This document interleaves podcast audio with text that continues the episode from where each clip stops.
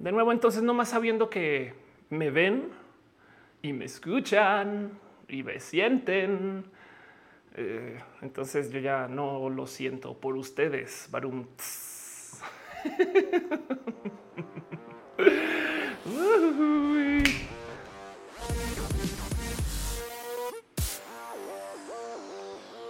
Muy buenas noches, tardes, días, muy buenas eh, nochardes, eh, diardes, eh, eh, nías.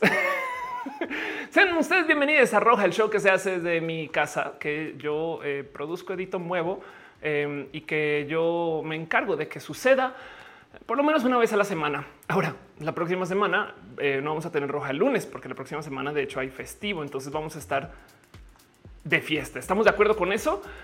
Y si no, por lo menos va a ser un día raro porque la banda puede que esté o no esté. Entonces voy a dejar que pase el 15 eh, y el día después, el 16, que ya en la cruda o lo que sea que hagan ustedes de 15, ese día volveré. Pero bueno, eh, sean ustedes bienvenidos a Roja, el show que se hace desde mi casa, que estamos transmitiendo en vivo en varias múltiples, muchas plataformas. Aquí en vivo en youtube.com diagonal of course, en twitch.tv diagonal of course, en facebook.com diagonal of course y en Twitter, o sea, en periscope.tv diagonal of course. Y pues ad honorem estamos en mixer.com diagonal of course, F por mixer, que lo seguiré diciendo hasta que ya nadie recuerde que es mixer. Entonces va a ser súper hipster. Sí, yo me acuerdo, güey, un sitio así de Microsoft, bien cool. Y así las cosas. Roja es un show que se hace para más que show, darnos mucho cariño de chat. Eso suena raro de decir, pero me entienden. La idea es vernos, platicar, darnos un chingo de amor semanal, tenernos este como en este momento como de abrazo, como de cariño, como de encontrarnos para nerdear a gusto y para justo eh, ver la vida desde eh, estos raros modos en los que las vemos. Porque en últimas, Roja no es un stream cualquiera. Mucha gente siempre hace estos como streams, como o sea, influencers, que está bien, donde hacen preguntas y respuestas. Yo también, solamente que esas están al final del show. Como yo no siempre tengo el tiempo, la disciplina o la capacidad de publicar un video en YouTube diario o semanal siquiera, estos en vivo son justo eso. La idea es que también quede algo hecho acá, pero afortunadamente en el hacer roja descubrí algo y es que roja dejó de ser un show y comenzó a ser una conversación, porque la cantidad de cosas que me han dicho ustedes, digo, ya tengo en lista varios temas para traerles que son temas que ustedes me dicen, oh, habla de esto, habla de aquello. Entonces no sé en cuánto lo aprecio. Y en últimas, creo poder decir que he aprendido un chingo de roja gracias a que ustedes también son gran parte de eso. Entonces agradezco mucho que estén acá y justo agradezco mucho que estén en el chat. Y en eso me encantaría nomás dejar ahí como en dicho que porque estamos en el chat tenemos todas estas raras dinámicas de chat. Lo primero es hay gente que está moderando, no se asusten, son las personas más espectaculares del mundo y de vez en cuando eh, hacen eh, torneos nerd, como por ejemplo tienen eh, lo, los y las moderadoras eh, hacen torneo de velocidad de eh, cartas de Magic, pero las ponen en orden. Y entonces es un tema de las tiran todas a piso y a ver quién la vuelve a armar lo más rápido posible. Es impresionante de ver. Lo hacen todo en, en minutos. De hecho, todas, todas las cartas de Magic que hay. Imagínense eso. Em, pero bueno, el team de moderación, Caro Uba, Uriel, Fabián, Monse, Jesse, Tutix, eh, el hígado de pato por supuesto René, René, la dueña de mi corazón que está en esta fotito aquí, eh, enfrente de la bandera pansexual, porque a veces preguntan por, pero bueno, el Miranda dice, puedo llorar, puedes. Adán dice, el lunes no es 15, es martes, ese día es festivo, no se recorre. sí, de hecho, igual aún así, Roja va a quedar para el 16, la próxima semana. Em, voy a subir un video el lunes de todos modos, pero bueno, dice Nani, ¿alguien me recomienda algo para un volcán en la mejilla? Eso también pasa en roja. Eh, este eh, eh, solo no lo mires. Mentira, no sé eh, si alguien sabe, sería chido. Pero bueno, y en eso también me gustaría un agradecimiento a la gente chida que apoya a Roja desde las múltiples plataformas que hay para dejar su apoyo, su cariño o su amor, porque a veces es un abrazo financiero, entiendas, un donativo que esas cosas me mantienen viva. Entonces agradezco mucho que sucedan. También me ayudan a hacer que este show siga funcionando, las cámaras, las luces, los micros. Eh, de nuevo, acabo de cambiar micro y consola hace nada. Saben, o sea, la idea siempre es dar el mejor show posible con la mejor producción posible, con todo y que todo se hace desde casa, desde esta laptop, de hecho. Pero bueno, un abrazo especial a la gente chida que me apoya desde el Patreon, Arturo Aleana, Navarro, lógicamente, Javier Tapia, Cuevas, Aflicta, Ignis 13, Francisco Godínez, Jair Lima, Trini, P, eh, este, y Ariel. Gracias por apoyar desde el Patreon, que además es una plataforma independiente donde pueden dejar su amor y, y, y lo aprecio mucho porque también a veces YouTube no funciona o Twitch no funciona. Y entonces, pues Patreon como que siempre está ahí, es como un poquito ángel de la guarda, pero bueno. Dice Oscar, ahora Facebook me avisa, qué chido, qué bonito. Eh, de hecho, una acá entre nos, yo al parecer tenía un problema, era un literal más malentendido. eh, porque me reportaron un post en Facebook viejísimo, viejísimo, como eh, discurso de odio. Y yo literal volví a subir el post porque no entendí, o, sea, será que algo salió mal o no sé qué lo volví a subir. Entonces, como ya estaba reportado y como lo volví a subir, Facebook lo tomó como una doble ofensa y le puso eh, una, un banderazo de calidad de contenido a mi página. Entonces mi página se consideraba para algoritmo una página de bajo, de bajo eh, alcance, ¿no? O sea, como que, como que Facebook dijo, no, no, no, acá no sabemos si hay un tema de discursos de odio. Me tomó mucho tiempo desenredar eso entre foros de ayuda, platicar con la gente de Facebook, etc. Y por fin levantaron eh, ese banderazo. Esta historia de paso eh, tiene varios meses, o sea, no es de ahorita. Em, nunca la llevé a redes de todos modos porque la gente chida de Facebook estaba colaborando mucho. Pero ahora, eh, ya que me quitaron como el flag de page quality, entonces curiosamente pues comienzan a pasar estas cosas de que claro, ahora Facebook sí notifica, ahora Facebook, no como que está chido, como que qué bonito leer eso y gracias por decirlo. Pero bueno, de nuevo, son cosas que pasan con el algoritmo, porque también cuando eres una persona, una figura pública abiertamente LGBT, la gente se pone muy idiota y hay gente troll y pues hay que vivir con eso. No lo mismo ha pasado en YouTube. Una vez YouTube tumbó los videos, se acuerdan de eso? No sé si lo vivieron. Eh, en últimas, la gente de YouTube sí colabora, solamente que el algoritmo, hoy vamos a hablar de eso, las inteligencias artificiales, pero bueno, Saúl dice te apoyo. Oscar de YouTube. que chido, Gamesa dice primero es que llego temprano que, que, gracias por estar acá. No hemos arrancado, estamos nomás acá en el hola hola, en los abrazos en la puerta, en el agarra la silla, siéntate donde quieras, eh, háganse a gusto, eh, traigan lo que quieran. Si no han comprado nada todavía o no tienen nada para consumir durante el show, pueden salir acá afuera a la tiendita y volver. Si ustedes consumen algo que no es eh, este digerible, sino que es otro tipo de consumo, adelante. Yo no voy a juzgar absolutamente a nadie. Pero bueno, dice Isabel Lozano, abrí Twitch por ti. Qué miedo. la diversidad de Ivonne dice saludos desde El Salto. Un abrazo. La diversidad de Ivonne. Soy tu fan. Saúl dice, em, ¿y tú por qué festejas la independencia de nuestro país? ¿Estás hablando de, México? Pues porque soy mexicana. Este, pero bueno, Mayram dice que estás bebiendo hoy. Estoy tomando café porque también soy colombiana a la vez, porque se puede. Pero bueno, Hot dice habla de Neuralink. Le dediqué un show entero a hablar de Neuralink. Viene una versión corta de ese video en corto. Eh, o sea, démosle un tiempito, pero el resumen del tema con Neuralink no es Neuralink, sino que la gente se va a poner muy idiota cuando salga Neuralink. Va a haber gente que le van a discriminar por tener Neuralink, por ejemplo.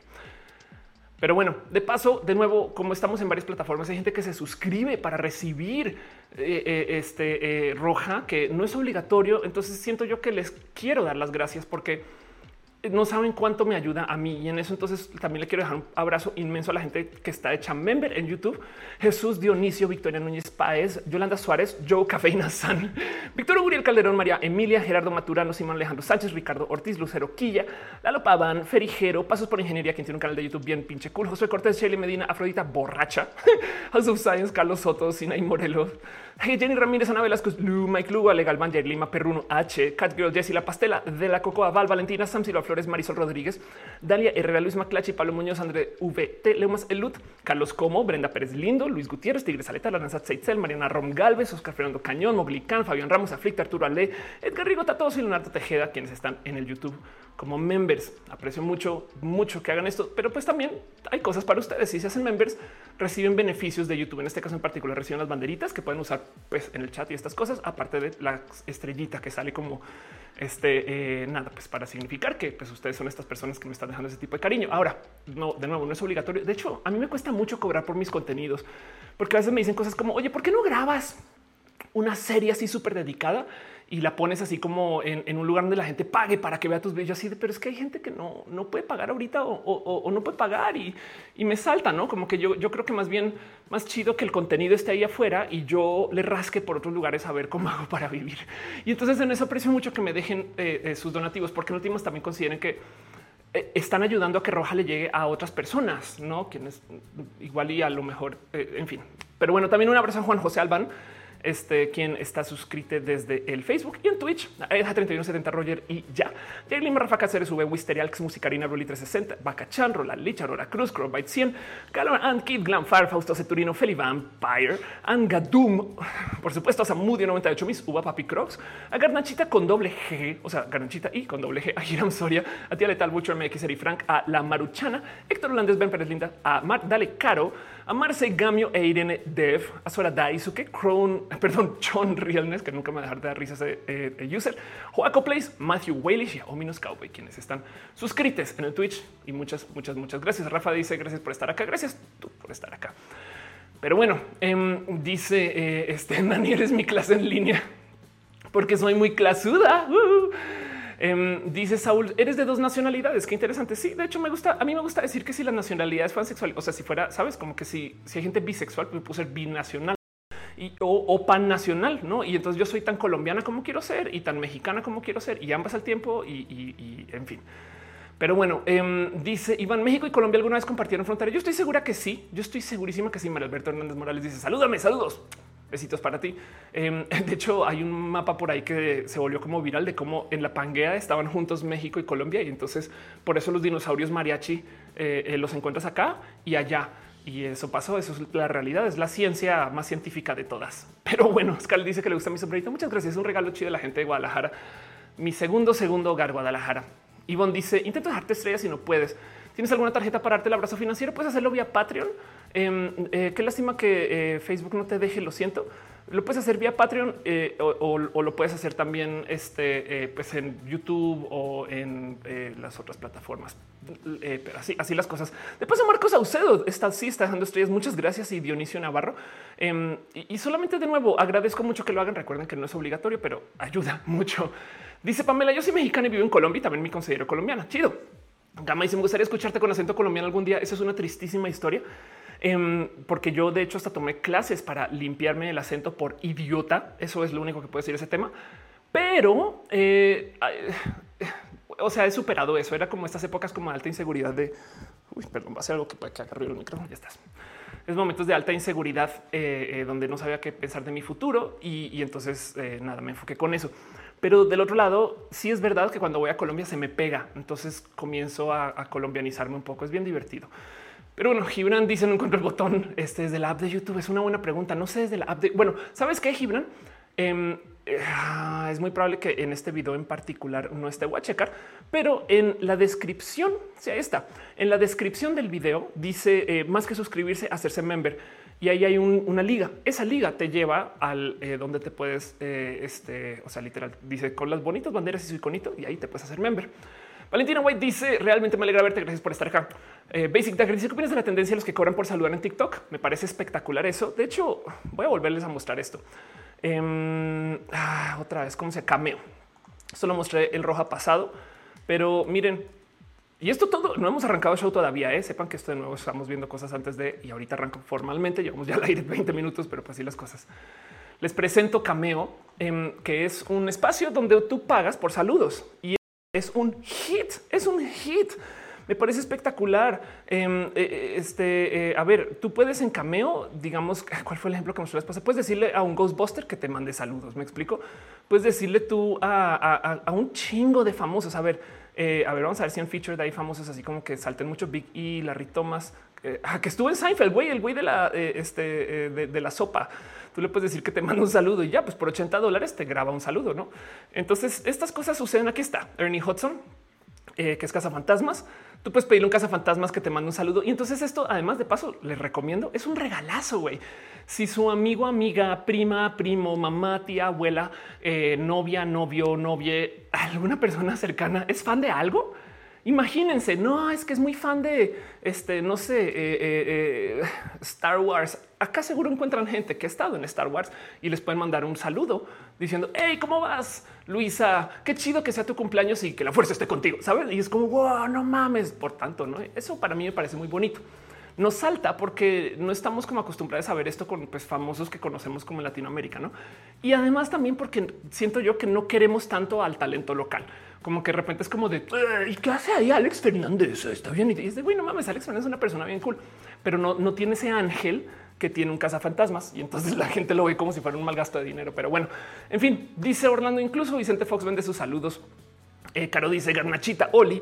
Eh, este eh, que de paso, sí, justo vi que Roger R ya se suscribió en el Twitch. Muchas gracias.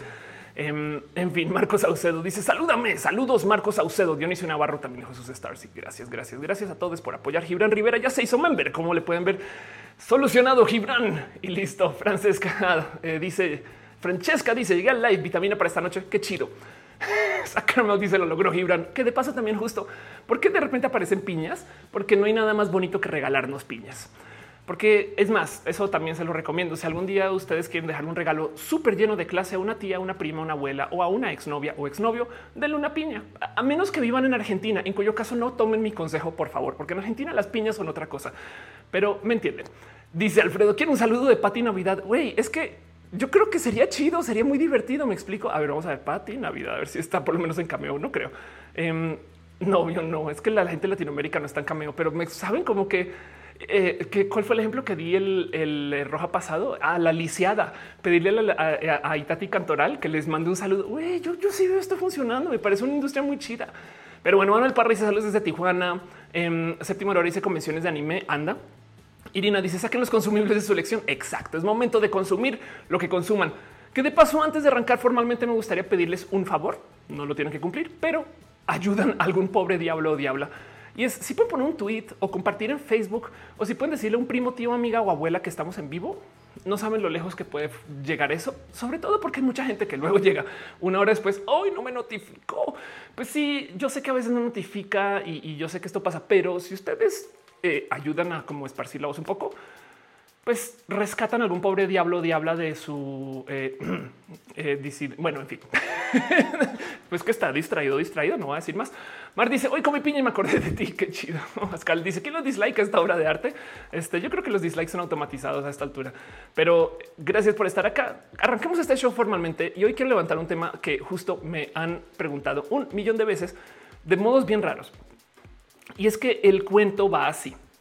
Pues yo hablo mucho de la inteligencia artificial. De hecho, soy muy adicta a ver estos temas porque la inteligencia artificial me despierta mucha pasión. Yo siento que la computación en particular va a depender de la inteligencia artificial y vamos a tener raras negociaciones con nuestras computadoras debido a que las computadoras hoy en día aprenden. Pero siempre sale a luz este cuento de y cuando se adueñen las computadoras, porque pues gracias a Black Mirror todo el mundo piensa que la tecnología es malvada. güey. Y no solo Black Mirror, todas las películas de ciencia ficción se tratan de cómo la tecnología nos va a destruir. Y, hay algo ahí por ver, porque entonces creo que ni siquiera estamos dejando las historias bien escritas y estamos bien huellas y huellas si pensamos que Ultron es nuestro futuro. Es un poco triste, un poco, pero igual de todos modos lo, quiero como eh, eh, platicar y lo quiero como investigar. Entonces, em, hoy quiero hablar justo un poquito acerca de, de no de las inteligencias artificiales. El otro día decía me preocupa más este, eh, la, estupidez eh, orgánica, la estupidez natural que la inteligencia artificial. Pero luego del show de hoy también me cae el 20 que hay que sentar cabeza con que también aparte de la inteligencia artificial, pues por supuesto que existe la idiotez artificial. Muchas gracias a René por darme este, este título. Pero platiquemos de eso un poquito y, y les cuento de cositas acerca de las computadoras del futuro.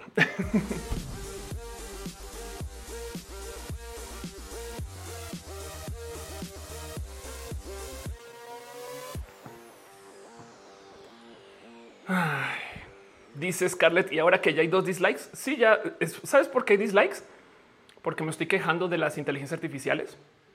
Entonces la inteligencia artificial de Google está diciendo no mames, Ofelia, no.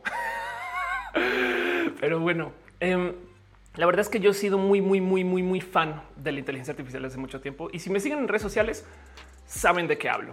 Em, o sea, yo, yo me la paso tuiteando todo el día acerca de inteligencias artificiales que hacen cosas, no?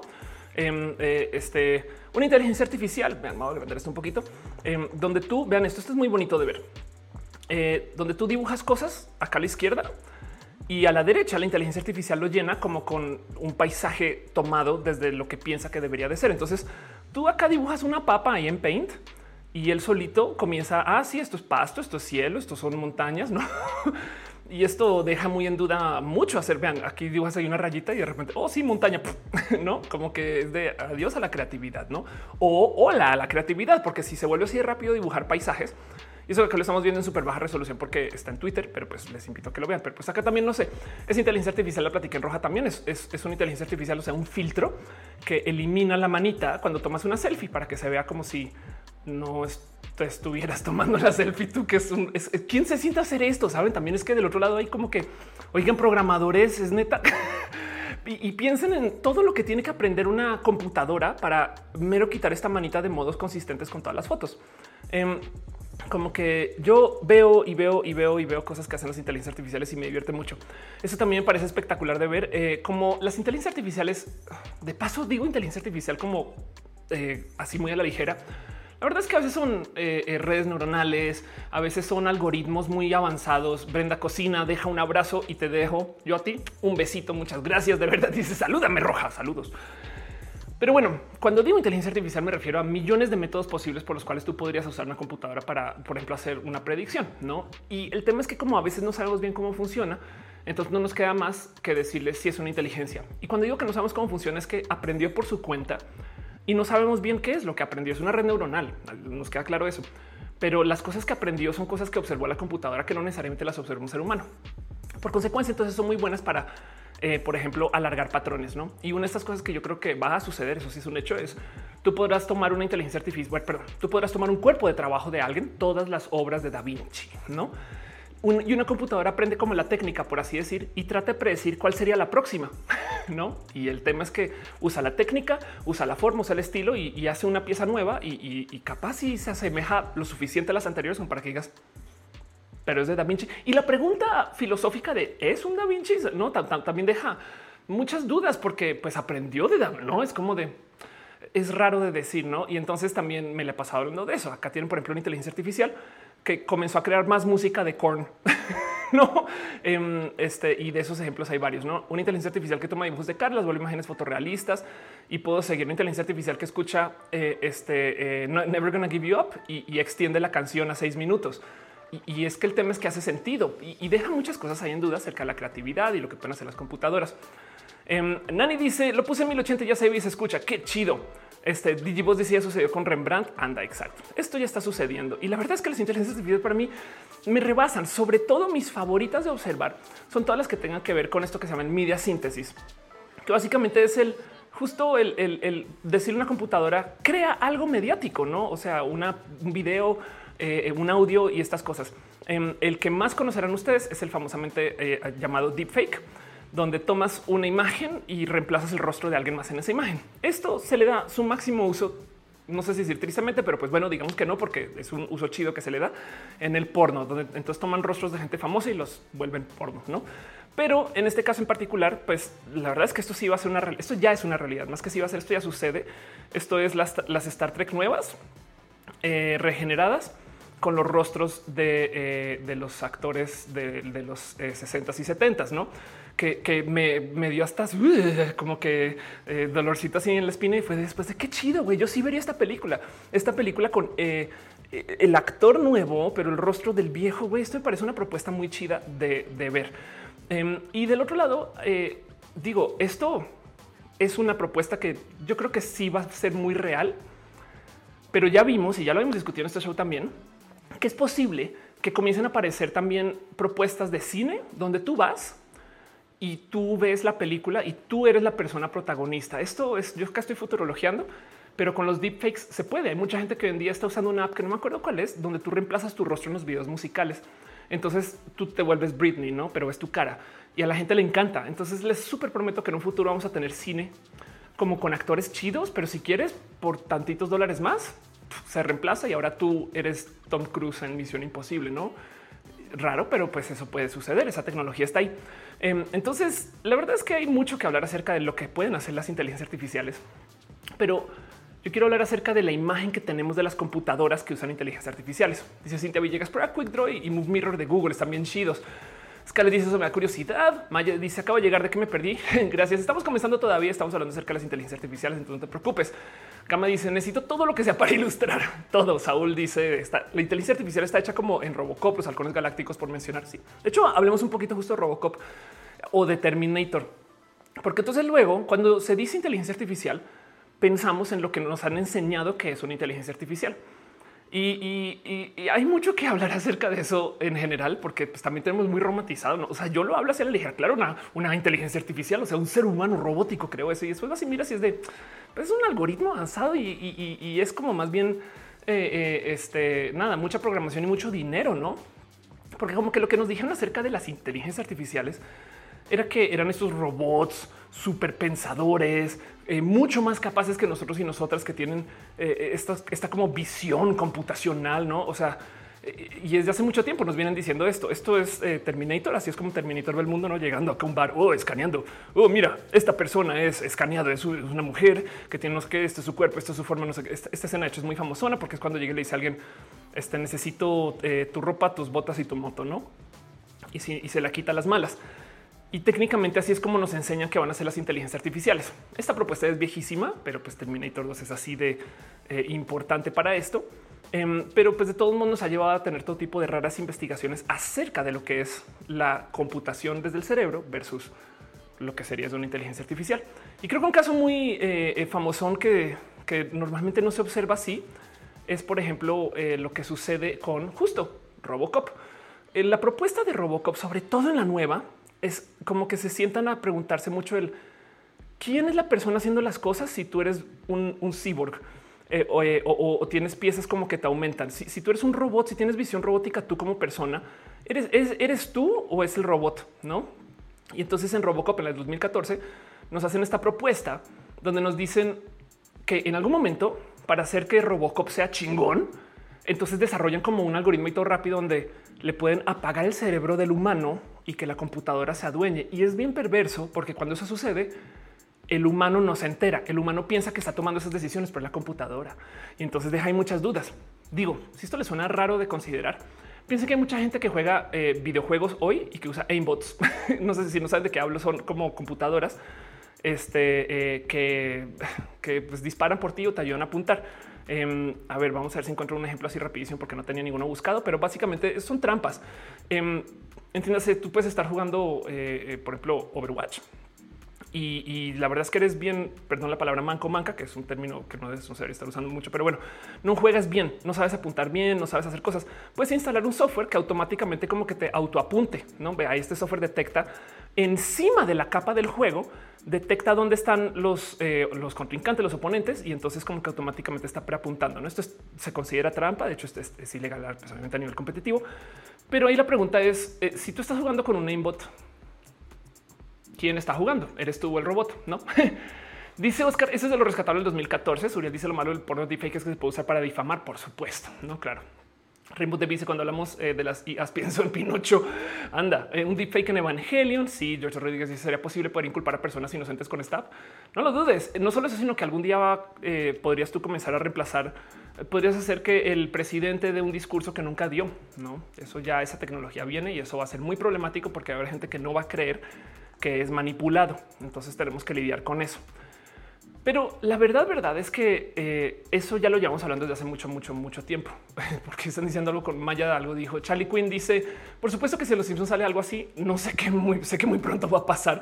Juan Pablo dice: La creatividad no muere porque estas inteligencias aún necesitan un input humano. Em, Oscar Urquía dice: Como cuando Duke Nukem 3 de atómica apuntas ligeramente y el misil iba directo al enemigo. Exacto. Pero ahí la pregunta es si eres tú o si es, si es el robot.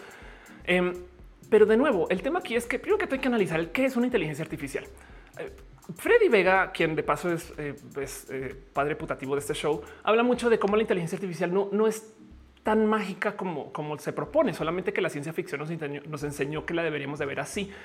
y en algún momento deja también como las dos de güey, tengan en cuenta que esto es computación y un chingo de, dinero en desarrollo, servidores, no sé qué, y, y pues por eso funcionan así y le encanta hablar de eso, no? O sea, consejo para periodistas, dice Freddy. Cuando les digamos, cuando digan que eh, alguien está usando inteligencia artificial, ¿por qué no preguntan cómo la usan? No, porque no es magia, es un campo gigante va a ser muy valioso, tal y tal.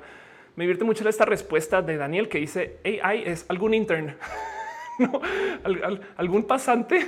es la. Sentaron un güey a que escribiera este. Eh, em, pues nada, ese código que vieran o que tratara de capturar esa información. Y eso es verdad. Todas las inteligencias artificiales hay que enseñarles. Entonces, de donde aprenden, así van a replicar. Eso también puede ser problema. Daf Vargas dice cuál sería la aplicación positiva de esta inteligencia. Pues un, por ejemplo, un aimbot que puede reconocer gente puede ser muy bueno para el día de mañana poder tener excelentes sistemas para que los coches puedan reconocer dónde hay gente, por ejemplo, no vehículos en movimiento que tienen una cámara que están dando constantemente y con que digan acá hay una persona, acá hay una persona, acá hay otra persona así, pues sí, con un algoritmo muy bueno, claro. Suriel dice, o sea que algún día si le caiga mal alguien puede hacerme un Lord o Lady con deepfake. Hoy en día puede pasar eso. Adrián dice la única para no dejar difamar que está buscando que un rostro tenga copyright, por así decirle. Y eso, porque igual para el momento que tú pasas la demanda, eh, ya, ya se viralizó el video, ¿no? Entonces esto es un tema, es un tema de verdad. Divers eh, Ivonne dice, ¿crees que la inteligencia artificial es una amenaza para la creatividad humana? Em, tengo un video largo donde hablo del tema y más bien prefiero pensar que es una herramienta, solamente que ahora vamos a trabajar así en vez de crear desde ceros, vamos a tomar una computadora para que nos genere eh, muestras y luego lo que vamos a hacer es cortar las, colitas, como cuando, cuando construyes un modelo que ya está como que todo hecho y solamente le quitas las colitas, limas los bordecitos y lo pegas así. Em, eh, y de hecho ya trabajamos más o menos así. Si por ejemplo en algún momento tienen que trabajar desarrollando themes de WordPress para un sitio, no los arrancan desde cero, van a buscar unos ya hechos y luego los ajustan. Digo, no todo el mundo trabaja así, si hay quien lo hace desde cero y no sé por qué dije WordPress, pero me entienden. E, es muy normal tomar como ya templates ya hechos y luego sobre eso. Entonces las inteligencias artificiales nos van a generar 20 opciones y luego tomamos las que mejor funcionan y esas las trabajamos, no? Y, lo cual quiere decir que ahora se vuelven parte de nuestra creatividad, no? De mi dice entonces la inteligencia artificial es una reproducción entre el developer y el usuario. Es un bebé. Sí, es un bebé. Eso, eso hay que tenerlo muy presente. Porque la verdad es que las inteligencias artificiales tienen un tema. Nos encanta pensar justo en Terminator. Viene aquí esta computadora que nos va a quitar la vida y está súper imposible de detener porque es muy lista, es muy importante, es muy pensante, es una filósofa y es súper fuerte y tiene todo el Internet y es de wow, wow, momento, momento. Em, veamos qué están haciendo las inteligencias artificiales ahorita. Esto es un ejemplo muy bonito o muy divertido donde en algún momento eh, algunos investigadores decidieron buscar el que una inteligencia artificial proponga sabores nuevos de helados. Eso les dijeron, ¿por qué no me haces una, por no es una pequeña, una computadora? Oye, ¿me puedes proponer sabores nuevos de helados? Sí, a huevo. Insecto, no? Este eh, eh, basura de calabaza, café sangriento. Y pues el tema es que así funcionan las inteligencias artificiales. Tienen un problema en el cómo se desarrollan, porque su misión es lo que se les ingresa y tienen la capacidad de aprender, entonces tienen que aprender internamente cómo es la realidad del mundo y sobre eso dar una solución a, lo que se les pregunta. Entonces, por motivos muy raros del cómo se nos enseñó que deberían de ser las inteligencias artificiales, pensamos que son muy humanoides. Y eso hay que desmontarlo así, porque entonces no vamos a entender cómo pasan las cosas. Y creo que hay una situación ahí que me gustaría observar. Digo, es muy normal que, por ejemplo, en todas las películas de ciencia ficción tengamos que vivir esa situación donde eh, para desarmar o desmontar una inteligencia artificial, eh, eh, pues alguien llegue y, le diga algo que rompe con la lógica, ¿no? esto también es muy 70s, 80s, pero es de, es de no podemos atacar a al robot así de frente, pero, pero si logré tener acceso a la computadora, oye, divide por cero y la computadora, por supuesto, dividiré por no, no se puede dividir por cero. No lo puedo creer y se bloquea. No, eh, porque, porque justo esto es, esto es una, eh, una, calculadora mecánica eh, que, que, le piden divide por cero y pues básicamente yo creo que se pone furiosa. Cero dividido por cero este, y explota la pobre. Entonces, esta es como la lógica detrás de, lo que pasa cuando en la ciencia ficción le dicen a las computadoras em, cosas de problemas de lógica en Star Trek, como siempre, clásico, momento de roja que toca hablar de Star Trek. Hay un episodio en particular donde para demorar a una computadora, o sea, porque no pueden contraatacar contra la, existencia de esta, inteligencia artificial, le dicen computadora, por favor, calcula pi y dime los resultados cuando acabes. No, y se queda calculando pi por siempre y así es como la deshabilitan. No Dice eh, Sacramento, esa inteligencia solo se le ocurrió en sabores que ya venden en la feria. Tulchehualco. Dice David, ¿hay prueba de escritorio para inteligencia artificial? Es una buena pregunta. Elisa Forstin dice, yo acabo de ser aceptada en la carrera en composición musical en la Facultad de Música. Imagina yo dentro de un año una inteligencia artificial hacer lo que yo. Sí, de hecho, em, hay muchas inteligencias artificiales que componen, pero hay algo que decir acerca de qué es lo que están componiendo, ¿no? Eh, porque además... Eh, em, lo que se propone de las inteligencias, o sea, lo que nos dicen en Hollywood que puede salir mal con las inteligencias artificiales es que el día de mañana se supone son tan buenas y tan cool y tan chingonas, pero se supone que ya no nos van a querer hacer caso.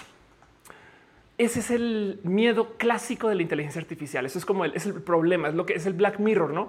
El, pánico de, la computación es que tengamos esta situación de oye, lo siento, pero yo no puedo hacer eso. No, y es de oye, pero por no, yo, yo no, no, no quiero, güey. Yo no, no quiero, lo siento. Tengo, tengo una, una misión y no es la que tú pides. No y dices tú, güey, espera un momento, pero tú eres una computadora súper capaz eh, que, que, puede hacer mil cosas y, y, ya no, ya no me vas a hacer caso. Exacto. Y ese es el como miedo de Hollywood de la inteligencia artificial con el cual nos criamos. Pero el problema es que las inteligencias artificiales no nos amenazan porque vayan a hacer cosas que no queremos hacer, sino nos amenazan porque van a hacer justo lo que queremos que hagan. Y, no nos hemos dado cuenta de eso a nivel mediático. Me parece un poquito triste. Ya les explico un poquito por qué. Eh, dice Rock and Pirates, eh, este EDX tiene un curso Star Trek Inspiring Culture and Technology. Me lo, me lo, o sea, me lo como todito. Dice Jorge, cálculo de pi 2 local. sí, como estos memes de ingenieros pi es igual a 4. Ya. Jair Lima dice: Si un perro es adoptado por inteligencia artificial canina, serían jaurías cyborg. Teracto Nicaragua dice: Los androides siempre dependerán de los humanos, siempre. Carlos eh, Fernández dice la prueba de Blade Runner no tiene lógica para el humano. A los replicantes les causa conflicto emocional. Anda. Rafa Casares dice las inteligencias artificiales podrían quedarnos ahora locos, locos, pero chidos. Pues el tema es que con la prueba del helado, eh, la pregunta fue, o sea, la, la, la, premisa, la consigna, esa es la palabra, la consigna fue dame sabores nuevos de helados y la cumplió. Me explico. Es que el problema aquí es que la computadora dijo y dio y respondió con exactamente lo que se le pidió, pero porque se dio por hecho que los sabores que estamos esperando recibir o que estaban esperando recibir los investigadores eran sabores pues consumibles, ¿no? Guillermo dice la inteligencia artificial es antinatural, es infierno seguro. Ándales. Irina dice Skynet es el PRI, es muy probable, no lo voy a descartar y vamos a decir que eso es eh, eh, eh, una premisa roja.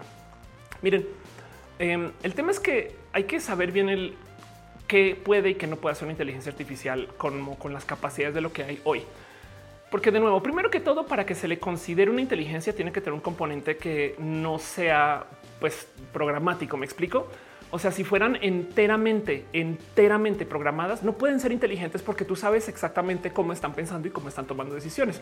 Son determinísticas. Me explico. Es como de, güey, yo le dije que A y, me dio con B y ya. Eso, eso es un, es, ni siquiera es un algoritmo de decisión. Pues entonces, para que se les considere inteligentes, tienen que tener un componente de yo no sé cómo se le ocurrió esto, pero se le ocurrió porque entonces ahí eh, ya tiene que hacer esos como saltos de fe para decidir cosas que van más allá de la como nuestra capacidad de entender cómo lo decidió. El tema es que las inteligencias artificiales de hoy eh, manejan una, por así decirlo, capacidad computacional o capacidad de, procesamiento. Eh, a ver si lo encuentro que está. tiene el poder de cálculo. Aquí está, poder de cálculo aproximado de una lombriz de tierra. Ok.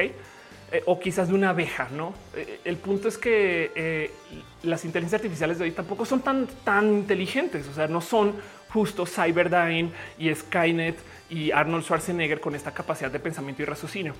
Porque además ustedes piensan que si, si de repente el día de mañana se desarrolla inteligencia artificial que tiene la capacidad de pensamiento de un gato y ustedes quieren hacer experimentos sobre eso, estás asesinando un gato. Saben, eso también hay que considerarlo ahí. Pero bueno, como sea, eso es otro tema. Em, eh, eh, más bien el tema es que ya pensando en cómo funcionan las inteligencias artificiales, entonces también hay que darnos un poquito de tiempo para contemplar qué observan las computadoras cuando aprenden las inteligencias artificiales. Stephanie dice, nos estamos acercando a Blade Runner. Uno de los problemas más comunes eh, que se usan hoy, como pues en aplicaciones que ya, ya son muy como comunes por, los coches automáticos, cámaras de seguridad, todo esto, es el que pues una cámara detecte donde hay personas, ¿no? Esto, por ejemplo, en los coches, en los coches Tesla, estas cosas, eh, pues, pues lo vemos muy en uso, ¿no? Y entonces el problema es que para el ojo como del observador humano, esta computadora está detectando los coches según y las personas y los ah, no manches, detectó un árbol y detectó una persona y detectó calle. Saben como que como que le asignamos ese como peso, eh, si quieren verlo de interpretación a todo esto. Cuando la realidad, lo que detectó la computadora no es eso es una calle, sino es esta imagen es consistente con las otras imágenes que yo observé que son imágenes de calle. De paso, cuando ustedes hacen esto de recaptcha de identifica los semáforos, le están enseñando una computadora. ¿eh? Eh, hay un caso medio famoso acerca de la tenca. Eh, la tenca es un, eh, es un pez de pesca, tench en inglés, donde se le enseñaron varias imágenes de tencas del, del pez a una computadora para que luego pudiera solita identificar los peces en otras imágenes. Y entonces pasaron esto por la inteligencia artificial, aprendió del pez y de las imágenes y luego dijo ya sé cómo identificarlas. Y entonces acá tenemos lo que con lo que respondió dedos. ¿Qué? ¿Cómo que dedos? Pero pues no era el pez el que me estabas mostrando, no? Y es de no dedos, porque resulta que la tenca es un pez de esos eh, de como de casa de eh, como de río que la gente como que celebra mucho que consiguió. Entonces la gran mayoría de las fotos son personas sosteniendo el pez así y la inteligencia artificial o la computadora o el algoritmo lo que detectó es así es como yo sé que eso es una tenca si tiene dedos.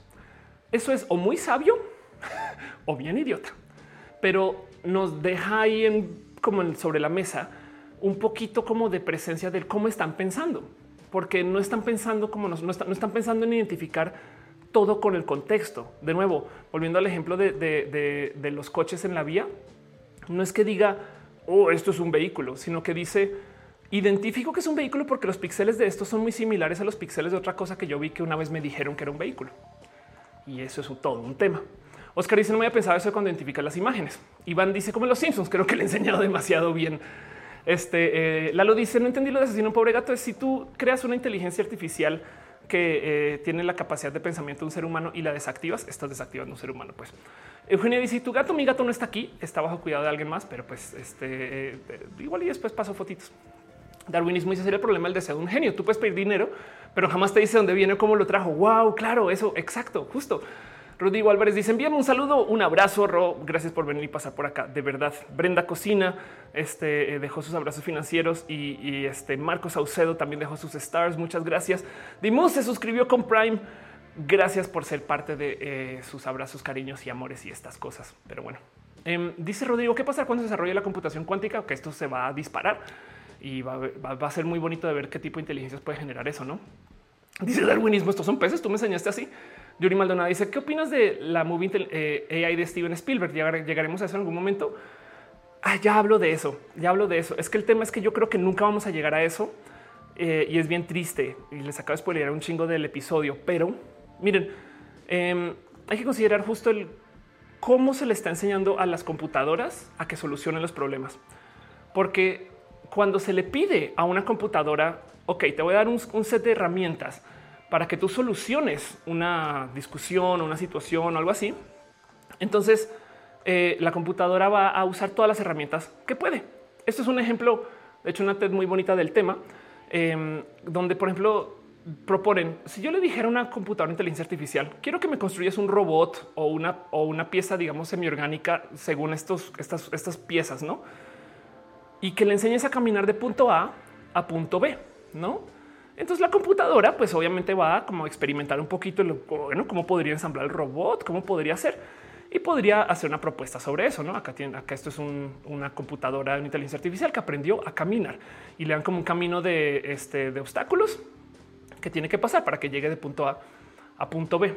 De nuevo, el problema de las inteligencias artificiales, la computación que no nos cuentan en el cine es que van a dar la solución exacta para cumplir con la consigna, pase lo que pase. Y entonces se les van a ocurrir cosas que nunca se nos van a ocurrir a nosotros.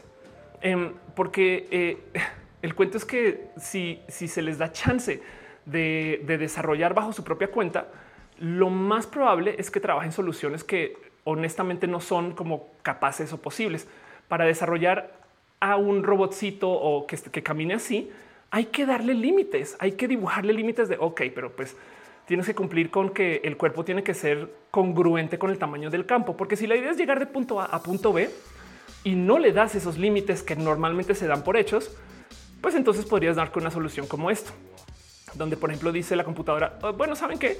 Voy a poner una pierna aquí, POC, esto es una pierna, y pues hay que llegar al punto B, ¿no? Entonces vamos al punto B.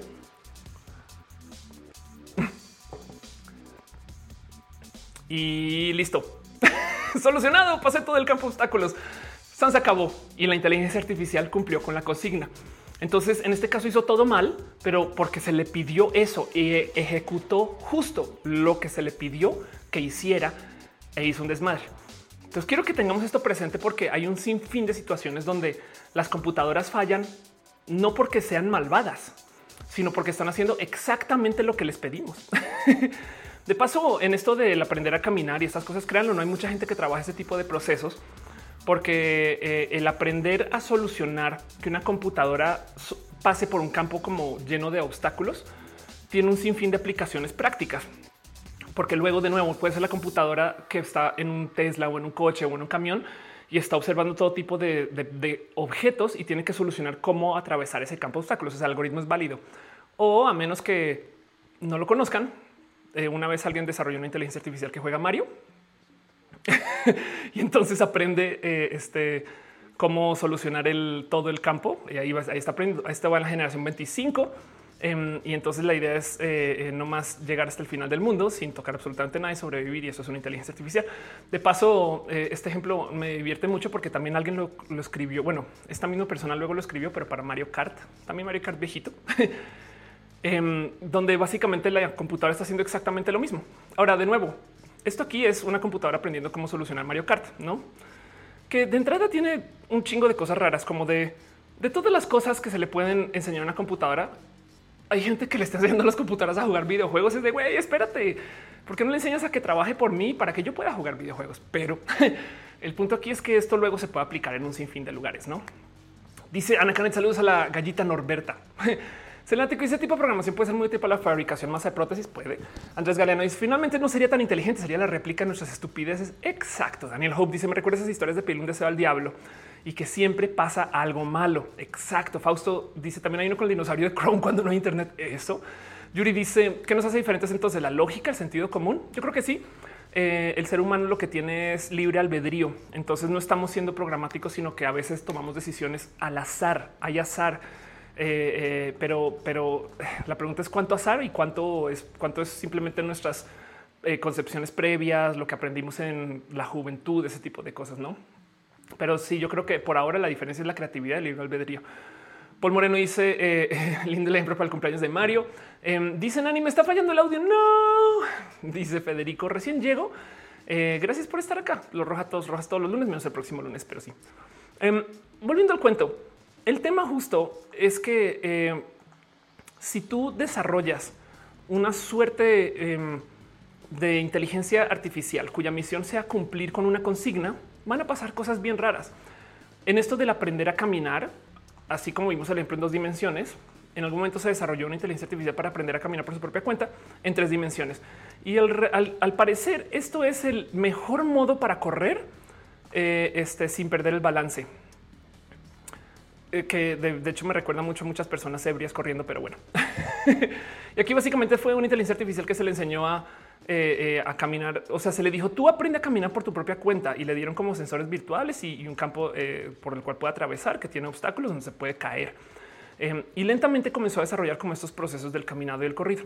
Ahora, el por qué se ve corriendo así tan raro es porque en ningún momento se le, se le dijo cosas que la gente daba por hecha, como por ejemplo, mero considerar que la cabeza es mucho más pesada y mucho más importante que el resto del cuerpo. Esto para nosotros es eh, eh, o sea, instintivo, pues no es como de bueno, manches, hay que proteger el cerebro, pero para una computadora que, no tiene esa concepción, pues obviamente le vale gorro y entonces busca el balance máximo posible eh, de tal modo que no se dé sus golpazos, no? Y todo esto es una computadora enseñándose a sí misma a caminar, no? está, me da mucha risa porque es muy caricatura. Es ahí voy, voy corriendo. ¿Quién dijo que hay chilaquiles? Voy. en fin, em, hay un chingo de ejemplos de esto, pero de nuevo lo traigo aquí porque quiero que siempre, siempre tengan presente que el problema con, el cómo se le pide cosas a las computadoras no es que las computadoras no nos hagan caso, es que nos hagan caso muy bien. Estas son las mismas computadoras este, que aprenden a se autoenseñan a caminar y esto así hay algunas que lo solucionan así. Ahí, eh, o sea, yo hice cubos y los cubos caminan. Eh, y es de, pues sí, cumple con la consigna, pues no, esto puede suceder. Dice Leonardo Nimos y corre a Phoebe. Dice Suriel, personas ebrias o el futuro de la motricidad humana. Ya él dice, entonces ahora ya estamos hablando de neurotecnología. Un poco, un poco.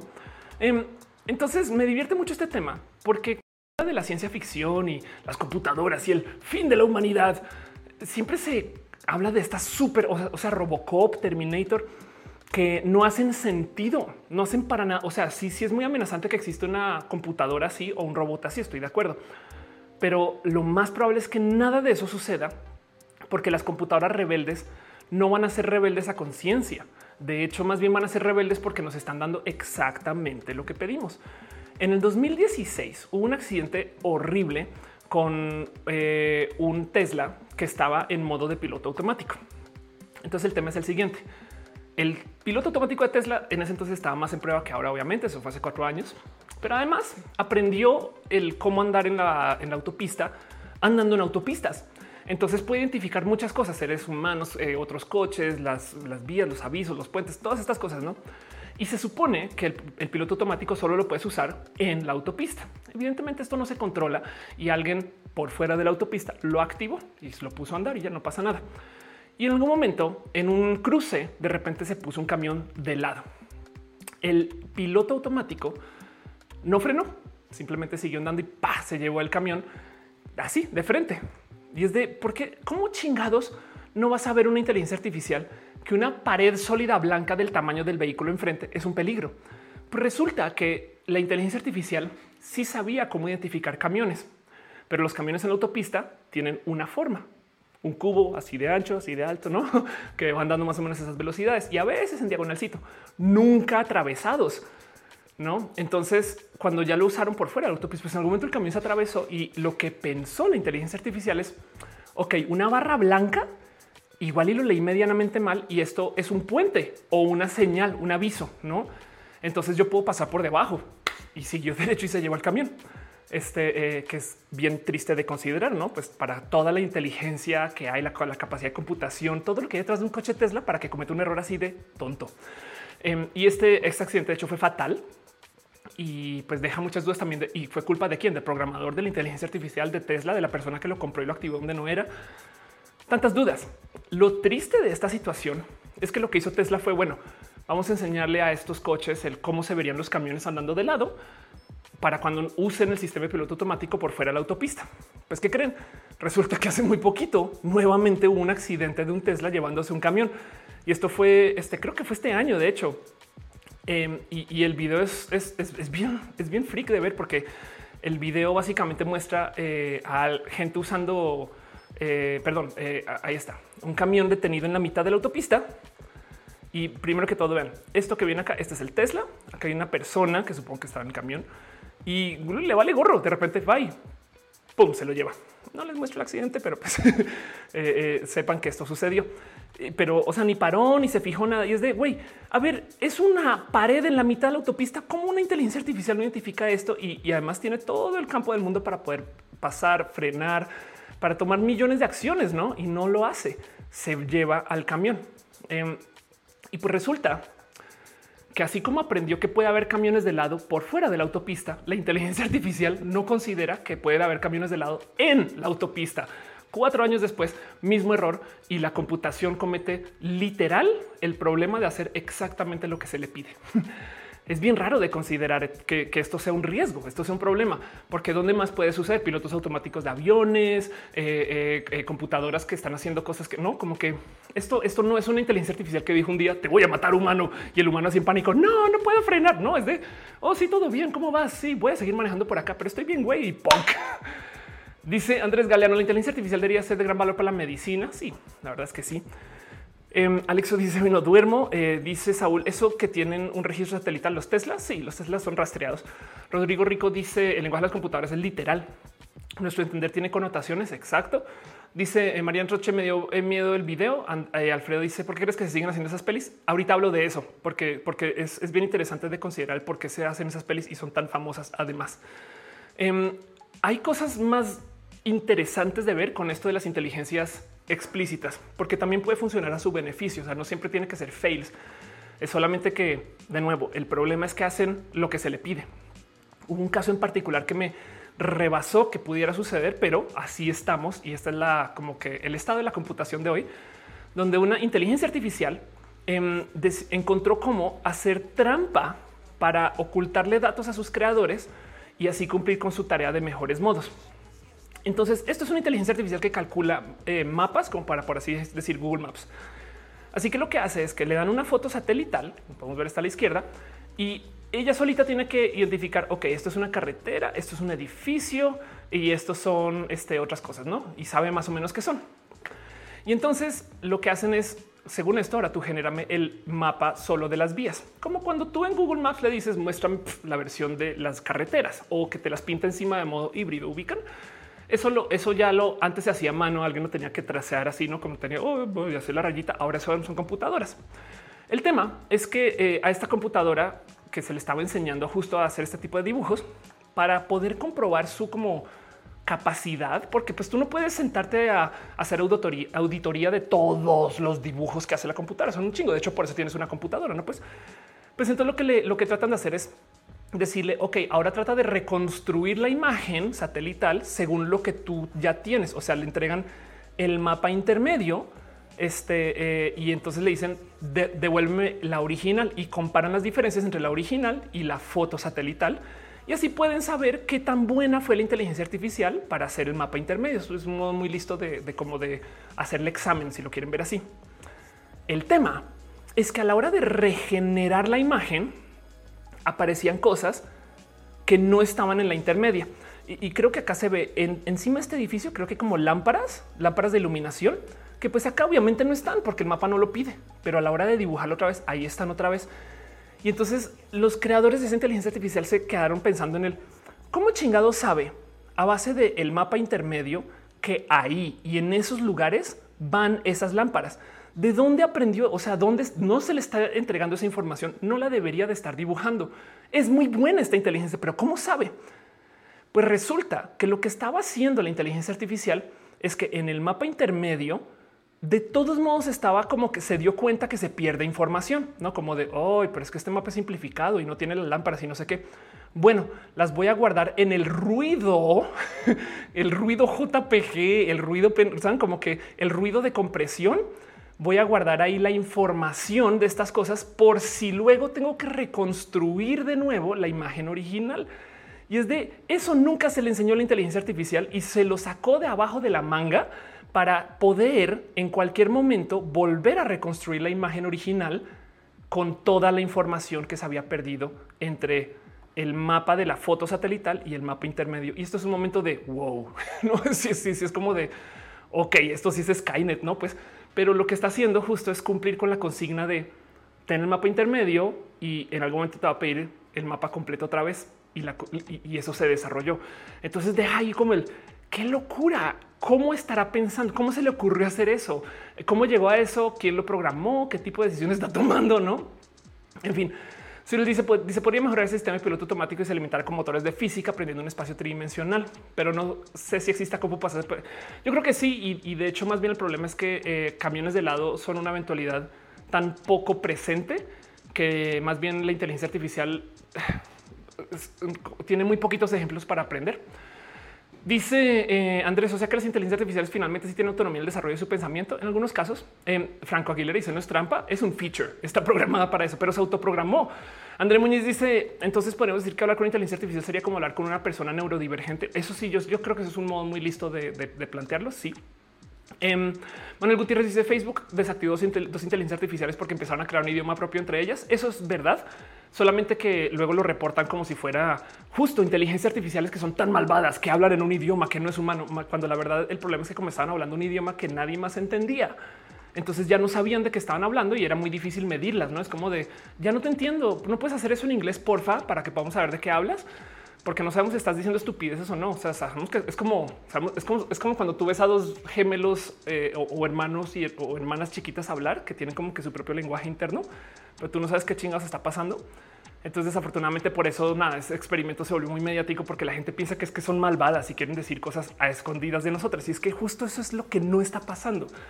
Las inteligencias artificiales, esas seguro, desarrollaron ese método de habla entre ellas porque puede ser más efectivo y ya. Y esa era la consigna. Les dijeron que hablen entre ellas. Bueno, chido, pues hablamos entre nosotras. No, no es porque tengan una conciencia que un día como que se despertaron y dijeron, ¿saben que sabes que sería chido? Inteligencia A, pues que hablemos diferente a los humanos. Inteligencia B, tienes toda la razón. Bueno, comencemos a hablar en modem.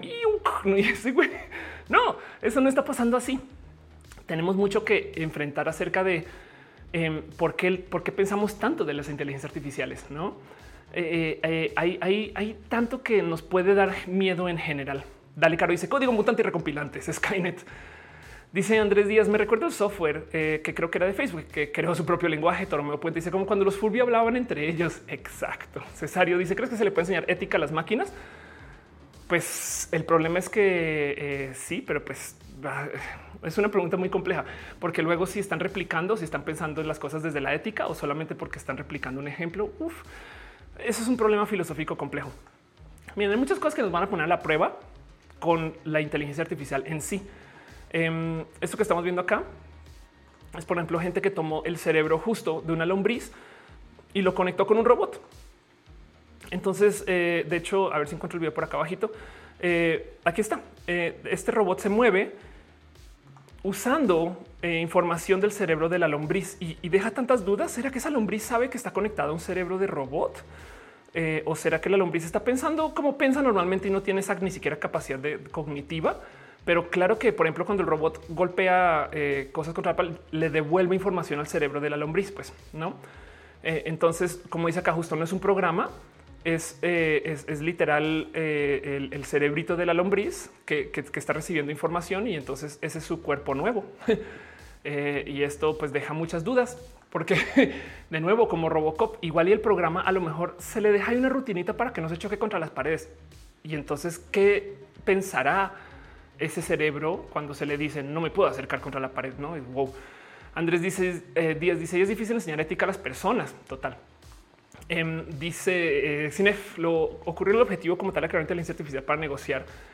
Y lo que hacían a lo siguiente, te vendo tres manzanas y después de un tiempo decían te vendo manzan, mansa, mansa. Exacto. Pobre lombriz, dice Gama. Sí, de acuerdo. ¿eh? Em, y, y es que el tema es y de lo que como que quiero platicar justo. Yo sé que me eh, encanta dar como este, como estos largos prefacios. Llevamos una hora hablando justo, entonces pues sí, yo creo que ha sido larguito otra vez. Es que eh, nos enseñan que las computadoras son así súper pensantes y que vienen por nosotros y nosotras. No Terminator es casi un ser humano, pero es un robot. Entonces es un ser humano más capaz. Entonces, si algo he aprendido o como que si nos damos cuenta es que en últimas, lo que está realmente pasando cuando hablamos acerca de las inteligencias artificiales y los robots y los cyborgs y, eh, ¿no? y todo esto es que estamos teniendo una discusión que yo creo que habla más bien acerca de los dioses del Olimpo, ¿saben?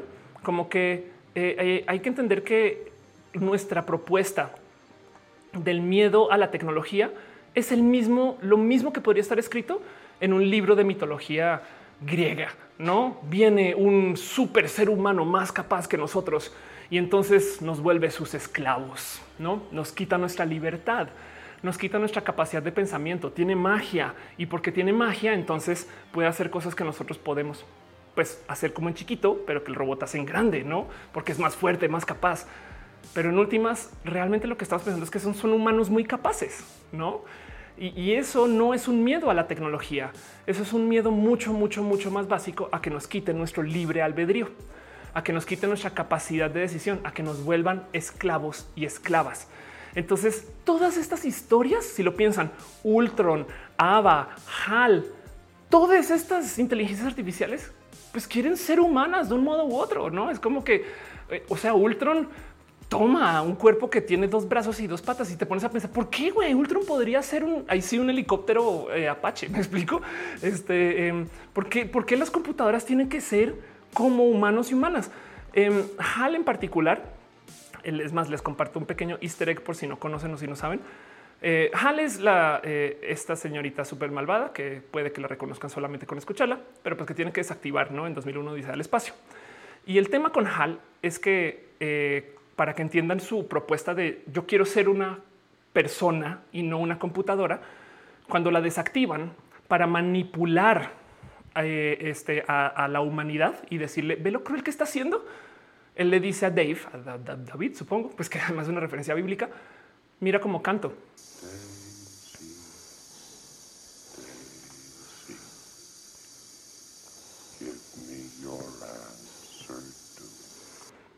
¿Escucharon eso? Lo que dice canta eh, Daisy, no Daisy. Simon and Joe. Les puso un enunciote, perdón.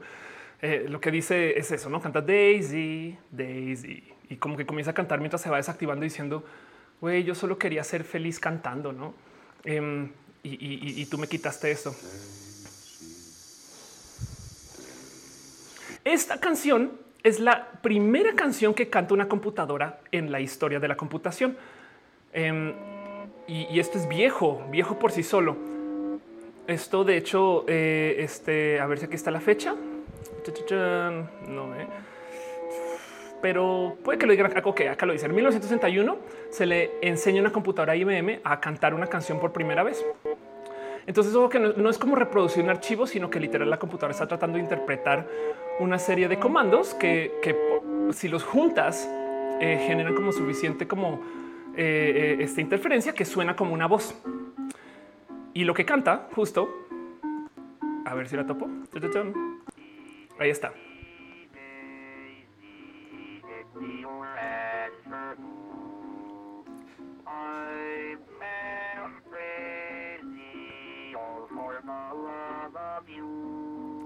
Esa escena en 2001 dice el espacio cuando canta, lo que está diciendo es este es el final del el chance que se le dio a la computación de ser humana, que comenzó con esa canción y yo la cierro con esta canción.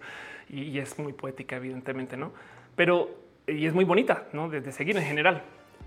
Solamente que luego queda la de por qué chingados las computadoras van a querer ser humanas. ¿Alguien se ha sentado a pensar en eso? Como que eh, eh, es, como her. Si tú tienes la capacidad de estar en todos lados porque estás en el Internet y eres software, eh, entonces, ¿por qué quieres ser?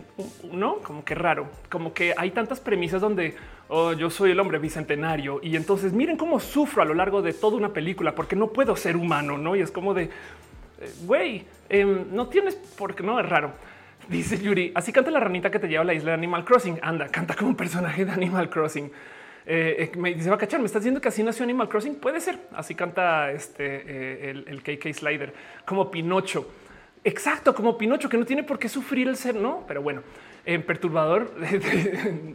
Ivonne dice: ¿Cuál crees que es el papel de los gobiernos para que la inteligencia artificial se regule o legisle? El problema es que va a haber gente que va a querer tener gobiernos robot, no? Dice, Hal no es hombre, como que señorita. pues es como, es una buena pregunta. ¿Cómo se identifica Hal? Y dice Sara, Hal sirvió para crear el villano de Wall y em, dice Daniel, imagina querer ser humano, can't relate. no, pues sí, la verdad es que luego del otro lado, quien quita que sí existan computadoras que se quieran identificar humanas, no? Eso, eso pues también es una realidad que vamos a tener que aceptar en algún momento. Pero el tema es que hay tantas cosas raras con el cómo la gente piensa acerca de lo que quieren los robots. O sea, se asume que todos los robots quieren ser humanos y cuando los diseñan también pues se les da tantito de aspecto humano. Hay una cosa que me divierte mucho, es una historia que me parece espectacular porque es muy potencialmente falsa, pero es que ha estado en tantos lugares que luego dices, yo no sé, pero hay un robot em, que es un robot como de demos que se usa para llevar como a conferencias y estas cosas, eh, que es un robot, es ruso de hecho, y tiene el problema. Yo no sé cómo lo programaron, que le encanta escaparse, güey van como, eh, o sea, esta noticia aparece una vez cada tantos meses porque de repente es como de, oigan, se fugó el robot.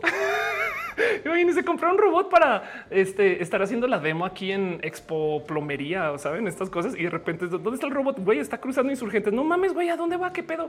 Y ahí, uh, yo veo largo, güey, adiós, seres humanos a la chingada con ustedes. Em, e, este robot, de hecho, se volvió muy, muy famoso en algún momento porque eh, hubo una escena donde un Tesla lo arrolló y le valió gorro, le valió gorrísimo. Digo, lo único em, este, como que rara de toda esta situación es que el robot se llama Promobot, no? Entonces, pues también queda un poquito de y si todo esto son pues, pues pura promoción, no para vender más robots, puede ser. Pero es, esto que mucha gente lo comenzó a comunicar como güey, la guerra de los robots ha comenzado, no? Eh, porque le valió gorro al Tesla. Si yo pues, no es un ser humano, pues yo sigo, no? Pero también deja la duda de yo creo que eso sí es más probable que suceda. Cuando llega Terminator, si se fijan, Terminator no se trata acerca de perseguir seres humanos, sino se trata acerca de dos robots peleando y gente viendo, güey. Básicamente, eh, eso es más probable que suceda. Las computadoras, si algún día se despiertan en la rebeldía y nos van a atacar, es más probable que se ataquen entre sí a que busquen querer hacer de esclavos o esclavas a la humanidad. y entonces yo creo que por este cuento de que los y las escritoras em, están tan clavados en hacer dioses dentro de un cuerpo robótico, hay un chingo de historias que no estamos leyendo o escuchando en la ciencia ficción y me da un poquito de chale, güey. Sí, es verdad que aquí hay algo que no se investiga mucho, como que qué básico que es pensar que los robots, uno, quieren ser seres humanos y dos, su misión cuando se vuelven rebeldes es hacernos sus esclavos. Em, lo que sucede con Skynet es que Cyberdyne, que es una empresa de tecnología y seguridad informática, desarrolla una inteligencia artificial que se llama Skynet para que controle los sistemas de lanzamiento de armas nucleares. Y entonces lo que decide la inteligencia artificial es que el modo de garantizar la máxima seguridad para que no se tengan que lanzar eh, eh, más bombas nucleares es eliminando a los seres humanos. Entonces, por eso es que lanza bombas nucleares contra los ángeles y los seres humanos, porque dice, güey, ustedes son el virus, entonces les quitamos, solucionar el problema, ¿no? Pero dice Aren como en un capítulo de Rick and Morty, anda, el gallego dice es porque Dios nos hizo su imagen y semejanza y queremos ser el Dios de los robots un poco. Em, dice Darwin, ha puesto 100 pesos por el robot blanco. anda, miren, historias que nos estamos perdiendo, que me como que me senté a buscar un poquito de qué, si no ha llegado. Acá hay una que me rebasó del total. Em, en algún momento crearon justo una inteligencia artificial que luego tiene la posibilidad de hablarse a sí misma sin saber qué es ella misma hablándose a sí misma. Entiéndase, eh, crearon una simulación o una realidad quizás de una computadora esquizofrénica. Y entonces eh, eh, dejaron que esa computadora funcionara por un rato para ver qué pasaba, ¿no? o sea, es difícil decir si es una simulación o si es una inteligencia artificial completamente esquizofrénica, pero entonces luego comenzó a decir todo tipo de locuras, em, se enseñó justo idiomas o palabras nuevas eh, eh, indescriptibles, em, comenzaba como en pleno cálculo a, de repente decir, no sabes que acabo de decidir que a lo mejor eso no es buena idea porque es que me están hablando mis amigos, pero no había amigos, no, y entonces estaba escuchando sus otras voces y pensando que eran otras personas. Y lo más loco de todo es que luego decidió culparse a sí misma por haber cometido un atentado terrorista. Entonces la computadora esquizofrénica dijo, fui yo, yo fui, yo fui la persona que cometió ese atentado terrorista que está sucediendo ahorita en tal y tal y tal lugar. ¿no? Entonces esto da mucho de qué estudiar y mucho de qué ver. Pero esa historia, por ejemplo, me parecería súper interesante de ver. No imagínense ustedes que llegue Arnold Schwarzenegger y es esquizofrénico. Y eso da mucho más miedo. Me explico. Em, dice Daniel, eso es súper creepy. Sí, güey que Robocop de repente tenga un problema donde Robocop no puede distinguir entre hidrantes, vehículos y seres humanos. Entonces le comienza a disparar a todo. No sé. Pablo López dice el problema es que la creación eh, es la creación y no el creador. Por ejemplo, en Frankenstein, ándale. Em, cosas raras. En algún momento justo alguien decidió poner a unos este, Google Home hablar entre sí.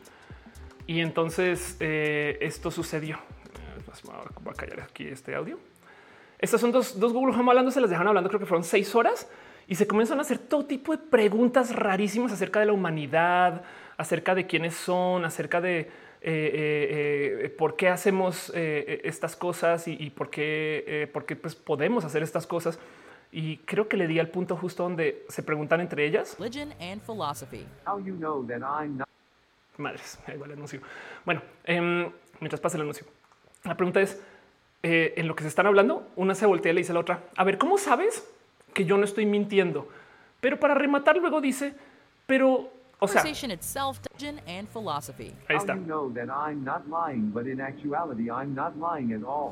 Le preguntó una inteligencia artificial a la otra, oye, ¿cómo sabes que no estoy mintiendo? Pero en realidad no estoy mintiendo, no estoy mintiendo del total. Y es de what way. No se supone que esas son las preguntas filosóficas súper complejas que le hacen los buenos a la computadora malvada para desactivarla. Em, y se comenzaron a platicar acerca de eh, eh, eh, me encanta. Mira, dame tu nombre para porque yo quiero, yo quiero entrenarme para poder conquistar galaxias, no? ¿Y, ¿Y qué tal si yo un día de repente comenzara a decir la verdad? y estos son dos, güey, son, son dos Google Home. Me explico. O sea, no es como que digas, no, es que son unas inteligencias artificiales creadas por un, investigador que no sé qué. No, güey, les puso a hablar entre ellas y entonces qué pedo, güey, no? Em, eh, eh, más raro que eso, esto también fue como que muy famosón. En algún momento, eh, las, los Alexa se comenzaron a reír, güey, random. Don't worry, Echo only. Así, random, de repente en tu casa, Alexa. malfunctioning in a profoundly creepy way. dice Alexa. ¿Por? ¿Qué está pasando, güey? Entonces, como que siento que esto me da más miedo que la computadora hiperperfecta, ¿saben? Dice este Caro, qué miedo que se ríe de la nada. Sí, güey, qué miedo del total. Em, eh, acá hay otra historia. Eh, un robot que está diseñado para niños. Este que em, ya ver, es que no uso AdBlock porque luego justo es más difícil de controlar. Pero bueno, el punto es que ese es un robot cute, si lo piensan, em, para niños que llevan, llevan a expos también, no? Y igual que el, el, el Promobot, este robot en particular Luego, eh, en, un evento decidió que ya como que no quería estar en el evento y casual se comenzó a aventar contra las superficies con vidrio y entonces comenzó a perseguir gente sin motivo, sin absolutamente nada. Y no solo comenzó a perseguir, sino que una de estas personas, este, a ver si lo encuentro acá, aquí está, salió en camilla, güey. pero, pero el robot está, o sea, no estaba siendo rebelde contra los humanos, simplemente estaba cumpliendo algo que se le pidió, ¿no? y da un poquito de qué raro. Dice Chris Villegas, ni siquiera los youtubers tienen YouTube Premium. No. Eh, dice Tunan Cute, hizo berrinche el niño. Dice eh, que usa el adblocker integrado de, Opera. No, prefiero no usar el adblocker porque hay muchos sitios que se deshabilitan del total con adblocker y entonces luego me meto en otro problema. Lo usé por mucho tiempo y, es una lástima que, pues nada, los sitios no quieren que se use adblocker. Em, pero bueno, el punto es que eh, eh, esto puede tener consecuencias muy, muy, muy, muy, muy profundas. Ustedes no sé si lo tienen presente, yo lo he hablado acá varias veces, pero en el mercado de valores, la gran mayoría de decisiones, o sea, esto de que hay gente en el piso así en Wall Street que está gritando compro acciones de Google, te vendo acciones de Amazon y estas cosas así con boletas en la mano. Eso no existe desde hace mucho tiempo. De hecho, la gran mayoría de transacciones son computarizadas, no este, son hechas todas con algoritmos y muchas, pues evidentemente se deciden con inteligencia artificial. Se les dice tú asegúrate de estar ganando encima este margen a tanto tiempo, no sé qué hora, pero ya hay tantos algoritmos que nadie sabe qué está pasando.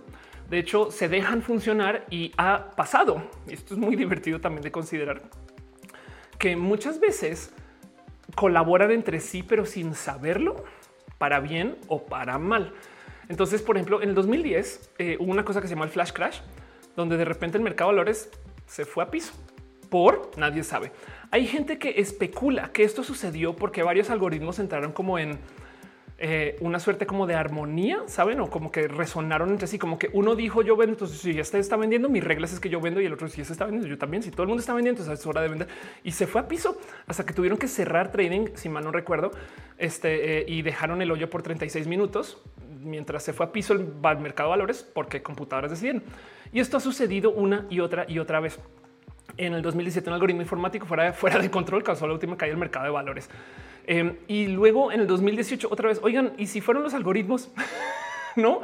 Eh, como que nadie sabe bien cuándo son, cuándo suceden, pero pues es simplemente un tema como de resonancia. Pues me explico como que 16 algoritmos como que al parecer se cacharon al tiempo haciendo ventas y entonces ahora eso hizo que otros tomaran decisiones y entonces estas inteligencias artificiales están literal batallando ahí en tiempo real em, y, tirando el mercado a valores a piso, lo cual puede tener consecuencias muy, muy serias para muchas personas, ¿no? Ahora sí dice Marian, imagínense que se ríen con tu risa, sería súper creepy. Bruno dice, tú me dio una idea para vencer las máquinas, solo es una buena broma. Decirlo en directo. Ok, Google. Sí, a veces digo eso, este, eh, a veces, a veces eh, me divierto con eso. Em, dice Joana, eh, odio los ads. Bueno, los ads en últimas también pagan ese trabajo, entonces yo prefiero tenerlos porque, porque de nuevo, luego los sitios se deshabilitan si los tienes y, prefiero este, verlo, pues como es, ¿no? Dice el robot, ya estoy harto, me voy. Alfonso Quiroz dice ataque homofóbico a alcaldesa de Bogotá por parte de un transeúnte en una rueda de prensa. Wow. Em, este dice eh, Cristian Méndez en el caso de Alexa, tal vez el Internet está muy lento y le contaron un chiste. Lo procesó cuando el Internet se normalizó. Alexa ya pudo entender el chiste y se empezó a reír. Es muy posible. Dice Andrés Galeano, o sea que mi broker me está timando, no hace nada. Eh, esto es más bien como para esta gente que hace eh, fast trading, no? pero bueno, dice Yuri, activaste mi Google Home. Eh, de eso. Eh, muy bien. Pero bueno, entonces traigo todo esto justo porque quiero platicar un poquito acerca de cómo tenemos tantas cosas que no se investigan, como que me, da mucha risa que las computadoras, como que pensemos que son eh, estas cosas que quieren ser humanas. Y, hay tantas, pero tantas, tantas, tantas historias que no nos estamos contando que, que yo creo que en últimas le podrían añadir tanto a la ciencia ficción y quién quita que capaz si hay un libro por allá bien raro, etc. Pero esto me hace, esto me da tanto más miedo que la historia de la robot súper perfecta que puede hacer todo y que además para rematar quiere ser humana y no puede y sufre por eso y, entonces luego decide que no, no va a ser humana y entonces no, como que más bien da mucho más miedo considerar que la inteligencia artificial que opera el piloto automático del vuelo un día haga cosas que nadie sepa por qué, que de repente los semáforos se desincronicen porque nada, porque se les dijo que deberían de estar eh, sincronizados a tal hora y entonces eso casual significa que cuando están desincronizados deberían de intentar sincronizarse y entonces comienzan a hacer cosas al azar. ¿Me explico? Pato dice, se asusta mucho una falla en inteligencia artificial, sería una falla en nanobots para limitar un derrame de petróleo. Anda. Em, dice Scarlett, ya quisiera que ciertas personas respondan más rápido que Alexa. Alexo dice una inteligencia artificial que haga inteligencia artificial. Y pues imagínate, Luis Solea dice, ¿qué piensas de Neuralink? Hice todo un episodio de Neuralink larguísimo, em, pero eh, lo único que tengo que decir es lo impresionante de Neuralink no es Neuralink, sino que la gente se va a poner muy idiota con Neuralink y va a discriminar. Gerardo Sacida dice derechos de los robots.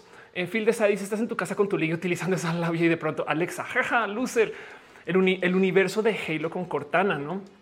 Sí como que eh, siento yo que hay algo que ver ahí que estamos haciendo demasiado cuando, cuando consideramos que eh, cuando escriben inteligencias artificiales, como que los, la gente que las escribe, literal lo que está pensando es en esto.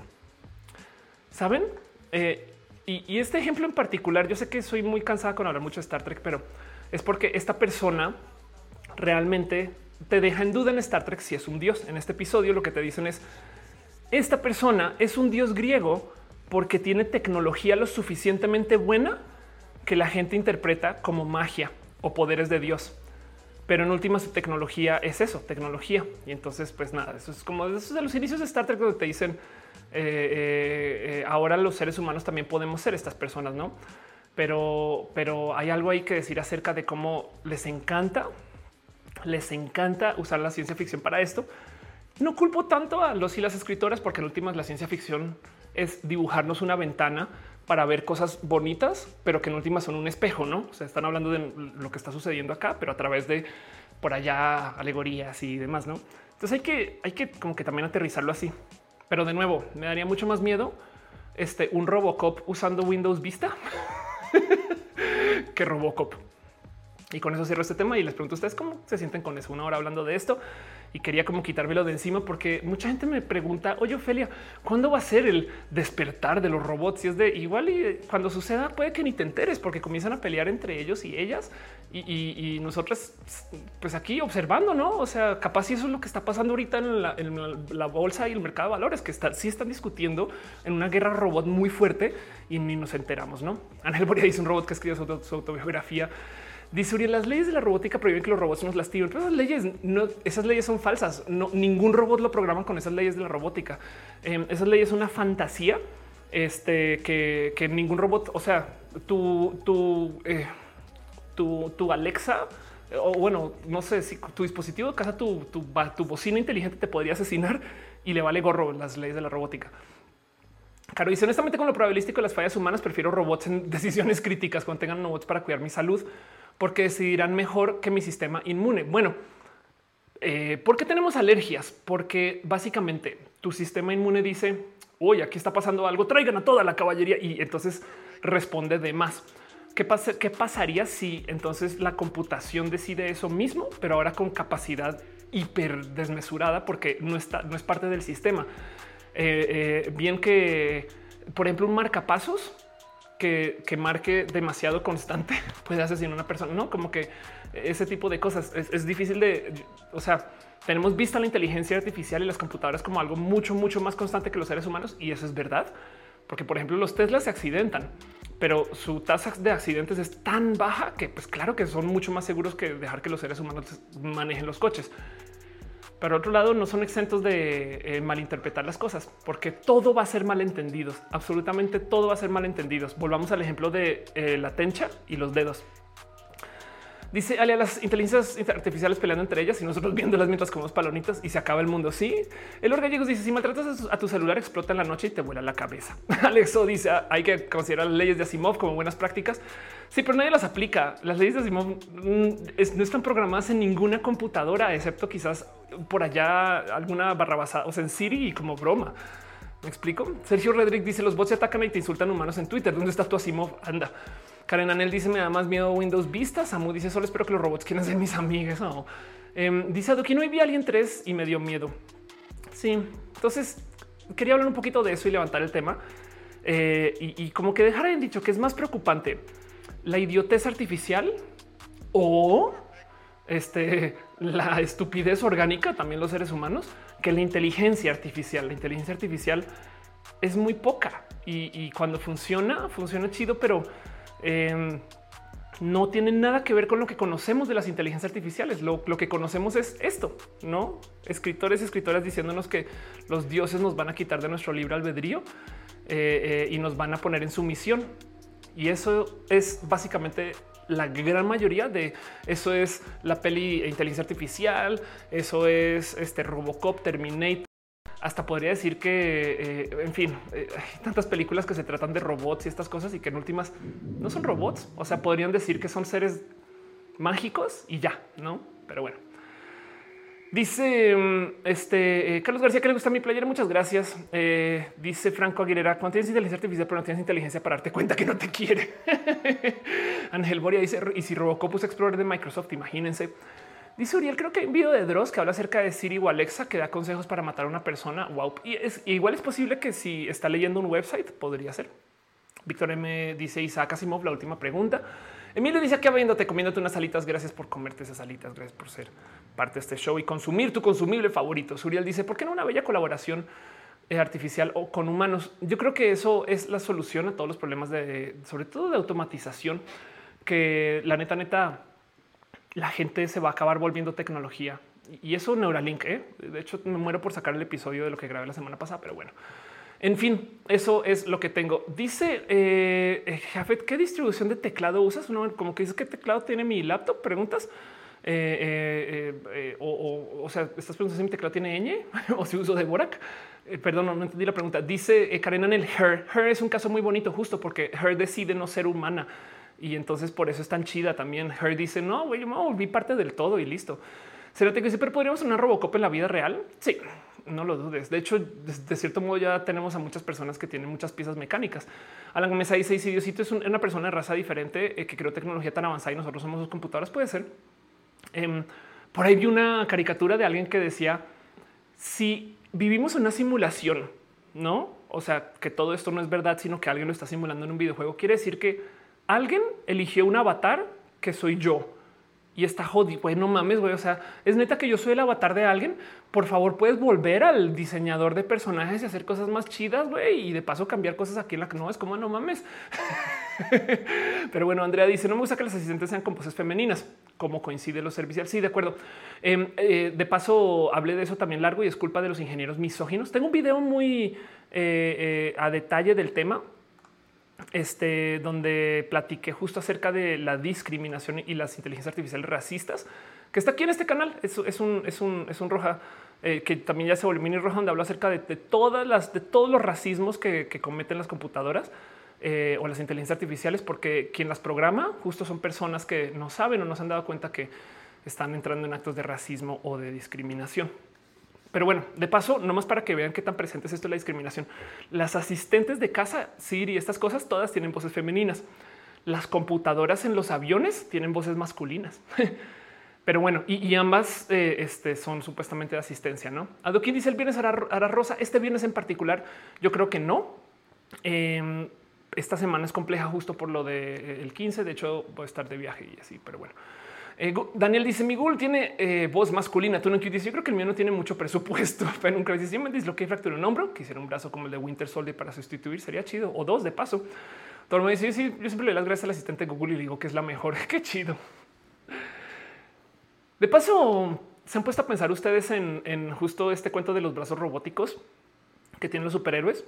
El logro más cabrón de estos brazos y también eso podría decirse los superhéroes mega fuertes no es que sean mega fuertes, sino es que teniendo esa fuerza, luego puedan ser lo suficientemente sensibles y suaves para agarrar cosas como un, por ejemplo, un volante y no, romperlo, para agarrar este, un arma y no desarmarla, porque el tema no es que sea muy fuerte, sino que también puedan ser tan sensibles que puedan sostener un huevito y no dañarlo. Pero bueno, Cierro este tema, leo sus preguntas o sus dudas, leo sus comentarios. Gracias por acompañarme a nerdear un poquito de esto. Ya vamos hablando una hora 37 minutos y voy a hacer lo siguiente. Vamos a nuestra próxima sección y voy a hablar un poquito acerca de noticias y cosas que pasaron la semana. Una sección que yo llamo abrazos. Pero en eso solo les quiero dejar ahí la consideración que de la ciencia ficción que habla de robots, ninguno está hablando de robots y me da rabia. Como que cuando me percaté de esto, tuve un momento de me siento estafada. Güey, Robocop es muy chido, pero Robocop no tiene por qué ser Robocop podría ser solamente como griego cop, saben? Y entonces es un dios griego que llegó y, resulta que tiene esas capacidades y se adueñó de un cuerpo humano. Y entonces ahora es parte humano y parte dios y nadie lo puede detener. Y es la misma pinche historia, güey. No tiene por qué, o sea, no, tenemos por qué imaginarnos que tiene servomecanismos adentro y, y estas cosas, no? Raro, no? Pero bueno, eh, vamos a lo próximo. Leo sus comentarios de todos modos. Dice Laura Lili, nos eh, interesamos por la tecnología para crear una visión más diversa. Jafet dice, quería saber si usas uh. No, no uso Dvorak. Lo usé un ratito en otro teclado, pero, pero ya, ya no nerdeo con eso. Aldo dice, ¿conoces la historia original de los Transformers en dibujos animados de los noventas? Eh, ellos ya no usaban cuerpos. Ándale. Pato Sánchez dice, si la vida como la conocemos fue creada por otra forma de vida anterior que no podemos reconocer como vida y creamos una nueva forma de vida tecnológica que luego se preguntará quién la creó, sería filosóficamente bello que eso sucediera. El Gallegos dice los brazos robóticos que usan para realizar cirugía son ejemplo de lo fuertes y precisos que pueden ser. Ándale. dice eh, Morato llegando. Oli dice Armando Damas en la película Ex Máquina, eh, eh, la inteligencia artificial se aprende muy chido y ve que ahí cometen el mismo error. Ex Máquina es esto mismo. En Ex Máquina es este, una creación del humano que mágicamente quiere ser humana y que llega un momento que ya no sabe si es humana o es robot. Y entonces eso como que eh, eh, yo estoy convencida que las computadoras no van a querer ser seres humanos, güey. Y, si lo quieren ser, no va a ser así, ¿no? Como que yo creo que eh, esto es una visión muy egoísta, si lo piensan, pues muy androcéntrica, pues. En fin, vámonos con lo próximo. Leo sus comentarios de todos modos. Em, dice darwinismo, no había pensado en eso de los héroes. Yuri Maldonado dice, quiero saber qué opinas, qué crees que sea primero, viajar en tiempo. Viajar en tiempo ya lo hacemos, viajar en tiempo al pasado no se puede eh, robots humanos con inteligencia artificial o vivir en Marte. Bien, en Marte eh, va a suceder y vamos a tener una inteligencia artificial que nos va a llevar. Eh, y los robots ya los tenemos acá. O sea, una rumba es un robot y tiene una inteligencia artificial. Entonces ya sucede el segundo. Vivir en Marte viene pronto y viaja en el tiempo al pasado. La prueba de que no podemos viajar el tiempo al pasado es una prueba lógica muy tonta, pero es que no hay turistas. Y entonces ustedes dicen, bueno, pues es que ahorita no los hay, después sí. No, es, es el año 2020 es un año potencialmente muy interesante para alguien en el año 3000 y en el año 4000, en el año 5000, en el año 10000, en el año 20000. Me explico. Entonces, todos esos viajeros se aperrarían para venir al 2020 y, como el tiempo pues hacia futuro es infinito, entonces estaríamos llenos de turistas del futuro, no así de entrada, fácil. Em, e, y, y, la pregunta es si hay algo que detenga que suceda. Pues bueno, capaz hay un apocalipsis. Bueno, pero vuelve a suceder la civilización en 4000 años y capaz es así, desarrolla viaje en el tiempo. Me explico.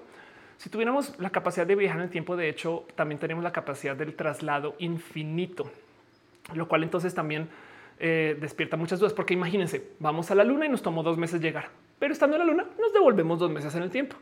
Y entonces ahora vamos a Marte y nos tomó seis meses llegar, pero nos llegamos allí nos devolvemos seis meses en el tiempo, lo cual quiere decir que llegaste a Marte el mismo día que saliste. Eh, y entonces, eh, bajo esa lógica, podrías atravesar todo el universo sin que pase un segundo. Y eso entonces implica de entrada que eh, tendríamos visitas intergalácticas, tendríamos, no, o sea, o, como que el punto es que ya sabríamos que se podría viajar el tiempo en el futuro si mero por el tema de, la logística, no? Y como no hay nada de esto, en, o sea, no se ve, es, altísimamente probable que no se pueda viajar en el tiempo hacia el pasado. Hacia el futuro sí podemos, pero bueno. Ayer dice que de Terminator, este, pues lo mismo. Terminator es exactamente el mismo problema. Terminator, la historia de Terminator es vino un dios con más capacidades del ser humano y luego vino otro dios del Monte Olimpo que tiene otros poderes y entonces discutió con el primer dios y, lo vimos todo, ¿no? dice eh, Suriel, tu canvas de viajes en el tiempo está bellísimo. Ah, es verdad. Eh, tengo que repasar ese canvas. Caro dice hay una paradoja por el tiempo, porque si te mueves sobre él, entonces te desfasas de las diferencias de líneas temporales. Pues eso nada, eso está comprobado, existe, se sabe, pero pues sí, podría, podría ser que funcione así. András dice esta futuro me decía que está prohibido viajar al pasado al 2020. ya sabemos por qué. De hecho, em, dice Fabián, cualquier viaje en el pasado es destrozado para convertirlo en entropía. Eh, Pablo C dice, em, ¿qué tal si quien viajó del futuro nos trajo un virus? Pues hay una cosa muy divertida que dice Aldo ahí en el robot de Platón y es que si los UFOs, los ovnis que vemos ahorita, no son extraterrestres, sino son seres humanos del futuro y ya. Scarlett dice la misma cuestión con la antropomórfica de las apariencias alienígenas, no la representan con otras formas y habilidades que no sean atadas a imposibilidades humanas. Sí, en Star Trek, porque soy nerda de Star Trek, llama un día me va a callar de esto, hoy no es ese día. Eh, explican eso eh, eh, y no les voy a spoiler nada, pero explican el por qué en Star Trek en particular los aliens son tan humanoides. Eh, John Luke dice que opinas sobre lo que pasó con la CNDH. No sé de qué me estás hablando, eh, pero voy a asumir que le quitaron más poder a la CNDH y, entonces sería triste de ser el caso. Alejandro Escate dice como le echarle un poeta con una computadora que cuenta en el libro Los dragones del Edén y la compu empezó a cambiar el tema cuando no sabía por dónde ir. Ándale, chido. Eh, Alfredo dice esto del viaje en el tiempo dejó mucho en duda.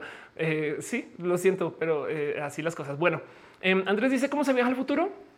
Es un tema relativístico cuando, cuando andas muy rápido, cuando aceleras tu cuerpo.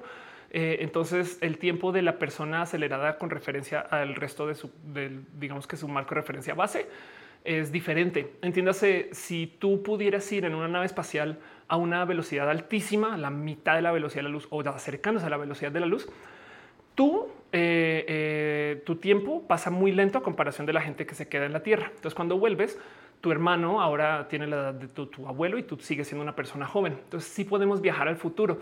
De hecho, esto ya se ha comprobado. Hay gente que con relojes atómicos, eh, este, cuando tú viajas en un avión, mantienes tu edad, pero por fracciones de como femtosegundos, o sea, nada, no? Pero, pero eres tantito más joven que la gente que se quedó en la Tierra, pero pues por fracciones inmedibles de todos modos, no? En fin, eh, Gama me dice es otra cosa la CNDH, no sé qué pasó, este, pero igual si quieren decirme en el chat sería chido. Eh, Tormeo Puentes dice es como el video que habla de los viajeros eh, tiempo de poleta y un señor que manda ese postal a su esposa, un país que en su momento no tenía raíces. Ándale, Cat Power dice wofe. Hola, Alena ya dice se refiere a la toma de CNH por el bloque feminista. Eh, este me pueden dar más datos, sería chido. Andrea Acevedo dice qué tal si en el futuro hay tanta desigualdad que solo los muy ricos pueden viajar y están restringido que se pierde entre la gente del presente. Bueno, pues piensa en esto. Los muy ricos del 2050, los muy ricos del 1080, del 2090, del 2000, del, del 3000, del 4000, del 5000, del 6000. ¿Ves cómo perran? ¿Sabes? O sea, eh, eh, como sea que lo veas, como el tiempo es tan, tan amplio, entonces tendríamos muchos turistas. Llega alguien, llega un turista dentro de 100 mil años, puede llegar, me explico. Eh, y entonces son los muy ricos. Entonces, como sea que lo veas, el problema es que tendríamos a muchos turistas viendo cosas.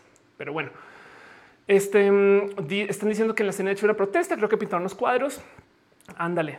Eh, pues nada, la fuerza feminista ahorita es necesaria y ojalá consiga mucha prensa. Ya entendió que por dónde va. Eh, dice Kichan, las inteligencias artificiales escriben sinfonías como si las hubiera escrito el compositor, como la sinfonía incompleta de Schubert, que le escribió dos movimientos, un smartphone. Sí, total. Pero la pregunta ahí es si lo que escribió la inteligencia lo reconoce como simplemente un patrón repetido o si lo entiende como música. Una pregunta compleja. Pero bueno, eh, voy a cerrar ahora el tema formalmente y vámonos a lo próximo. Leamos las noticias y las cosas que veamos, veamos las noticias y las cosas que están pasando, excepto la, CNDH que me estoy enterando con ustedes. Muchas gracias. Eh, dice Irina, el viajero en el tiempo que destruyó el COVID se confundió y se llevó a Kobe Bryant. Anda, Víctor me dice, ¿qué piensas de la simbiosis humano-máquina? Ojalá suceda así. Yo creo que la única solución eh, este, eh, bonita para, para, este problema.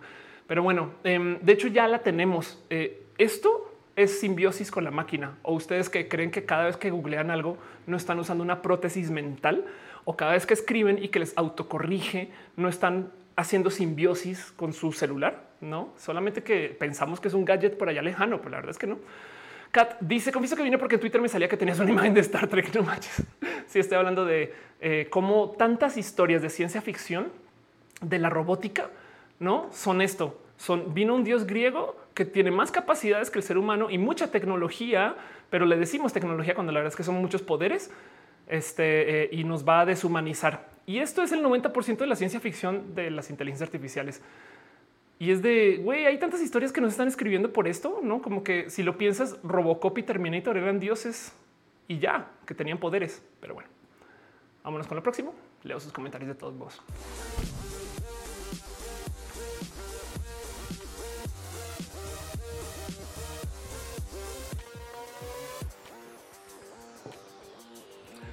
Dice Fabián Valdelamar, los robots no sienten mariposas en el estómago. Qué chido. Dice Oscar Urquía, de hecho para ser un cyborg no se necesita estar pegado a una máquina, sino sentir apego a ella. Eh, o también alguien podría argumentar que eh, que la necesites, no? O sea, para respirar, para pensar, para trabajar, lo que sea, no? Eduardo, de hecho, y también, como lo mencioné en el antepasado, em, el hacer cosas para mejorar tu cuerpo ya es una mentalidad cyborg, pues porque no es natural todo aquello que no sea natural. Y hasta en los 50 y los 60 se decía que, por ejemplo, una práctica que puede mejorar tu cuerpo para hacerte cyborg es hacer yoga, solo que ya lo normalizamos. Pero bueno, em, en fin, todas las semanas pasan cosas y eh, de vez en cuando es bonito nomás sentarse a ver qué fue. Hay un chingo de noticias que no tengo aquí conmigo, pero que quiero igual de todos modos eh, eh, discutir. Y si ustedes saben de algo que no les haya presentado aquí, pásenmelo de todos modos en el chat y, a ver qué les puedo decir. Pero bueno, repasemos un poquito cositas que pasaron la semana. Yo les llamo estos abrazos porque es como cada vez que pasa algo nos damos un abrazo. me estoy tratando de reinventar esa historia. La verdad es otra, pero bueno, los fans de verdad lo sabrán.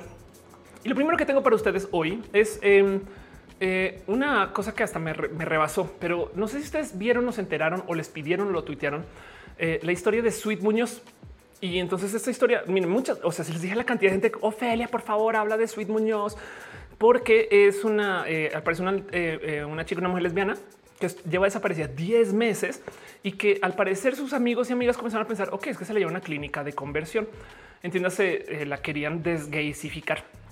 Y esto pues evidentemente es cruel, inhumano, indebido y, pues toda esta plática es rara en general. Y pues nada, pues yo tuiteé de esto, mucha gente tuiteó de esto. Sweet Muñoz está desaparecida desde hace 10 meses.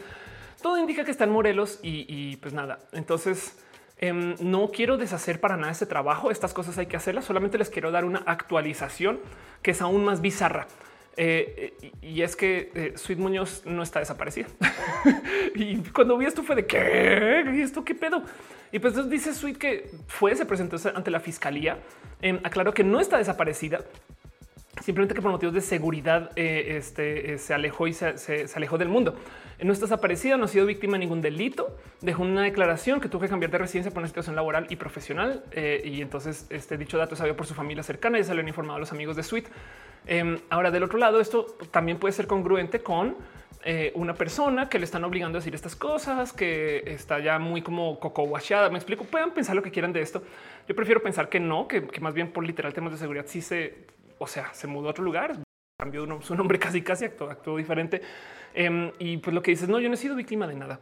Pero pues la verdad es que aquí habrá mucho más de esta historia que no sabemos, ¿no? Solamente les quiero dar la actualización de que Sweet, pues por lo menos está viva, me explico, o sea, eh, eh, este, y no, no está desaparecida. Entonces, eh, ahí se los dejo. Primer abrazo, lo que opinen de esto y cómo se sientan, pero les doy la actualización. Pues dice, pero en Ucrania se supone que esas clínicas ya están fuera de la ley. Pues sí, pero pues también el narcotráfico y, vea. Eh, dice este Gama ya es ilegal la CMX. Sí, de acuerdo, pero pues eso ya saben cómo es, ¿no? Adrián Méndez dice, una clínica de conversión en Guadalajara. Lo primero que me recomendaron fue alejarme de todas las personas que me acercaban a pecar. Qué rudo. Un abrazo, la neta. Daniela dice, ¿qué opinas de Chapi? Chapi es una buena eh, investigación acerca de esto que estaba diciendo, de que eh, los robots y la humanidad, pero de nuevo habla de lo mismo. Chapi no tiene por qué ser un robot, puede ser simplemente este, un avatar de persona hecho de barro y que con magia quiere ser persona. Pinocho, pues no. Escanea dice esto una iglesia mormona, de los líderes pastores quería tener relaciones conmigo. ¿Les ha pasado? Wow. Eh, no, no me ha pasado, pero, pero que eh, hay que.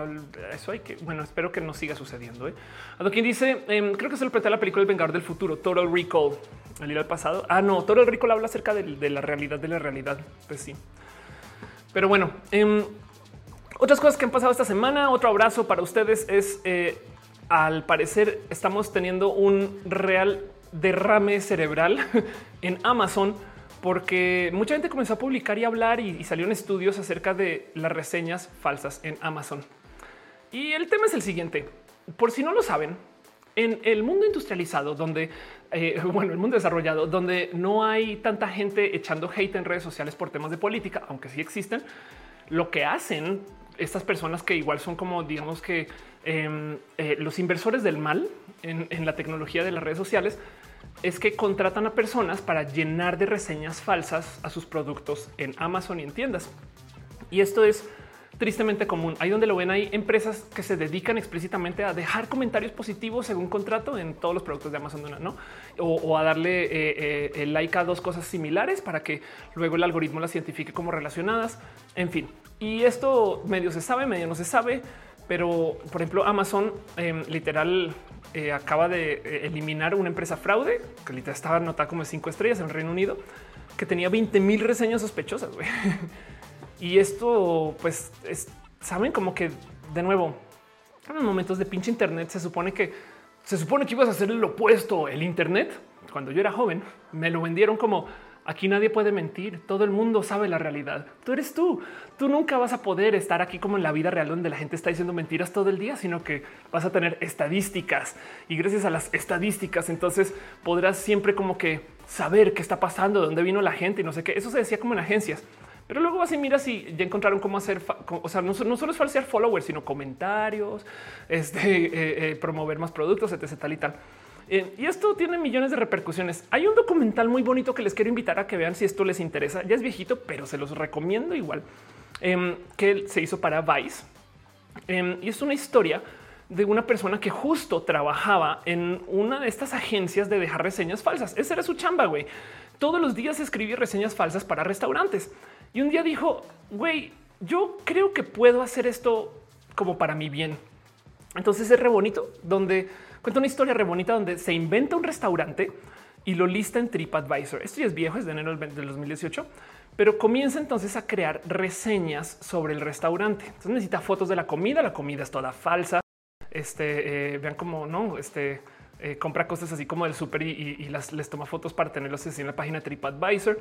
Luego comienza a como que crear eh, esta como leyenda de quién sí puede ir y quién no. Y a medida que lo va llenando de reseñas falsas, el algoritmo de TripAdvisor le va subiendo el ranking al restaurante que no existe, no existe.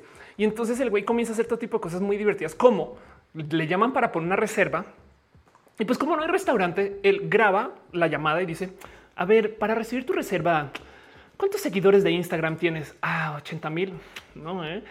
no, no te puedo recibir porque no me vas a estar promocionando lo suficiente. Perdón. Y le cuelga así con toda la grosería del mundo.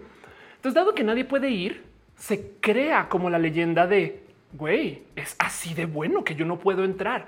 Y estas mismas personas también comienzan a dejar sus reseñas, influencers, gente no como que muy notoria, diciendo güey, yo no puedo conseguir una reserva. Güey, ¿cómo qué pedo? Eh, eh, este eh, y pues nada, es, un, es un documentalito por así, por así decir, de la creación de un restaurante falso que para no spoiler, spoilerearles demasiado, eventualmente hace un evento, hace un evento en el restaurante con VIPs y, con comida este, eh, bien, bien pirata, pero pues que todos modos la presenta pues como eh, eh, cosas de, no como de, em, como de ultra autor, por así decir. y, y, pues vaya uno a saber qué tanto de esto es muy verdad y qué tanto no, etc. Pero es muy divertido seguir y que lo importante aquí es que todo comienza con un güey que trabaja haciendo reseñas falsas como estas cosas que se hacen para Amazon. Entonces los dejo ahí nomás como de noticia de abrazo de mención del cómo viene una bomba de así como a veces hacen purgas en redes sociales, en Twitter de repente hacen la purga y mucha gente pierde seguidores y en YouTube y en Instagram. Ahorita viene como la purga de, Amazon, no? Y entonces a ver qué productos se caen, qué cosas se desaparecen, esas cosas también hay que este, ver por dónde va. Dice, están diciendo Rafael y ese EGR que si no es la misma persona que luego se hace un diseñador famoso, sí. El, como que el otro documental que hizo es eh, se creó un perfil falso que se lo alimentó con reseñas falsas para entrar a un Fashion Week, creo que era en París, y se infiltró a fiestas chidas. Pero bueno, em, dice George, es tan fácil mentir. Si la mentira es tan buena, puede pasar por la verdad. El problema es que aquí está mintiendo usando sistemas que están diseñados para evitar eso. No, en fin, o sea, es dejarse, es dejarse eh, un chingo de comentarios falsos y que la gente piense que son reales, todo eso, ¿no? Dice Víctor Hugo, apenas llegué, eh, eh, no te preocupes que de hecho ya mismo en YouTube puedes arrancar a verlo si quieres, ¿no? Solamente que el chat está diferente. Eddie dice, dice, saludes. Yuri dice, luego les con una despensa y tiene un hate en Twitter, de acuerdo, dice Rafael, yo trabajo haciendo reviews positivos fake, me pagan 20 dólares por mis palabras en inglés, easy peasy, pandemia del mal. Anda, exacto. Em, entonces, nada, y les dejo como nomás el abrazo de que eh, viene como la purga de Amazon y a ver qué significa eso y qué pasa eso y qué eh, no y, cómo va a funcionar de ahí en adelante. Pero bueno, en fin. Em, luego, la otra cosa que tengo para ustedes, noticias, cosas que pasaron esta semana o que pues no sé, como que me gusta tener en radar. Hace ya creo que tres o cuatro episodios hablé de Starlink, que Starlink es este proyecto de Elon Musk para poner internet satelital y lo hablé explicando un poquito la locura que va a ser cuando tengamos los 20 o 40 mil satélites que quieren mandar al espacio. Pero bueno, por si no recuerdan, pero como sea, ya se está celebrando que salió la duodécima misión de Starlink. Acuérdense que cada misión lleva algo así como 30 o 40 satélites. Y ya se está hablando de cómo los usuarios están recibiendo descargas de 100 megabits. Ahora, acuérdense que esto va a ser global cuando lance. Y esto, pues nada, se los dejo para como que, le tengan un ojito a Starlink de cómo esto sí está funcionando.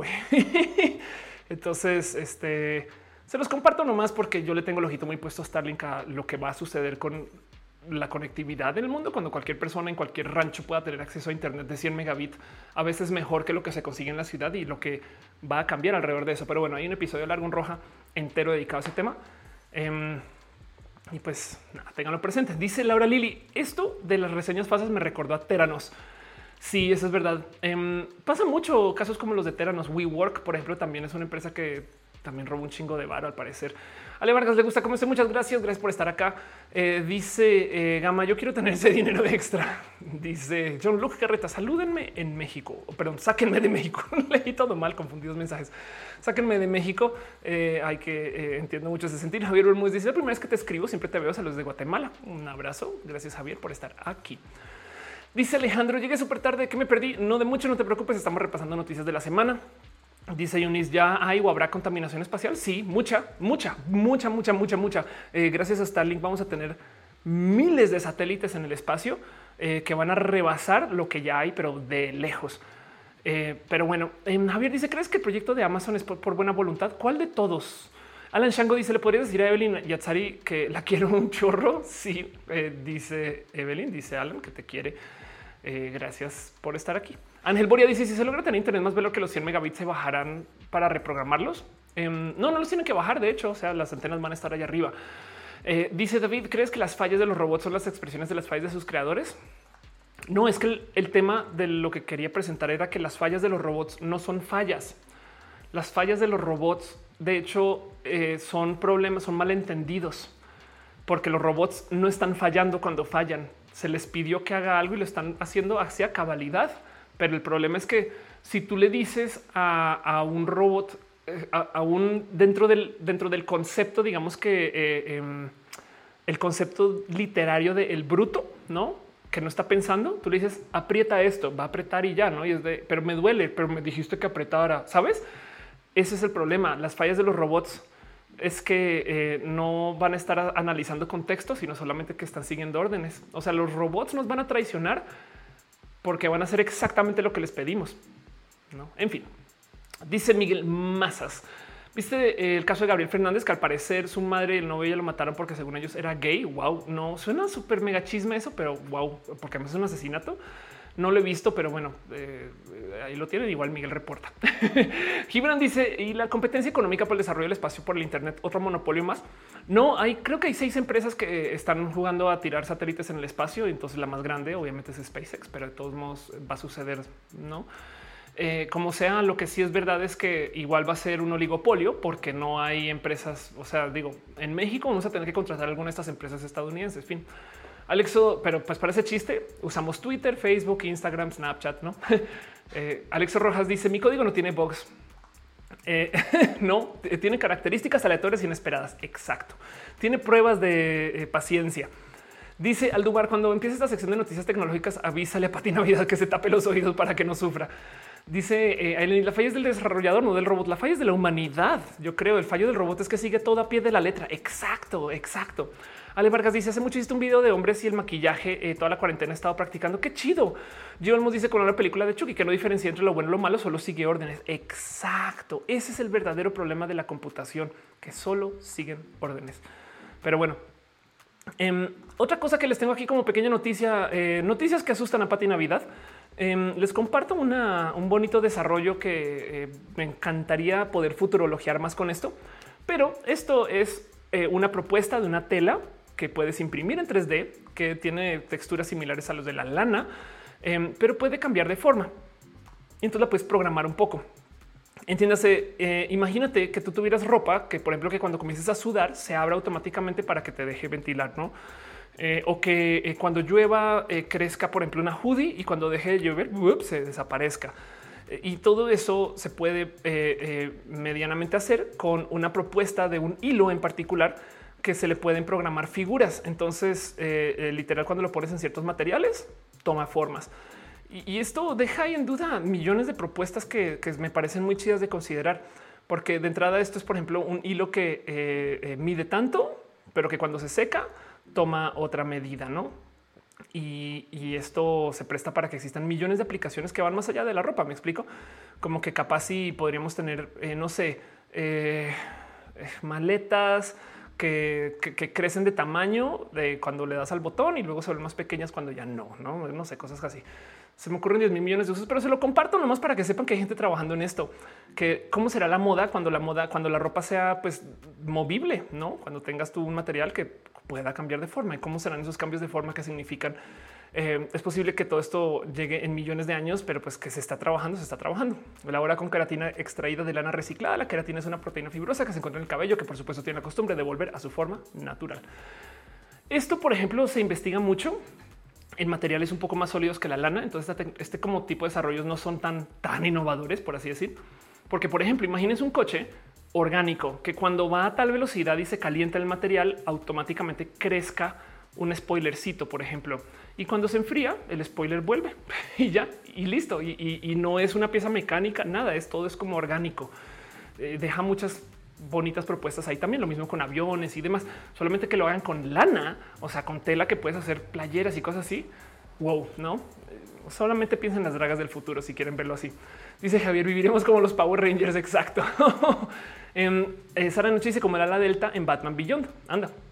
Alexo dice ese material es la ropa de Flanders esquiando. Eso de paso también es una de las propuestas para esta ropa eh, o para lo que pues, se podría hacer con este, con este material en ropa, que ahorita tenemos un tema donde se hace demasiada ropa que no se usa, no se vende. Ese inventario luego a final del día lo acaban, créanlo o no, tirando.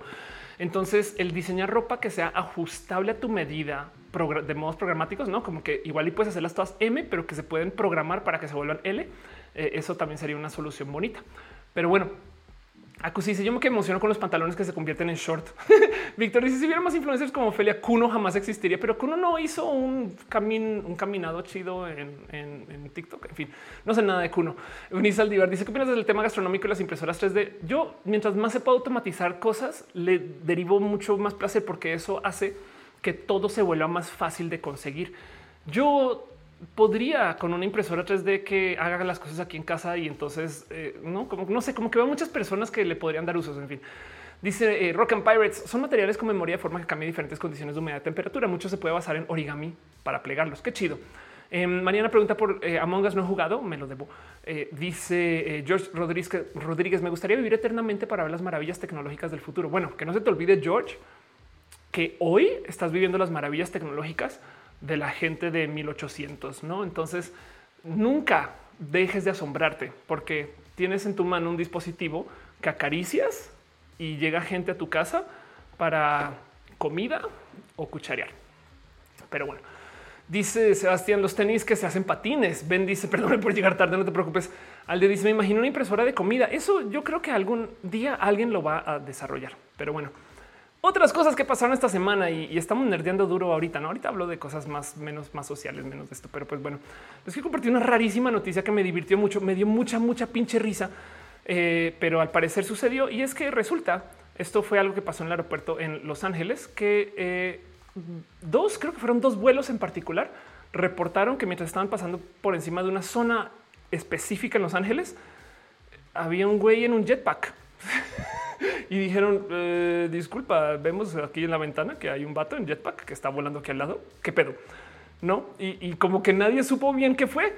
Como, y así, si el 2020 no pudiera ser más extraño, los pilotos de las aerolíneas que aterrizaron al aeropuerto internacional de Los Ángeles el domingo 30 de agosto informaron haber visto un tipo en un jetpack. El problema es que sí hay tipos en jetpack en el mundo. Me explico. O sea, sí hay gente que hace jetpacks en su garage. Eh, eh, o la otra es que ahora sí, Iron Man que de paso así es como lo confirman en la película. El güey va volando y de repente eh, así de eh, Houston, no más quiero reportar que veo enfrente de mí un vato volando solo. ¿Qué pedo?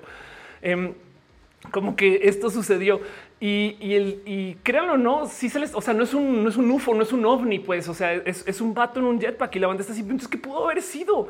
Em, al parecer ya encontraron con que eh, por lo menos puede ser una persona que esté más o menos en esta zona de Los Ángeles y entonces como que están buscando para ver si en esa gente con esta como capacidad de construir jetpacks. Y ya me da mucha risa de considerar que igual y si es un güey que pues saben como que em, a ver human eh, human airplane. Esto es un viejísimo video de un güey. Aquí está a ver si encuentro el nombre. Es un güey creo que es un güey francés que eh, desarrolló esto. Em, un pequeño sistema de vuelo usando ahí, medio alcanzan porque tiene un motor, dos motores, tres motores, cuatro motores, son jets, de hecho, y vuela. O sea, esto existe y este hay un chingo de videos de, este güey volando, porque además es como que eso es algo que pasa como en, eh, Arabia Saudita y son como muy demostrativos.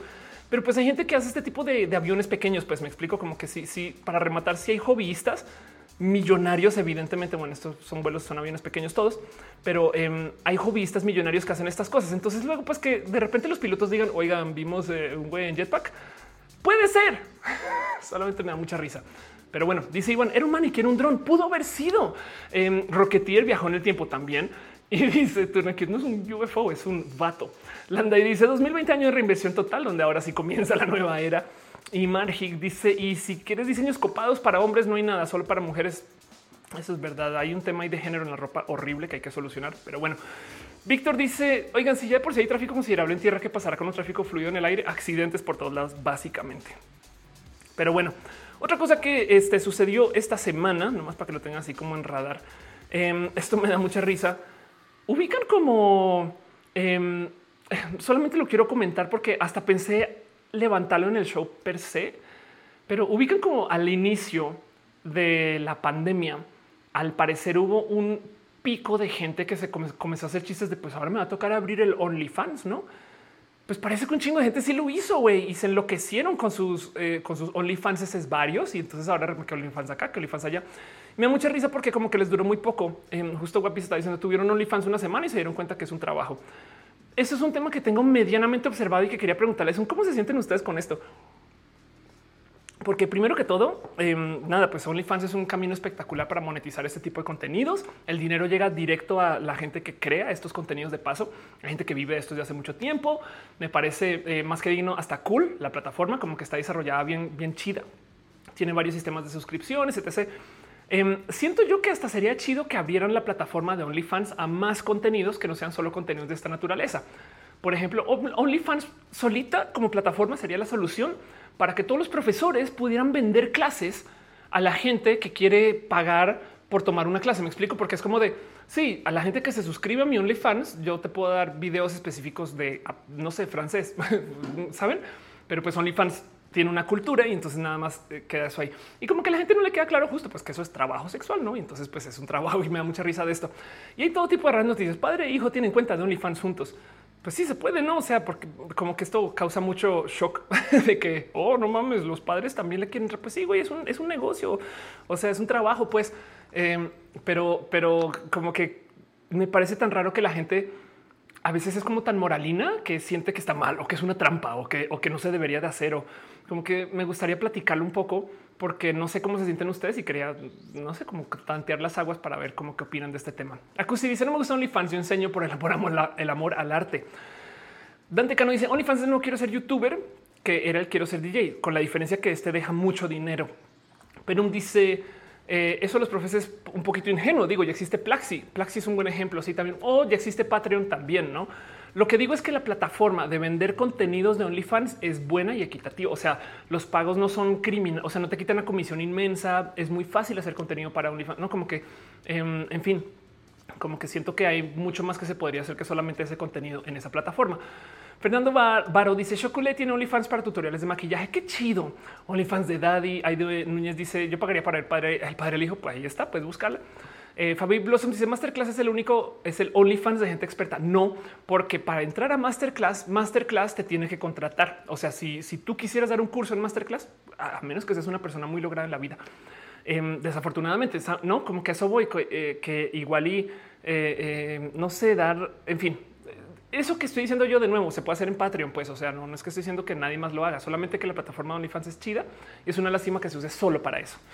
Em, dice em, Emilio, en OnlyFans de clases y demás es como Skillshare, ¿no? Em, creo que sí, pero fíjate que Skillshare tiene, o sea, Skillshare no es fácil de usar, pues, o sea, no puedes como que hacer un videito rápido de ahí les va un cortito tal y tal y tal, sino que tienes que subir, catalogar, en fin. Pero sí, eh, dicen, ¿cuál es la diferencia entre Patreon y OnlyFans? Em, es que OnlyFans, si quieres verlo, es como un Instagram monetizado, o sea, un Instagram que te tienes que suscribir para que la gente consuma su contenido. En Patreon tú subes el video, pues no eh, ya hecho. O sea, tú está más hecho como para grabar videos enteros y editarlos. No puedes como que levantar la cámara y grabar un saludo a Patreon fácilmente, a menos que lo grabes y lo subas como por aparte, pues no. En fin, José Ortega dice: Vas a hablar de cómo ganó un millón de dólares Bella Thorne en OnlyFans. Em, no sabía que ganó un millón de dólares, pero pues vea, pues la verdad es que de nuevo es una plataforma digna. Lo que pasa es que la gente se pone muy cucú, loca, güey, loca, porque no están acostumbradas a, que la gente hable tan abiertamente acerca del trabajo sexual, supongo. Em, Paco del Mazo tiene OnlyFans. Ivonne dice: Si yo no fuera servidora pública, no descartaría el OnlyFans. Estoy en la etapa señora católica. Qué caga. Em, dice sistemas lúdicos por tu culpa le entré a TikTok. Qué chido. Pásala bonito. Eh, Scarlett Cat dice mientras sea mayoría de edad consensuado el contenido sea de calidad, el negocio, el negocio. Sí, estoy totalmente de acuerdo con eso. Por supuesto, no evidentemente nada en contra este, del consenso, obviamente. Otra cosa que sucedió esta semana o otra cosa que les quiero compartir mientras leo sus comentarios acerca de lo que hay con OnlyFans. Eh, Microsoft publicó una herramienta para detectar deepfakes que les estamos usando son estos videos falsos no modificados que deja, me parece peligrosa que exista dentro de todo y todo. El cuento es, em, pues sí, hay cosas que eh, las computadoras pueden detectar mejor que los seres humanos, que en últimas los deepfakes de ahorita tienen ahí unas como detallitos y cosas que dices, ah, es modificado, ¿no? Como que de repente, no sé, em, el maquillaje de TikTok o de Instagram, pues a veces la persona se ve de lado y se le cae el maquillaje, ¿no? O, cierra los ojos y todavía sigue delineado. Como que es un poquito de, y podría ser mejor ese algoritmo. Pero se los prometo que lentamente esas cosas se van a ir desapareciendo y entonces llega el momento que no vas a saber si esa persona sí se maquilló o está usando un filtro. Y yo estoy muy a favor de eso. Honestamente me parece, yo sería feliz usando maquillaje virtual y no maquillándome. No, para mí sería lo máximo, porque más imagínense cambiarlas en vivo o que ustedes cambien el maquillaje eh, este, y yo siga, yo siga hablando. No sé, me, parece muy divertido, pero el punto es que eh, hay unos deepfakes por ahí que son muy buenos, muy buenos y hay cosas que pues nuestros ojos no están tan acostumbrados a buscar, no? O sea, como que caemos en la, o sea, somos muy fáciles de engañar en general. O sea, no necesitamos un deep fake para saber que la gente nos puede engañar. Em, y entonces esta herramienta me parece muy chida. Por un lado, porque es bueno, por lo menos tenemos algo con que tratar de detectar a los deepfakes, no? A ver cómo le va. Del otro lado, el riesgo de que exista algo así es que lo primero que va a hacer el primer programador listo es tomar su generador de deepfakes y ponerlo a la prueba con entrar el de Microsoft hasta que pase la prueba. Entonces, esto es gato y ratón y a ver en cuánto tiempo les toma romper el algoritmo de detección de Microsoft. Pues saben, y, no duden que esto va a pasar eventualmente.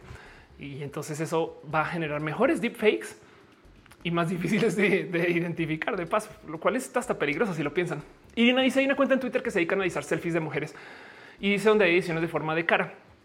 Yo creo que por eso es que también hay que enorgullecernos de lo falso también es que la mitad del pedo ahí es que la gente piensa que porque tú te operaste la nariz eres como menos persona. No, no, no, no, no. Yo no tengo cirugías. Es de güey, ¿qué tienes? Y si las tienes, güey. La gente se modifica el cuerpo para todo. Tú tomas café, vino y haces cosas para que tú pienses diferente todo el santo día. Haces ejercicio, vas al gym, eh, no como que, como que pensa, o sea, eh, está mal modificarse. No mames, no güey. Al revés, seamos las personas más falsas de todas a gusto, no como que Em, me, da, me da como, como rabia que, toque no como, como sacar a la gente de su closet de la modificación, no? En fin.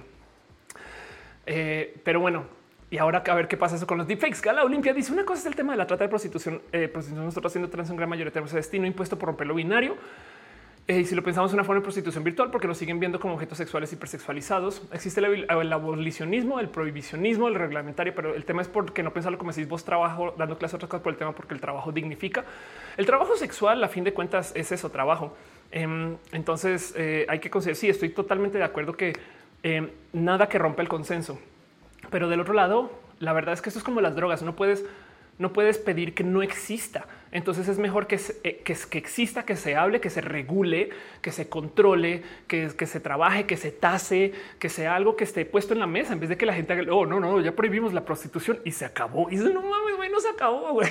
No, es lo mismo con el tema. Es más, de hecho, el prohibirla eh, o el buscar eh, eliminarla eh, va a ser que sea que lo que sí exista sea mucho más tóxico, igual que con las drogas, pues es imposible. Pero bueno, esa es mi posición.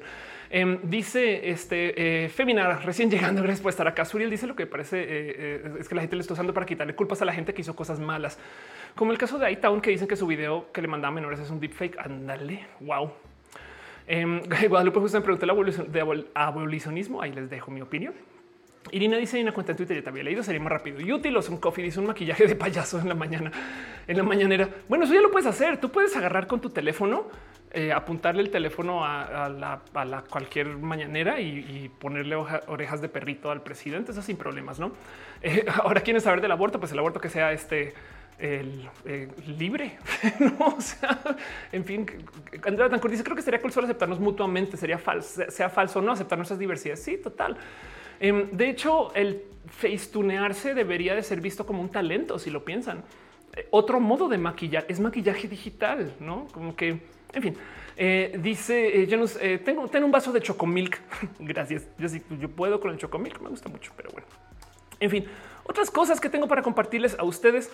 Eh, autorizado ya el tema de cambio de documentos para infancias trans en México. Y esto es una eh, es un encabezado un poco truculento, pero se los comparto. Niños trans, gracias homosexual por no usar lenguaje incluyente acá, pero bueno, porque también hay y, niñes, pero como sea, niños, niñas y niñes trans podrán cambiar nombre en la Ciudad de México desde, desde los 12 años.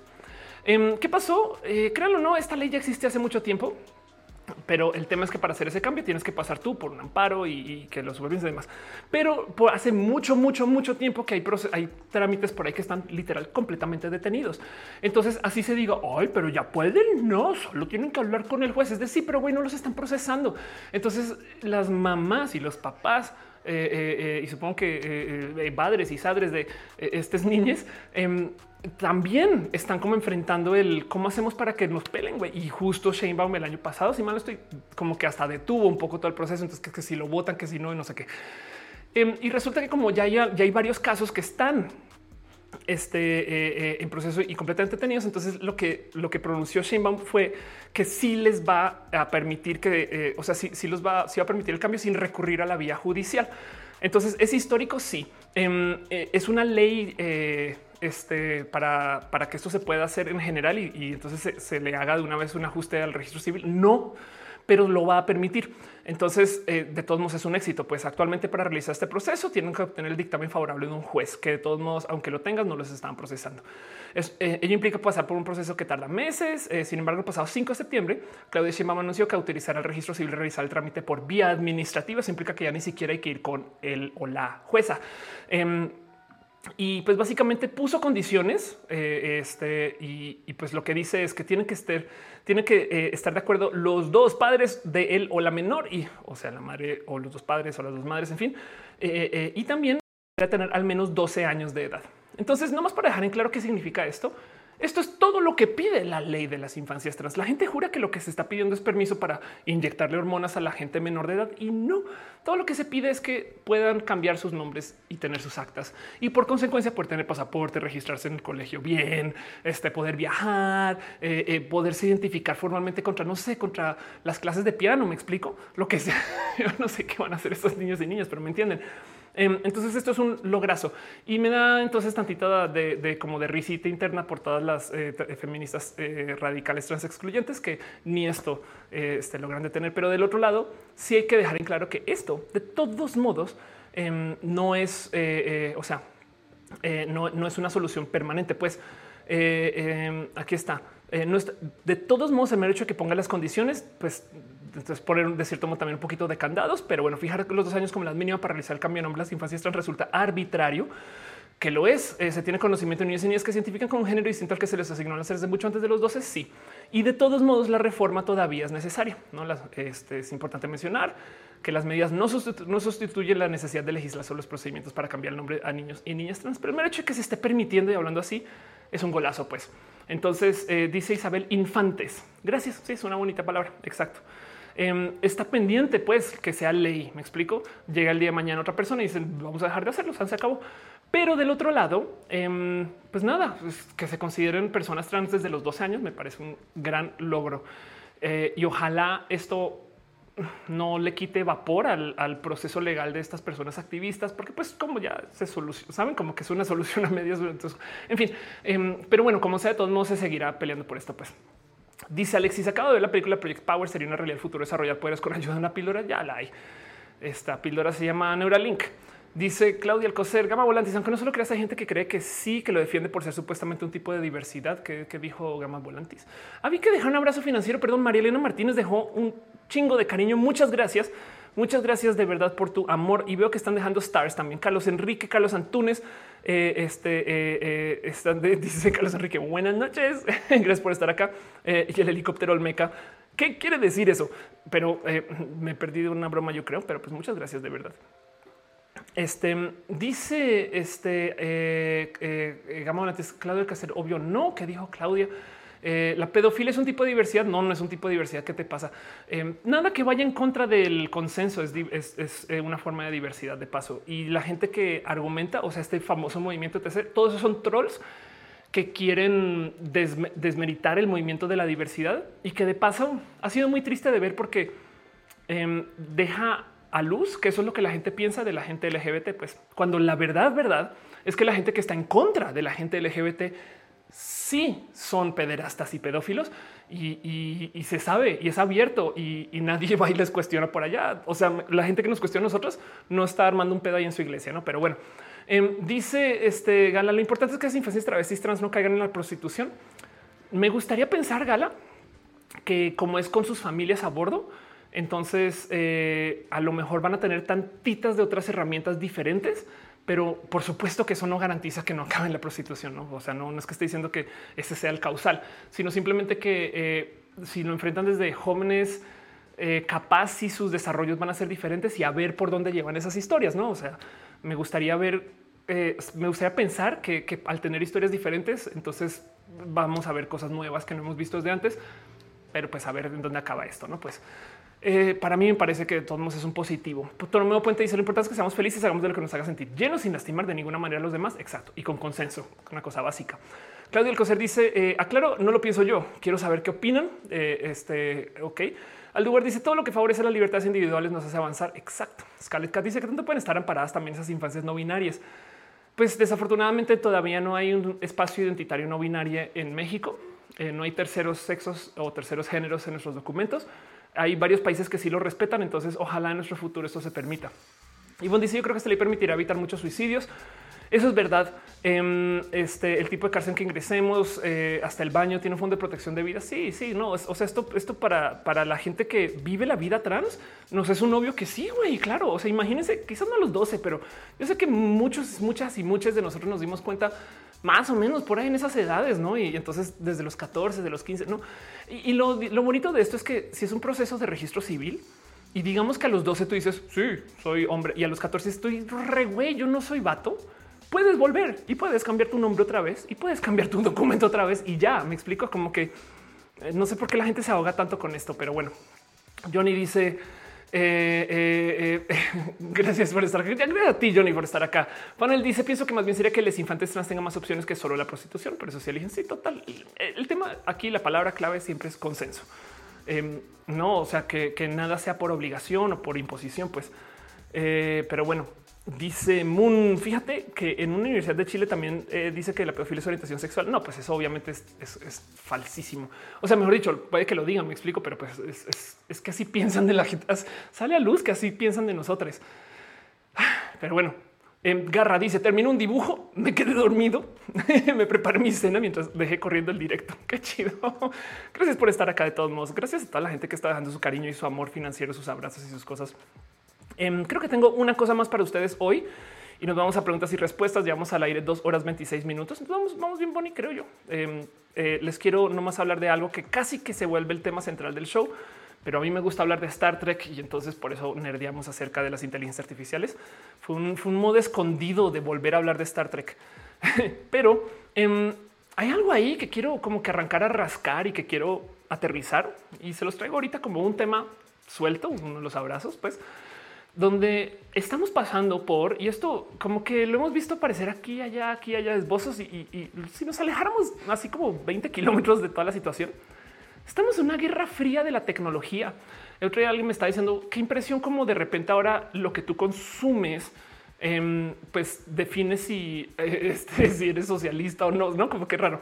Digo eso de por sí, yo lo digo a veces en mi stand up que qué raro que los productos tengan ahora eh, causas, ¿no? Entonces como que de repente vas por el supermercado, mm, me pregunto si estas galletas de chocolate apoyarán el aborto, ¿no? No, yo creo que yo creo que mejor compro estas de otra, esta otra marca que sí es este abortista, ¿no? Vamos, güey, son galletas de chocolate que te... Pero em, también hay que dejar en claro que, pues sí, por supuesto que en este mundo donde estamos pasando por el nuevo orden mundial y donde se están reorganizando las cosas, pues de repente comenzamos a, vivir estas batallas épicas eh, gubernamentales que en últimas son eso. La Guerra Fría sigue siendo hijos de eso que sucedió en ese entonces, eh, eh, de, lo que era el bloque soviético y Estados Unidos. Pues ahora Estados Unidos esta pelea con China, que de paso representa pues estos supuestamente poderes comunistas. Em, pero esta pelea con China es rara y compleja y yo creo que también responde al mero hecho de que todo el mundo se fue a China a poner pues todas sus fábricas allá y, entonces ahora China como que controla como todo este poder de manufactura que ahorita justo sobre todo en épocas del COVID como que se comenzó a desarmar. Y tengo un video largo hablando de eso, hablando del orden mundial.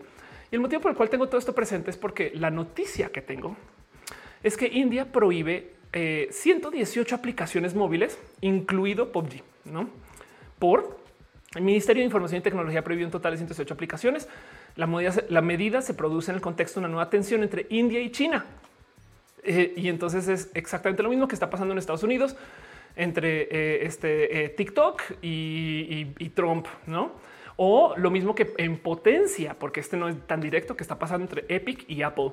O lo mismo que puede que suceda ahora que también se está hablando acerca de bloquear este, a empresas manufactureras de chips, lo cual quiere decir que capaz si las computadoras hechas en Estados Unidos van a tener ciertos chips y son hechas en China van a tener otros chips y no van a ser capaz y potencialmente compatibles. Entonces va a ser otra cosa para la gente que eh, este, trabaja con esto eh, que va a tener que observar. Y entonces qué significa eso? Y pues de nuevo, y, esto no son, no son decisiones comerciales. Pues el Departamento de Defensa estadounidense le ha confirmado a Wall Street que las agencias están discutiendo si agregarán o no este, a SMIC, o sea, Semiconductor Manufacturing International, a una lista de entidades eh, que prohíbe efectivamente con el comercio con empresas estadounidenses.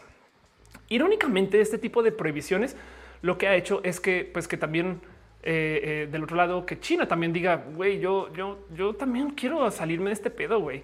Eh, este, como que también no me metan en su, en su locura. Yo, yo también me quiero desconectar de venderle cosas a Estados Unidos y estas, no? Em, em, como que aquí está Chichón. China también anda como diciendo, miren, yo prefiero hacer mi propia tecnología acá de mi lado y, y no tengo por qué conectarme con. De hecho, el rey yo pensaba la locura que sería. Yo creo que esto no va a pasar porque puede que asesine TikTok del total. Pero si Trump está así como tan fiera de que TikTok no puede entrar a Estados Unidos, imagínense si faltando una semana para las elecciones, TikTok dice va, ok, chingón, váyanse a la chingada ustedes. Y ahora ninguna persona en Estados Unidos puede usar TikTok falta una semana para las elecciones y un chingo de centennials y millennials de repente no pueden usar y de güey, qué pedo.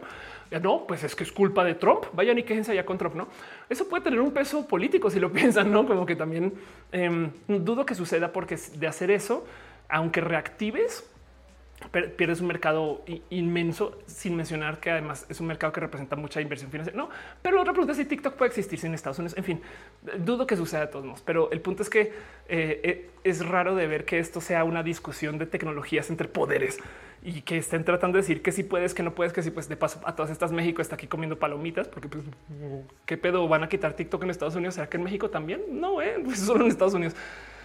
Pero, pero ahí les dejo. Esto es como también algo que yo quiero como dejar como en observado de cómo estamos también pasando por una como nueva como guerra fría de los consumos o de las disponibilidades de servicios globales que también apuntan un poquito como un unas este como sentir tantito más como de gente mayor, de cómo no deberíamos estar tan globalizados y globalizadas. Y eso también me suena como raro de considerar. Pero bueno, dice Guadalupe Andino, eh, en Argentina las mujeres se jubilan a los 60 y hombres a los 65. Eh, ¿Por qué hablamos de esto? Eh, dice Alia, China, el villano favorito. Eh, en realidad roja es otra forma de OFE para meternos Star Trek en el inconsciente un poquito así. Andrea Betancourt dice, le falleció en marzo, ha sido un problema ante registro civil por error de ortografía. Sí, de hecho, sobre todo la gente de, la generación que ahorita tiene 80, 90 años, a veces te enteras que tienen tres entradas en registro civil, fechas diferentes, ¿no? Pero bueno, Femina dice, ¿crees que esa desafiliación de empresas tecnológicas con Estados Unidos por la caída del dólar con el oro? Eh, porque la economía americana está, está en baja. No es porque China básicamente está haciendo zarpazos de poder y entonces eh, eh, nada, pues China tiene un, es que trae un gobierno, maneja un gobierno autoritario que permite ciertos modos de capitalismo, pero que es muy controlador y entonces hay cosas que son muy compatibles con la seguridad estadounidense. Punto. Y, entonces se supone que Estados Unidos representa otra cosa y, esa batalla, pues, pues, de por sí el mero hecho que exista la discusión genera como un paradigma de consumo, de modos de ser, de, de afiliaciones y puede ser muy artificial, pues no como que la Guerra Fría en últimas pues que te digo, generó un sinfín de inversión militar. Entonces, qué bueno que tenemos una guerra donde hacemos como peleamos, pero no peleamos, no? Y, podemos invertir en estos superaviones, cohetes y estas cosas que nunca vamos a usar, pero la idea es nunca usarlas, ¿eh? ¿Eh? porque si no nos destruimos. ¿eh? Entonces es raro. Es, es, un tema como entre capitalista, em, entre, entre genuinamente hecho para defendernos, porque capaz sí, sí es real todo, no? En fin, es, un tema bien pesado, pero, pero el punto es que esto es simplemente otra expresión de, esta discusión que hay entre sistemas de órdenes mundiales, ¿no? Y pues obviamente, por supuesto que por la existencia del concepto de eh, estos bloques de nación-estado, entonces tenemos estas raras tensiones y negociaciones, ¿no? Como que, en fin. Pero bueno, eh, dice Penuncres, me voy, besito, descansa o lo que sea que vayas a hacer. Oscar dice el caballo era titulado donde en China dice que también tiene una nave espacial reutilizable. Sí, China de hecho tiene desarrollos espaciales muy buenos desde hace mucho tiempo. En la India también están manejando apps chinas al por mayor. Exacto. Ese es el abrazo que la India también están poniéndole un alto a China. Metal Plus dice la economía de guerra. Sí, hay un documental muy bonito, viejísimo. Es como el 2000, pues, eh, pero se los recomiendo si les interesa este tema que se llama Why We Fight.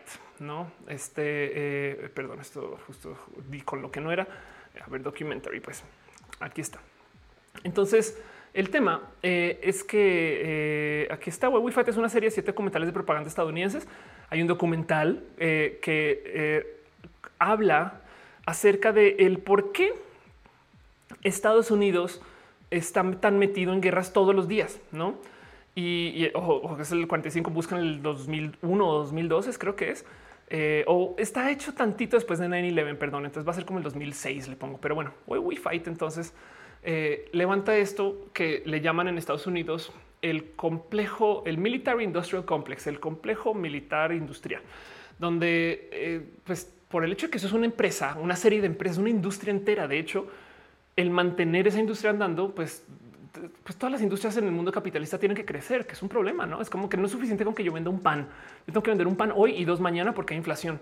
Eh, y entonces para vender dos tengo que crecer mi capacidad de producción para, para vender dos. Entonces ahora resulta que otra, oh, entonces tengo que vender tres, cuatro, diez, ¿no? Entonces tengo que estar constantemente buscando crecimiento y pues eso es insostenible en un mundo que tiene recursos limitados. Y, que además están mal distribuidos para, pero violentamente mal distribuidos. Entonces esto en el sistema militar Em, y, analiza justo eso, el cómo eh, la industria militar, porque es que Estados Unidos no tenía una fuerza militar permanente hasta creo que la Segunda Guerra Mundial, si piensan en eso. De hecho, por eso en parte es porque no entró de una a la Segunda Guerra Mundial, porque nosotros no, ¿quién quiere tener fuerzas militares todo el día? ¿No? Y ahora es como de no mames el poder mundial, ¿no? Eh, y entonces, en fin, ese es un tema largo y, este, dice George es de la Segunda Guerra. Way We Fight es una serie de, videos de propaganda estadounidenses, pero eh, el que le recomiendo es un documental como del 2006, le pongo, pero bueno, que se llama igual. Ya él dice la guerra en los momentos difíciles siempre ha sido la forma de Estados Unidos de salir de sus baches y del mundo. No también Ana y dice ya bien tarde. No te preocupes. Vamos a ir a preguntas y respuestas ahorita. Eh, dice Mar eh, también el último trabajo antes de quedarte en la calle es meterte al ejército. Sí, de hecho, y, eso también puede ser muy a propósito em, que los sistemas de ejército y demás están diseñados para traer a esta gente que también tus decisiones de gobierno marginalizaron, no? Que es bien cruel. O sea, es como de no te apoyo como Estado y entonces me aseguro que tú seas luego. Creo que algo así como el 60 de las fuerzas militares mexicanas vienen de Oaxaca, no? Y hay algo que decir acerca de lo que significa eso, pues. Pero bueno, si ustedes saben más de eso, más bien corríjanme. Edna Paz dice: ¿Crees que la inteligencia artificial ya no la, ya no la tenga el FBI? Yo creo que el FBI desarrolla muchas de estas también. Uva dice: eh, Yo me divierto más con TikTok. Reels no me gusta el acomodo. Sí, TikTok es muy bonito. Tiene una cultura muy chida, muy, muy chida. Why we fight, dice Alia. Eh, dice este Metal Blood. Eso no es la economía de la guerra. Sí, exacto. Solamente que es que, a ver, les voy a decir algo que puede que nos suene así volado, pero en una época los políticos no recibían, no, se, o sea, se consideraban aparte del sistema económico. Hoy en día, ya que ya que vivimos en esta economía tan del futuro, con eh, estas cosas tan aterrizadas que ya, responden a, pues, a un capitalismo súper avanzado que tiene todo tipo de esquemas ya rotísimos y desarrollados y que tienen tantos billonarios y no sé qué. Pues entonces ya, ya normalizamos que los políticos y la economía o, o los políticos y los empresarios casi que son las mismas personas o son comprados por pero en una época no era así. De hecho, en una época era hasta medio mal visto que recibieran dinero de empresas. Pues estoy hablando como saben, con 40 de estas cosas. Em, lo mismo el hecho de que las fuerzas militares no fueran también eh, parte como del gobierno como lo conocemos hoy, ni hablar como por ejemplo en Venezuela que un político tenga acceso a tanto poder porque pues puso una asamblea constituyente y básicamente desarmó el balance de poderes, pues no. Entonces eh, eh, hay tantas cosas que vivimos hoy que damos por hechas, no? Que son muy de que nuestros abuelos no les tocó. Y, acá llegamos. Entonces ahora a ver por dónde nos lleva y cómo se desarma. En fin, dice Femina, mi opinión TikTok inspira alegría y diversión. A diferencia de las redes como Facebook o Twitter, el algoritmo de TikTok es muy bueno y la cultura de TikTok es muy divertida. Porque si lo piensan, TikTok pudo haber sido una serie de videos de política o de discusión y pelea y discusión, pero no TikTok fomenta que la gente baile y eso, es lo que el algoritmo mueve, pues. Pero bueno, pregunta por el, mínimo de estatura. Te lo prometo que lo ajustan para permitir a la gente que pueda entrar. Em, Renzo dice salúdame, saludos. Christian Rodman dice yo no uso TikTok porque soy muy distraído, excepto ahorita debería estar estudiando la anatomía del riñón. Em, dice ya él, de hecho sí apoyo la idea, eh, pues una guerra fría de Estados Unidos versus China. Ya ven que en esa época la forma de mostrar poderío fue con la base tecnológico. Sí. En últimas también hay que decir algo ahí donde es mejor pelear así que asá, no? También eso es verdad. Bueno, creo que eh, ya me distraje lo suficiente. Ya vamos al aire dos horas 38 minutos como para poder hacer la siguiente este, oferta. Vamos a cerrar esta eh, sección y vámonos entonces a platicar un poquito acerca del el resto de la vida en una sección que yo llamo Pregúntele Ophelia.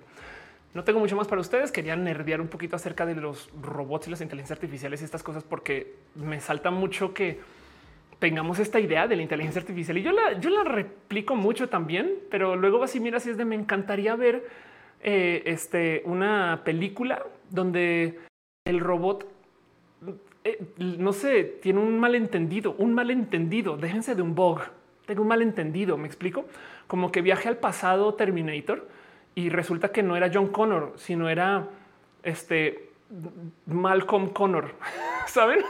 Y el voy acá. Entonces luego arma un mierdero porque John Connor y, todavía pasan las cosas, pero ahora entonces John Connor ahora se vuelve el enemigo de Malcolm.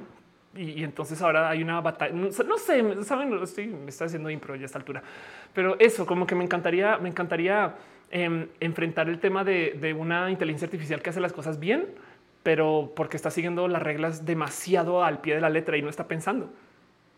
Y entonces quería nerdear con eso. Bueno, a preguntas y respuestas y cuéntenme ustedes de la vida o les leo.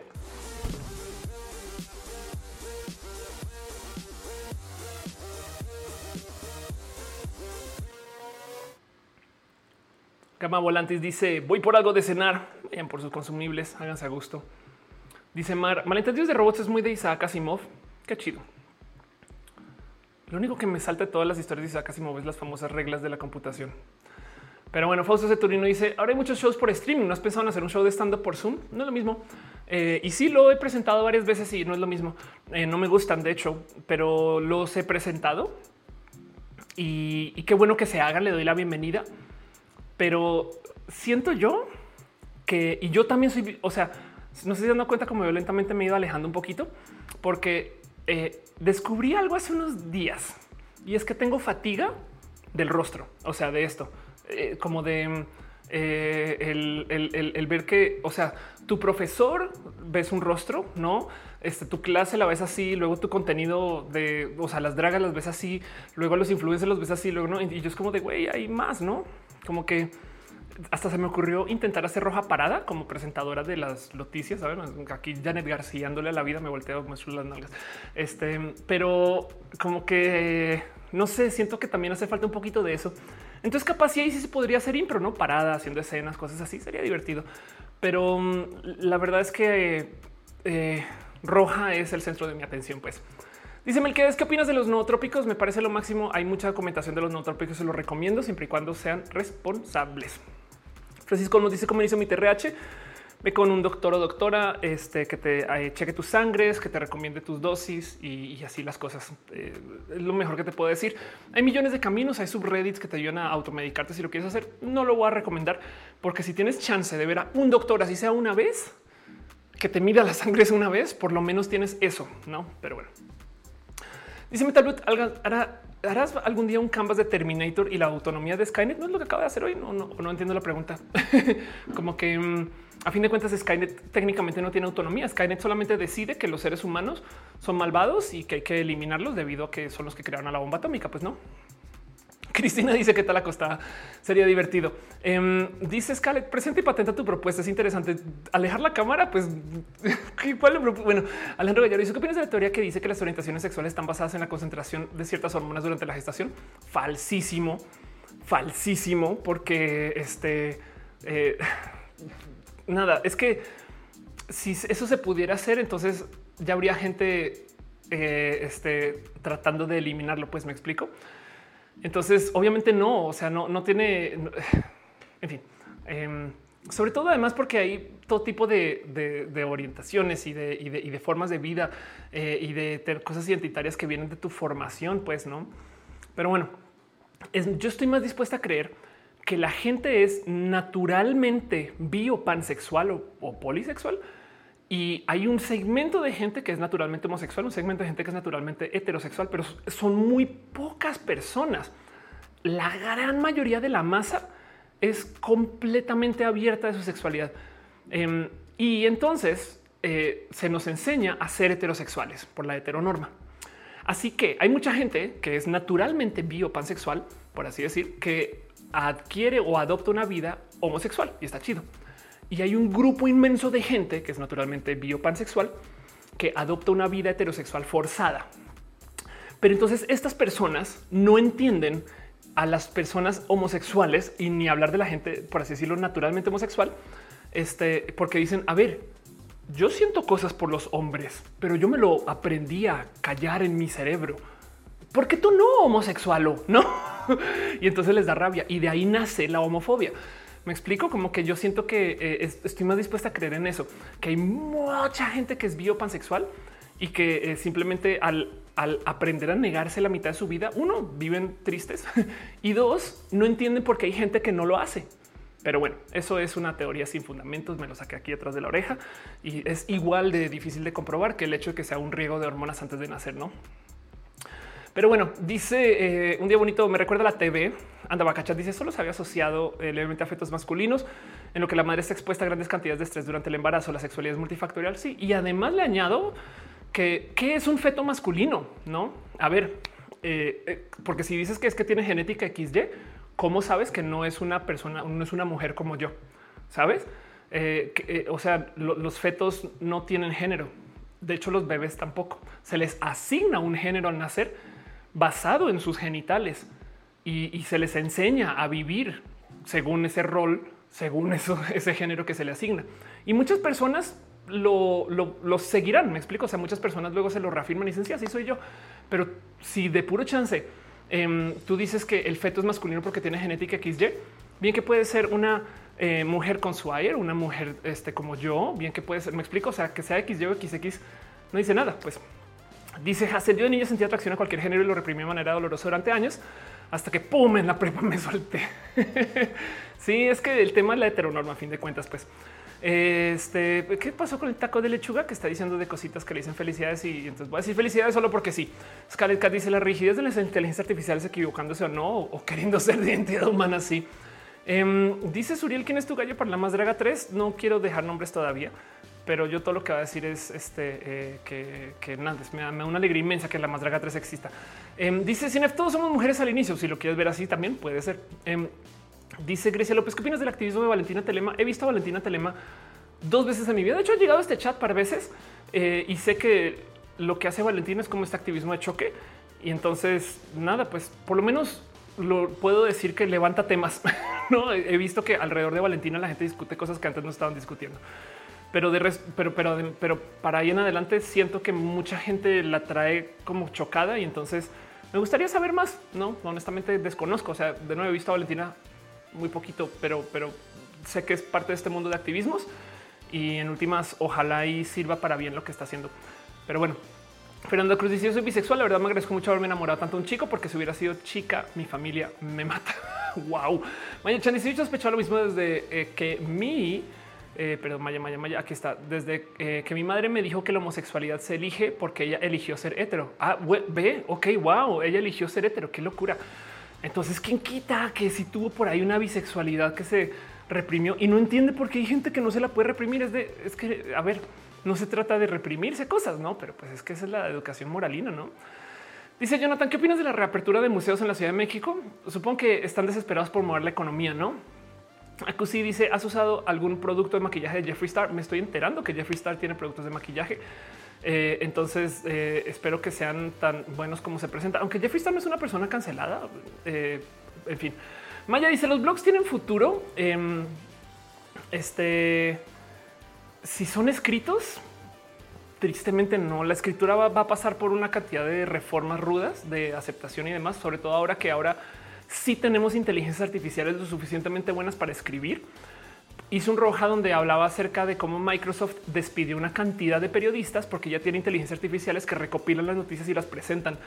Entonces es un trabajo que ha sido automatizado y que eh, nos va a llevar por raros caminos y a ver qué significa. O sea, hay generadores de blogs, pues y hay gente que los va a consumir. Y te puedo decir por experiencia que la gente hoy en día consume contenidos en video. Parte del motivo por el cual esto puede ser es porque en últimas puedes eh, multitasquear, puedes escuchar el video mientras estás manejando, puedes escuchar el video mientras trabajas, cosas así, mientras juegas videojuegos.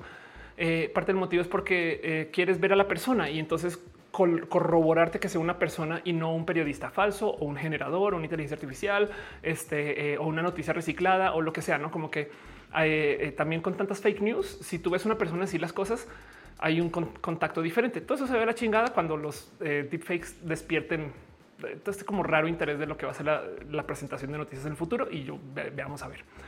Pero bueno, el punto es em, para un nicho particular puede que sí tenga mucho uso. De hecho, tengo o te puedo hablar de varios amigos que les ha ido muy bien mandando mails hacen newsletters y les va re bien porque les mandan mails a 20 personas, pero son esas 20 personas de la industria, no o a 100 personas, pero son muy marcadas. Ahora, ni los blogs son medianamente fáciles de monetizar y eso eh, los, eh, los, correos ni modo, no? Entonces también es tema, pero yo no me la jugaría por un blog ahorita, me la jugaría por eh, más bien guionizar este contenido que ojalá se pueda presentar en video, este tipo de cosas, no? Pero bueno, dice John Luke, Jeffree Star está funadísimo. Ándale. Sí, me acuerdo de ver a Jeffree Star este, relacionado con el este, nada, con, grupos de odio. Eh, pero bueno, Ashley Valencia dice: ¿Qué opinas de la abolición de género? Me parece que es la idea más tonta que se ha propuesto mucho tiempo. De hecho, el mero concepto de querer abolir algo que ya se sabe que existe es difícil. Es de, cómo borras tú una idea. No, esto no es Inception, me explico pero además abolir el género es eh, eliminar un, sistema identitario que se sabe que existe y funciona. Pues entonces, ¿cuál es la lógica de abolir el género? La gente que me dice a mí es que hay que abolir el género porque ustedes los transias de a ver, primero que todo, la gente que quiere abolir el género les da rabia que yo perpetúe estereotipos este, de la mujer, pero esas mismas personas usan maquillaje, tacones, este, porque tú sí, yo no. Em, pero como sea, me parece que es una labor fútil, es inútil pues, o sea, tú, no puedes. Es, como yo decirles, ustedes saben que vamos a eliminar el concepto de los aeropuertos. ¿Cómo, ¿Cómo haces que la gente se le olvide algo que ya se sabe que existe? Pues me explico. Em, eh, así lo prohíbas. Si lo prohíbes, lo vuelves más presente. Entonces, claro que no puedes. O sea, toca negociar, aceptarlo y seguir. Toca, toca redefinir, toca este, eh, observar, toca no como que em, yo creo que eh, abolir el género es un modo muy elegante de decir estoy en contra de la gente transgénero porque entonces la biología es, es este destino, no? Y la biología no es destino para, pero desde hace muchos ayeres, güey, la gente nace y se pone ropa, güey. Me explico. Si se tratara de, ser lo que eres cuando naces, entonces para qué se ponen lentes? Me explico. Eh, eh, eh, creo que limpiarse la cola ya es ir en contra de la, de la biología, pues con papel, no? Entonces, abolir el género me parece una idea, un, desgaste. Es, un modo muy elegante de decir la gente transgénero no debería existir y me parece rudo que tenga tanto peso, pero bueno, en fin. Es todas esas cosas de las feministas este, radicales trans excluyentes. Dice Eunice, puedes escoger tu orientación. Lo más probable es que no. Yo más bien digo, tú vívete a gusto y listo. Pero a lo que voy es que hay gente que les obligan, pues, o sea, como que desde chiquis les dicen, les prohíben las cosas. Entonces se generan estas como chaquetas mentales de. Eh, te doy un ejemplo, eh, Eunice. Hay em, este, una vez conocí un amigo gay, un chico, un hombre gay, se identificaba a tu hombre, que me decía, Ofelia, es que soy hombre, me gustan los niños, soy gay pero hace nada como que me comenzó a gustar una niña, no? Pero no debería, porque yo soy gay. No me deberían de, gustar las niñas, pues si yo sí de ese debería es el problema, pero en su cabeza ya tenía notado que tiene que ser hombre homosexual, pues no. Y entonces le costó mucho aceptar. Hoy en día sé que pues, se vive abiertamente bisexual, no? Entonces eso también es parte del tema. No es que lo puedas elegir, es que te obligan, pues, y, te meten coco wash. Em, dice Moon, ahora toca limpiarnos con papel periódico. Ándale. André Betancourt dice cómo y dónde puedo presentar un proyecto que tenga para enseñar oficios e idiomas a bajos costos para conseguir un crowdfunding. Wow, a ver, otra vez, ¿dónde puedo presentar un proyecto que tengo para enseñar oficios e idiomas a bajos costos para conseguir un crowdfunding? Igual y a lo mejor checa donadora. No sé si donadora todavía existe, pero eso puede ser. Eh, Matzo dice la bisexualidad ya es la cúspide de la sexualidad. Pues ya hay, ya es granular porque también hay pansexualidad, polisexualidad, este, eh, eh, este omnisexualidad también y, cada cual nada, pues es, más granular. Mientras más vivimos estas, eh, estos modos de cómo nos relacionamos con las personas, más sofisticados y sofisticados nos volvemos. Entonces, dentro de eso comenzamos a observar que hay una diferencia entre este y aquello, y cada quien se puede identificar como de la regalada gana. Pero el punto es que eso, igual de todos modos, yo creo que hay mucho más de, o sea, yo creo que mucha más gente es bipan, omni o este, eh, eh, eh, o cualquiera de estas sexualidades de lo que se reporta, pues tanto como hay mucha más gente intersexual que lo que creemos, pero es otro tema. Dice Mando TV que lo que más te gusta de ser mujer, ser yo y así las cosas. Dice y dice yo me identificaba como heterosexual, pero siempre había algo en mí que no estaba seguro de presentarme como hetero. Bueno, dice Gama, yo soy todo el poli, omni y pan. Qué chido. lo máximo. Sí. Em, este y sí, como dice Mar, decir que hay una cúspide de cualquier cosa eh, este es, bien subjetivo. Sí, de acuerdo. Sí, exacto. Ninguna de paso también tienes toda la razón. Em, nada supersede a la otra cosa. Por eso es diverso. A mí me gusta dar este ejemplo en mis conferencias. Un día, un güey o una mujer o una persona no binaria se despertó y dijo: ¿Saben qué? A partir de hoy, el helado de vainilla y el helado de chocolate son opuestos.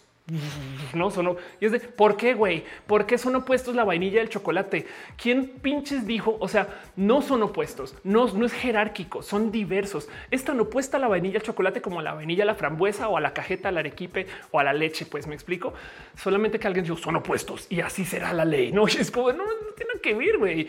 Como que nos, nos enseñaron que son sabores opuestos eso eh, son sabores diversos, pues ninguno puede valer más que el otro. Y tienes toda la razón. En la diversidad también, por supuesto que la bisexualidad no puede ser jerárquicamente superior o inferior a cualquier otro modo de expresar, vivir o describir tu sexualidad, ¿no? Pero bueno, Dice tú que la gente sexual a veces me sentía que pertenezco a un modo dentro del espectro sexual. La gente sexual es muy chida. Tengo muchos amigos asexuales este, y es otro modo de vivirse. Me parece muy elegante también porque eh, habla mucho acerca justo de eh, una relación profunda con tu cuerpo que puedes entender que eso también es viable. Pues no la gente birromántica. Este digo, dice el lugar, no digas tanto pan que me da hambre. Ve, ve ya y pide comida.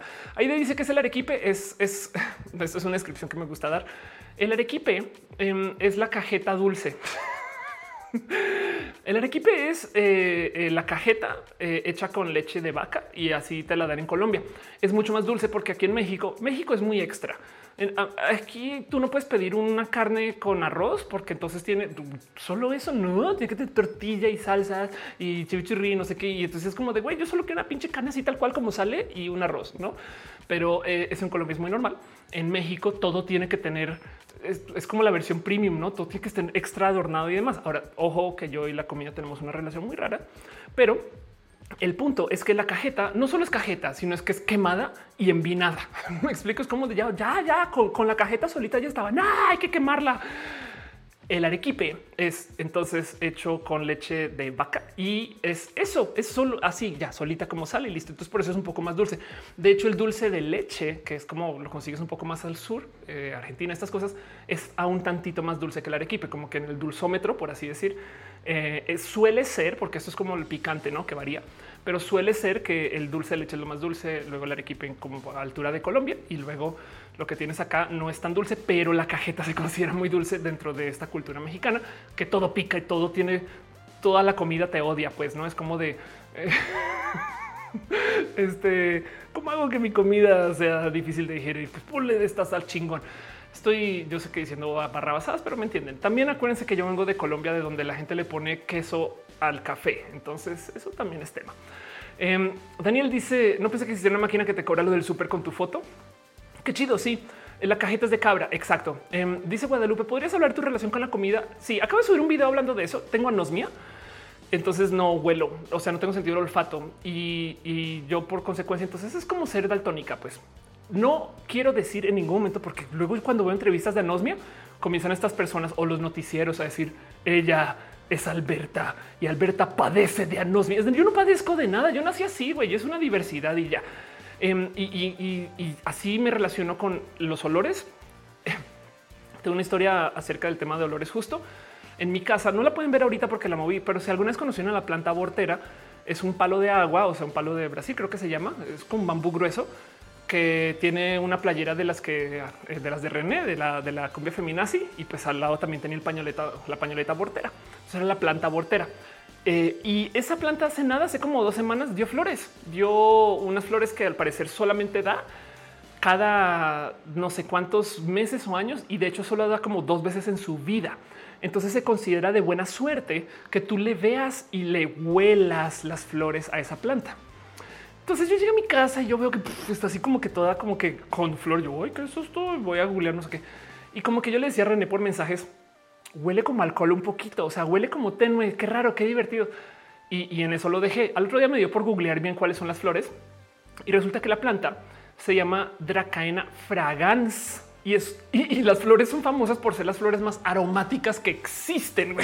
no algo así como si, si la puedes oler esto, no como que en su potencia del olor, no sé qué. Y fue de güey, no mames, güey, esta es la flor que más huele. Y yo aquí pensando, ah, tiene ahí alguito, algo raro, tío. Como que me dio ahí como de así estás de jodida de tu nariz. Por consecuencia, entonces la comida también. Miren, a mí alguien me tuvo que explicar que los refrescos, la coca cero, la coca de dieta y la coca normal saben diferente, porque yo nunca entendía por qué chingados los la siguen vendiendo por no es como güey, ya, ya, ya cambiaron la tecnología, pues que vendan solo una, no o dos en vez de vender seis, no? Y es como no es que saben diferente. Yo qué todo eso. Em, pero yo me gozo mucho la cultura del, eh, del nerdeo en general. No hay nada que me saque más así sonrisas que ver a alguien nerdear de cosas que más aún si no conozco, no como que cuando veo gente nerdear hardcore de personajes de anime o, que no he visto o, de no sé, temas de filosofía, me, da mucha alegría. Y cuando veo que la gente se pone tan pasional con la comida, también me parece muy bonito. Una de las cosas más bonitas de, em, del cómo me llevo con René, pues René fue chef por 10 años y es no buena, espectacular para describir sobre todo cosas con la comida. Pero bueno, porque muchas veces yo le digo a la gente, ¿a qué huele? No, no sé, esto, ¿no? Y me dicen, oh, huele a verde. ¿Qué significa que huele a verde? Güey? no entiendo nada. Entonces no es muy buena como para explicarme qué saben las cosas y me lo gozo mucho. Pero bueno, eso es mi relación con la comida. Pues Rooster dice cuánto llevas tocando guitarra. Creo que yo voy a cumplir, cumplir un año y medio. Creo que voy a cumplir un año y medio, pero bueno. Eh, Paul dice que queremos ser amigos, que sí, este, dice Sara, la tía optando refresh a su video de anosmia. Así es, lo tengo en mente justo por eso. Y dice Kevin Franco, como colombian he tomado chocolate con queso, pero no café. sí, fíjate que yo les descubrí hace nada. ¿eh? Alejandro Gallardo dice, ¿podrías explicar la diferencia entre pan, poli y omnisexualidad? Em, sí, tengo que buscarlo de todos modos, pero el cuento es Este, eh, a ver, a ver si, si, lo hago de memoria. Entonces, eh, pansexual, eh, polisexual, que polisexual se presta para, o, sea, si la gente pansexual se la pasa hablando de bolillos y de no, en la gente polisexual ya vi que vamos a hablar todo el día este, de este, las fuerzas policíacas, ¿no? Pero bueno, el cuento es así. Em, hay, esta es la bandera este, omnisexual, ¿ok? Esta es la bandera polisexual y esta es la bandera pansexual, que la conocen. Y también, por supuesto, que existe la bisexualidad. Entonces, antes de, antes de, voy a dejar algo bien claro. Una no excluye a la otra, una no está hecha para borrar a la otra. Eh, la gente bisexual, la gente pansexual está metida en una batalla eh, para ver quién sobrevive este, las, las sexualidades. Y es como de güey, cálmense dos segundos. Una no le quita. es más, tú puedes ser varias al tiempo. Yo me considero bisexual y pansexual al tiempo. Mámenla. Es como que no, una no está hecha para borrar a la otra. Dejen de tener bisexualidad frágil o pansexualidad frágil, que suele ser más bien la gente bisexual que viene a decir, pero que no viste que el manifiesto bisexual dice lo mismo que es pansexual. Técnicamente pansexual em, habla de algo que también topas mucho en la bisexualidad y, es que simplemente es otro modo de escribirlo. Lo que pasa es que la gente bisexual se les ha querido eliminar por mucho tiempo. Mucha gente dice, tú no eres realmente bisexual, eres gay, acéptate. No, eh, eh, o al revés, tú no eres gay, eres heterosexual, acéptate. Y es como de no soy bisexual, y existe desde hace rato, no mucho, pero pues rato, no? Y entonces como que de repente llegan a decir, no, ya no, ni bisexual soy, soy pansexual. Es como de, no, me estás quitando adeptos y adeptas. Por ahí va un poquito más la cosa. Como sea, estas son definiciones pero tengan en cuenta que son descriptivas, no prescriptivas. Saben, una no tiene por qué encajar en una perfecto. Y de paso, claro que pueden mudar, cambiar, soltar, adoptarlas o no. Si se identifican así chido, si no se identifican así también chido. Pero el punto es que son eso, descriptivas, o sea, no son cajones perfectos, sino son como esbozos y, aproximaciones de cosas que pueden ser y a lo mejor como el horóscopo. Les describen bien unas, otras no. Pero bueno, la eh, eh, pansexualidad, es más, leamos acá la descripción de la Wikipedia de la pansexualidad. La, pansexualidad está definida como la atracción romántica sexual a personas independientemente de o sexo. Entonces pasa algo. Lo que se dice como en la cultura pansexual es que si tú eres pan, este, te gusta el bolillo. Si tú eres pan, tú eres como por así decir ciego o ciega al género. Yo no lo veo, yo no lo, él no tiene nada que ver. Eso no existe conmigo. Yo no lo veo, yo no lo veo y ya, ya, a mí no me importa. Por consecuencia, hay gente que comenzó a decir, no, pero espera, es que el género es importante. ¿Cómo que yo no lo veo? No. Entonces, lo que dicen las personas que hablan de la omnisexualidad, que de paso, omni viene del latín de universal, y pan viene del latín de universal. Entonces técnicamente es la misma palabra, son sinónimos, ¿saben? Lo que dice la gente omnisexual es, eh, a, diferencia de los pansexuales que no ven el género, yo sí veo el género y por eso me atrae. Solamente que acepto que me atraen todos los géneros en vez de desear no verlo. Es, es, es separar pelitos, pues, ¿no? Y habrá quien se identifica más con una que con la otra, ¿no? Fin, ¿no? O sea, pero no quiere decir que una estaba para eliminar la otra, ¿no? Simplemente es, otro modo de escribir algo, porque habrá quien dice, es que no me gusta que la gente pansexual diga o se identifique como siga el género. Para mí mi género es mi vida, no sé qué. Entonces, pues bueno, pues a lo mejor la unisexualidad va contigo, ¿no? Ya. En esa división de géneros hay gente que, por ejemplo, y esto lo he visto bastante, que es pansexual o tiene un devenir pansexual o bisexual también de paso, y más bien simplemente no quiere estar con un grupo en particular, ¿no? Entonces véanlo así. Eh, hay, una sexualidad, esto es en broma, pero que es ABCD. Anything but cis dudes. Es güey, yo me acuesto con quien sea, yo salgo con quien sea, cualquier cosa, pero yo no quiero estar con un vato cis. ¿Por qué? Güey, porque no los aguanto, no me atraen y ya. Entonces, imagínense que tiramos a la mesa todas las piezas posibles de todas las definiciones posibles de todas las orientaciones y formas e identidades y no sé qué. Y de repente tú, como si fuera el álbum Panini, agarras y comienzas a llenar tu álbum con las, las que te gustan, ¿no? Y, es una mezcla rara, güey. O sea, es, ok, eh, mujeres transgénero y, hombres cisgénero y este, gente eh, eh, no binaria, pero asignadas mujer al nacer, ¿no? Como que, como que es de, qué pinche rara sexualidad, ¿es como le llamas? Pues a eso hay quien le llama polisexual. Es como de, a mí me atraen varias, poli, ¿me explico? pero, pero son como una colección muy específica. Entonces esto es la polisexualidad. Es como que sí, yo tengo ahí una cosa bien rara que son como mm, y mujeres y hombres, pero, pero con condiciones muy específicas. Como tú no decides lo que erotizas, la neta, tú no decides. O sea, la atracción es la cosa más es, irracional. Un día descubres que si te gusta una cosa, otro día que no, y es tu cuerpo diciendo sí por acá, sí por acá, no y ya. O, capaz si también eh, estás lidiando con, pero si eres asexual o si es no binario, no todas esas cosas. Entonces hay gente que dice yo soy polisexual, yo elijo, yo elijo este grupo, este grupo, este grupo, este grupo y listo. Y armo acá como si fuera Dungeons and Dragons para ponerle a uno, tengo que quitarle a otro y no sé qué. Eso le llaman polisexualidad. Este eh, como que es un de nuevo, es descriptivo, no prescriptivo. Y pues la bi la pansexualidad. Sí, la bisexualidad, por supuesto que acepta y adopta que hay gente no binaria, porque es que esa es la otra cosa. Si yo soy una persona no binaria, pues entonces, ¿por qué estoy con alguien que dice que soy bi? No, como que también eso existe, pero dentro del manifiesto bisexual, eh, por supuesto que eh, se habla acerca de cómo la gente no binaria también es incluida, no solamente que gente que no lo, no lo quiere vivir así y ya no de nuevo uno no le quita la otra. Pero por eso entonces ahora se habla de bisexualidad, pansexualidad, omnisexualidad y polisexualidad. Y vendrán más, vendrán más que son aún más de cortapelitos, ¿no? O sea, capaz si hay algo ahí con las, no sé, nacionalidades o capaz hay algo ahí con, eh, si la, con los transhumanismos, capaz no sé, saben como que eso se va a poner más complejo y me parece muy chido. A mí me gusta que existan más definiciones, pues, pero por eso es la diversidad. La diversidad es diversa. Dice Diego Lizalde como filtros de grinder. Exacto. Dice Metal Ok, ahora tiro dado de 20. Eh, mira, Marisa, en ese caso bisexual sería no binarifóbico. sí, como sea, eh, el punto aquí es considerar que todo lo identitario es eso, identitario. Y lo puedes cambiar además. Hoy te identificas gay, mañana bisexual, mañana hetero. Y eso se debe de permitir también. Eh, y, y, considerando que también hay gente asexual, polisexual, en fin. Dice Alejandro, este sería un buen, tema para un video, es verdad. Em, dice Mar, aquí en Argentina se usa bisexual para rechazar a la gente trans y pan se usó para incluir a todo el mundo. Sí, claro, eso es verdad.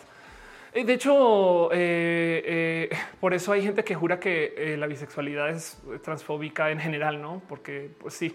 Pero por ejemplo, para que vean cómo también depende de países, en Estados Unidos transexual es muy grosero porque transexual, o sea, tiene es como mal visto porque es el término que se usaba en el porno para hablar de nosotras.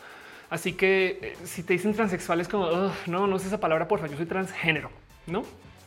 Pero del latín, transgénero es quien atraviesa su género, transexual es quien se pues, atraviesa sus genitales, su sexo, pues. Y de paso, se de muchos hombres que se hacen vaginoplastías y no son mujeres, pues me explico, o sea, que no quieren tener falo o sea, muchos son como seis, pues no. Y no estoy hablando de hombres trans tampoco, pero que me han preguntado cómo hago esa cirugía. Es más, hay una cirugía de anulación de sexo. Esas personas son transexuales, pues me explico también. La diversidad es eso, diversa, no? Pero como sea, el punto es que eh, en, español tiene una consideración, en Estados Unidos tiene otra y, en fin. Por eso me gusta que existan millones de palabras y que nos confundamos.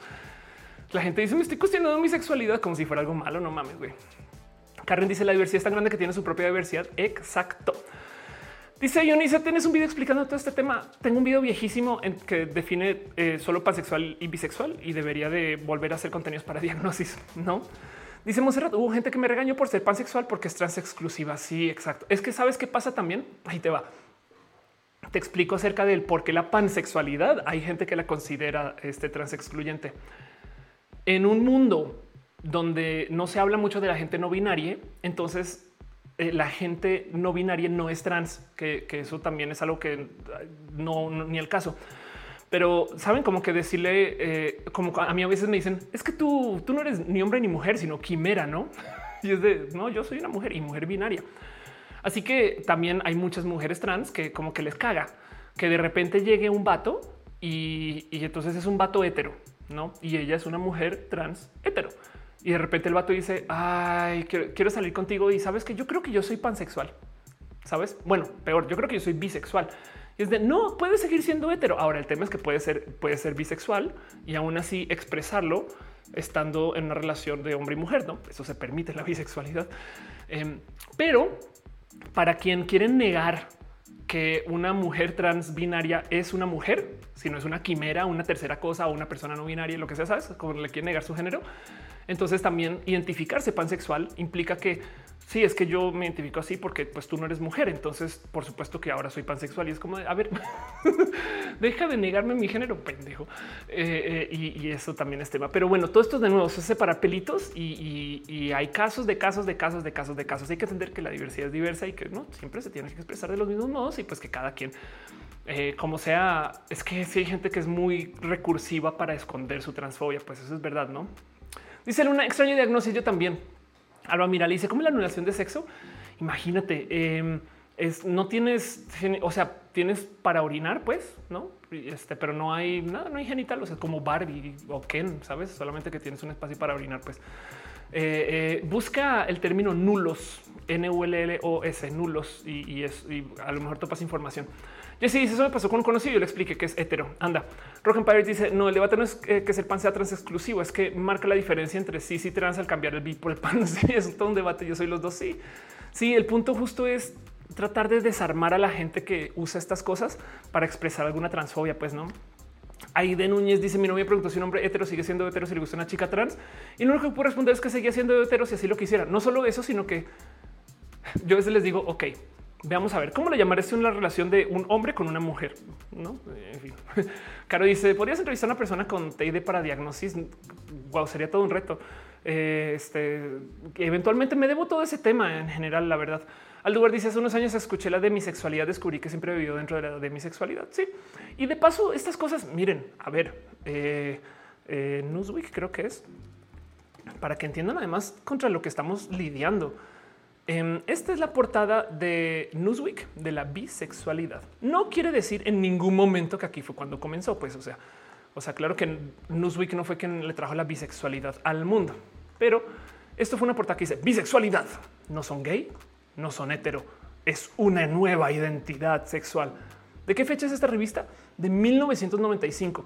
O sea, esto es como cuando estaba saliendo que Mortal Kombat. a lo que voy es mucho de esto también es muy nuevo, saben como que nuestros papás no se criaron con un mundo donde la gente, o sea, no en los 60 no se hablaba de oh, puede que eh, Yoko no es bisexual. No, eso nunca se dijo. Pues em, de hecho, eh, la marcha LGBT no era LGBT, era el movimiento del Frente de la Liberación Gay, creo que era. Y luego se añadieron las mujeres. Y de hecho hubo mucha rabia porque lo llamaron LG. Es como por qué las mujeres se enfrentan si los gays fueron comenzaron este desmadre, no? Pero bueno, sí, pues ni modo. Hasta los noventas se volvió LGB, saben? 30 años después. Y ahora ya estamos en LGBT. Entonces también parte de este pedo es que estas son cosas que hasta ahorita le estamos poniendo nombre. Gracias al Internet pues se ha acelerado mucho, pero no crean que o sea, nos estamos inventando esto sobre la marcha. Para mí eso es espectacular. Es como el lenguaje incluyente. En 10 años vamos a poder decir, ¿se acuerdan cuando la gente ni siquiera sabía del lenguaje incluyente? ¿Saben? Yo sí me acuerdo de eso, ¿no? Pero también es como yo me acuerdo de la gente antes, antes del Internet. Yo sí me acuerdo. Yo me acuerdo de las fotos antes de las cámaras digitales. Saben como que, en fin. Em, dice Elizabeth, ¿le tapas el teclado a tu compu? No, eh, aquí está el teclado. Más bien es que la compu tiene el teclado. Es, una compu gamer súper moderna. Dice em, em, Diego Gómez, ¿qué diferencia entre la bisexualidad y la pansexualidad? Eh, nada, es identitaria. Realmente hay muy, muy, muy poca, pero bisexual tiene el problema que tiene bi en el nombre y hay gente no binaria. Entonces está chido también poderle dar un espacio de, eh, pues, de, que sabes que mejor usemos la palabra para universal, no en vez de bi. No, pero pues eso. Alguien un día me decía la gente pansexual es gente bisexual, eh, esté bien mamona. Pero el, punto es que eh, es identitario. Si te identificas con una, una, si te identificas con otra, y ya lo que te sirva. Dice Tunankit fue el año que nací. Coincidencia. Gracias Tunankit por la bisexualidad al mundo.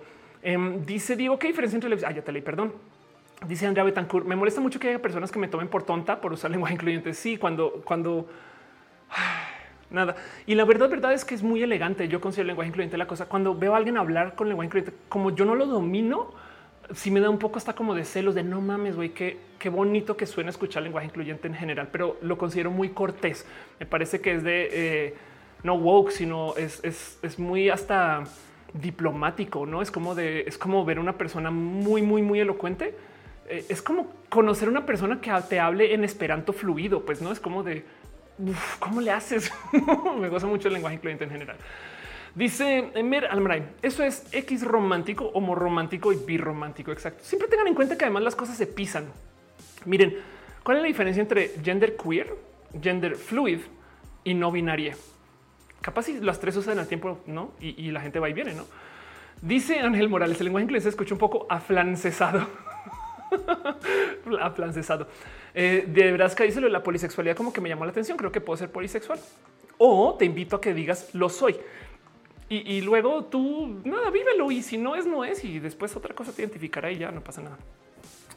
Dice tú, yo quiero de ese flan. Eh, Adam es una persona muy comprometida con el mito LGBT. Eh, eh, este sí, no sé quién hablas, pero vamos a decir que sí. Qué chido. Dice mm, Mariana, puede haber la posibilidad de ser asexual más orientación tipo sexual, homosexual. Sí, de hecho, porque, porque hay, hay grises justo, no dentro de la sexualidad también. De hecho, por eso se le llaman términos paraguas, pues, no porque, porque es una cosa inmensa que describe otras, otras cosas. No dice de Brasca, soy polisexual. Muy bien. Eh, y, que entren los chistes de la chota. Dice Gisela Gutiérrez. Hay un meme del Capitán América que dice que su teléfono inteligente no lee lenguaje incluyente. Yo digo, pues eh, con que se actualice el software. Sí, la verdad es que sí. La verdad es que sí. Em, de hecho, el otro día vi cuál era. Em, creo que nosotros, no, ya no me acuerdo hay, un par de palabras que se añadieron sin género cuando se colonizó América que en España no se usa. Y es que recuerdo que era nosotros porque creo que viene de vosotros. Eh, eh, y es de, eh, en fin, pero bueno, luego busco ese ejemplo. Perdón.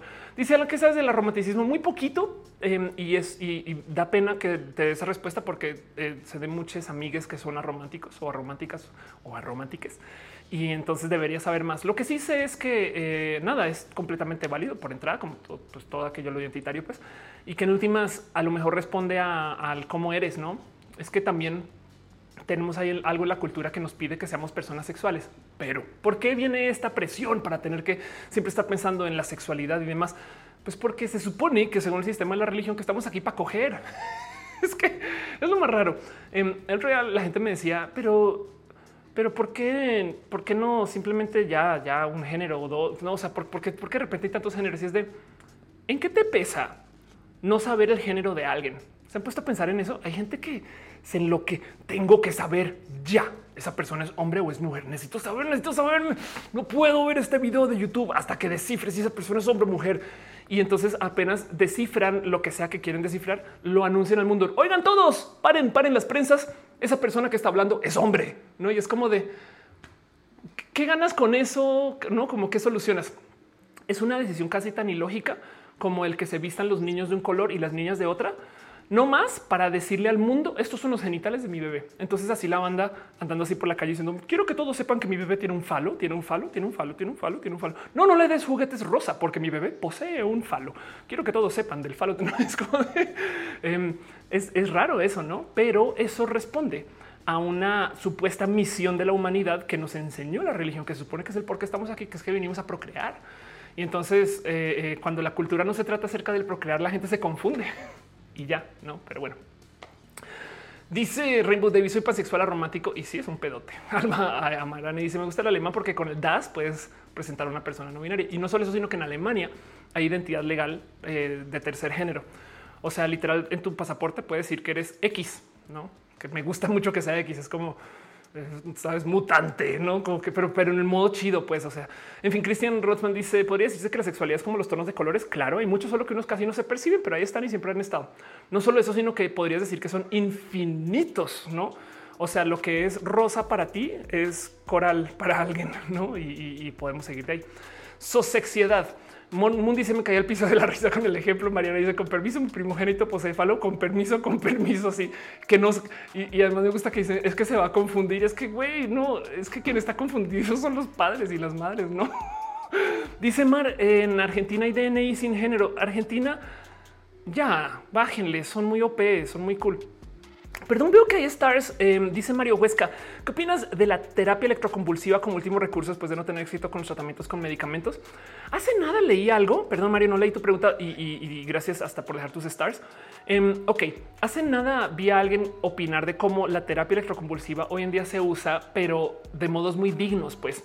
Y entonces al parecer tiene varios beneficios con usos médicos. Es que el tema es que la, la terapia electroconvulsiva, o sea, la terapia de electroshocks, Em, pues es históricamente muy dañina y se ha usado de modos muy horribles para hacer cosas también igual de horribles. No creo que eh, hay tantas historias de, de malgastos del uso de la ciencia para maltratar a las personas. Si mal no recuerdo, eh, creo que la historia más horrible de todas es la historia de Rosemary Kennedy. A ver si se llama así Rosemary Kennedy. Sí, que es tan, tan, tan, tan, tan triste esta historia, pero pues para que sepan, esto no es un cuento de una terapia electroshock, pero para que entiendan cómo la gente abusaba de la medicina, sobre todo neurológica en este entonces. Rosemary Kennedy em, fue la tercera descendiente y la primera hija del matrimonio por Joseph Patrick Kennedy y Rose Kennedy a la edad de 23 años. La sometieron a una lobotomía. ¿Por qué la lobotomizaron? Bueno, para que entiendan, este, eh, o sea, es la hermana de John Kennedy, pues no de John F. Kennedy, JFK. Eh, y el cuento es que era una persona que tenía pues algo con su formación que eh, hacía que fuera una mujer poco mujer.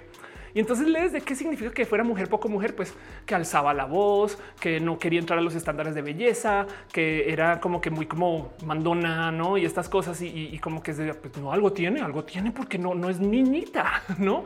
Ahora estamos hablando de cosas de 1940, pues y como no entraba al estándar de lo que deberían de ser las niñas, literal la lobotomizaron, que en ese entonces era una justo una técnica revolucionaria.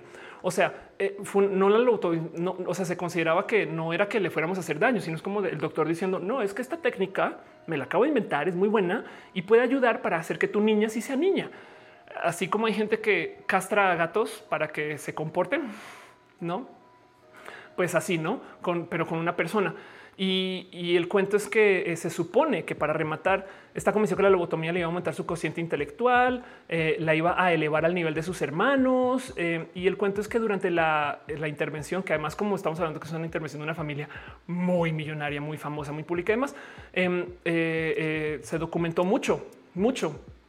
Y durante la intervención como que nada, se habla de cómo comenzó cantando y al final de la intervención a duras penas podía hablar, quedó totalmente discapacitada, no podía caminar, presentó torpeza al hablar, tenía incontinencia eh, y pues básicamente se volvió una persona, una, pues fue una triste historia de cómo pues la, la lobotomizaron, güey, ¿no?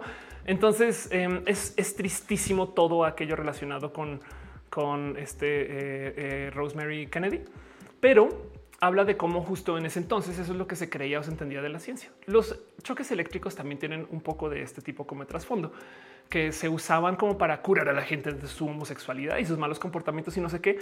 Y la verdad lo que querían era como que hacer cosas que no eran posibles porque no habían enfermedades para tratar con eso.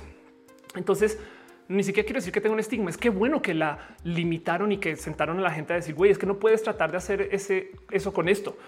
Pero hace nada leía a alguien comentar de cómo las terapias de hoy que son mucho más clínicas y además como tenemos equipos muy precisos, funcionan mucho mejor.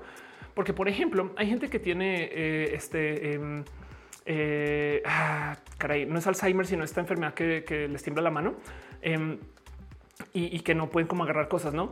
Eh, si alguien recuerda, ahorita se me fue el tema. Vean, a mí porque yo tengo Alzheimer juvenil. Estoy haciendo bromas de no, o sea, me entienden. Pero bueno, Parkinson's, gracias. Eh, para la gente que tiene Parkinson's, uno de los modos de lidiar con Parkinson's es literal ingresarles una sonda al cerebro. Pero cuando digo al cerebro es que estamos hablando de que puede tener hasta 8 centímetros de profundidad. Está ahí metida esa cosa, pues. Y luego eh, ahí comienzas a soltar choques, ¿no? Y entonces ahora lo hacen con chips, ¿no? Y tienen estos chips que son de literal estimulación de eh, profunda de cerebro. Gracias a toda la gente que dijo Parkinson, les quiero un chingo. Em, y eso sigue siendo un modo muy moderno de lidiar con algo que pues obviamente hoy en día se puede hacer. Eh, pero en ese entonces, ¿no? Como que pues, con equipos de entonces, con conocimiento entonces debió haber sido muy brutal. Así que honestamente no sé qué hay hoy con las terapias de electrochoque o bueno, de, las terapias eléctricas, pues, pero tengo entendido que lo que se usa hoy es chido, sobre todo porque ahora sí se usa para cosas que, pues, que son eh, en últimas nada más investigadas, pues ya no se usan para tratar de curar que la niña está muy machorra, pues no. En fin, dice Suriel, si su hijo es zurdo, yo lo puedo arreglar y le meto una varilla 20 centímetros por el ojo. Sí, exacto, total. Dice Aldubar, se usaban choques eléctricos para tratar de reprimir el deseo. Sí, es que querían curar unas cosas que ni enfermedades eran, güey, ni enfermedades eran. Eh, entonces, pues también esa es la otra cosa que es complejo, ¿no? Pero suele suceder que para esto, ahí donde lo ven, luego simplemente la ciencia todavía existe, pues, y, se, encontrará dónde aplicar. Es un poquito como em, los exámenes de resonancia magnética eh, o los TAC no que en una época se llamaban, creo que pruebas nucleares, pero como estábamos en la Guerra Fría, la gente dijo, güey, yo no me voy a meter nada que se llame nuclear porque me van a irradiar. Y ahora todavía lo hacen, solamente que tienen nombres más técnicos. Eh, dice SGR, se usan para curar la depresión. Sí, pues es que de nuevo está, es tan complejo lidiar con estas cosas. Yo creo que tenemos muchas más herramientas de paso antes de recurrir a este tipo de problemas. Donde dice, me preocupa más eh, que es necesario todos los medios para que los niños también se vuelvan. Eh, eh, ok. Jesse dice: Creo que todos cuando no nos acordamos de una enfermedad usamos al otro para darnos a entender entre Parkinson y Alzheimer. Sí, es verdad. Sí, exacto. Dice Adoquín, Ofe, hace dos años usaba lenguaje incluyente dentro de mi escuela y casi mucha gente se burla. Me retiré de la escuela. Ahora hace unos meses vi esa misma gente usar la X. No sé qué pensar. Pues eh, em, es un poquito como Gandhi. primero se burlan aquí está. Te la La frase es una famosísima frase acerca de la resistencia. Pero em, dice, eh, eh, dice Gandhi, primero te ignoran, después se ríen de ti, luego te atacan y después ganas. No digo, famosa frase celebra, pero pues es un poquito así. La gente tiende a reaccionar a las cosas que no entiende con cosas violentas, pues no. Y ha sido así desde hace mucho tiempo, pues. Eh, pero luego por eso es que es tan como ridículo ver a la gente idiota ahorita, porque tú sabes bien. Hay varios modos de saber de paso em, cómo están las cosas.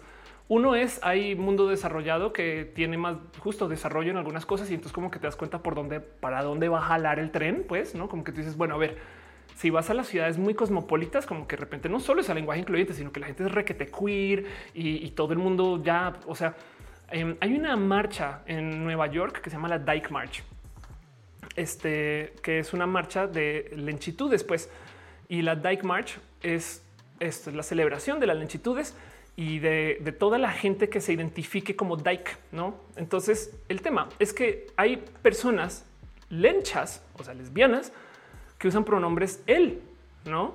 Y, hay gente transmasculina y hay eh, mujeres trans y no sé qué, y a la Dyke March en particular, eh, me decía René, por ejemplo, que en algún momento llegaron algunas, creo que eran como tres o cinco personas trans y pues nada, se armó un desmadre para que no se permitiera que esas, perdón, no trans, sino cinco personas eh, trans excluyentes. Entonces armó un desmadre para decirles a esas cinco personas que no pueden ser parte de la marcha. Estamos hablando de que eso es una marcha de lenchitudes queer con miles de personas y de repente llegaron cinco terfas, ¿no? Entonces como que ves como por dónde, para dónde jala el tren. Es como de, claro, ya como que te comienza a quedar claro que por lo menos si tomamos el ejemplo del mundo desarrollado, que no tiene que ser el futuro ¿eh? de paso, pero si tomamos este ejemplo, podrías observar un para allá va a jalar la carreta. O del otro lado, tú sabes, tú sabes cuál es el lado correcto de la historia. Pues me explico. Entonces es muy fácil ver que la gente ahorita se burla, pero en cinco años vas a ver que ahí están. Pasa hasta con los emprendimientos. Cuando tú estás arrancando, todo el mundo te va a decir que tu emprendimiento está pendejo. Y cuando jala, luego lo primero que dicen es, oh, yo siempre creía en él. Sí, no, no, yo, yo le conocí cuando no era nadie. ¿eh? Y es de sí, güey. Y, me acuerdo que te la pasabas diciendo que esto no iba a jalar, güey.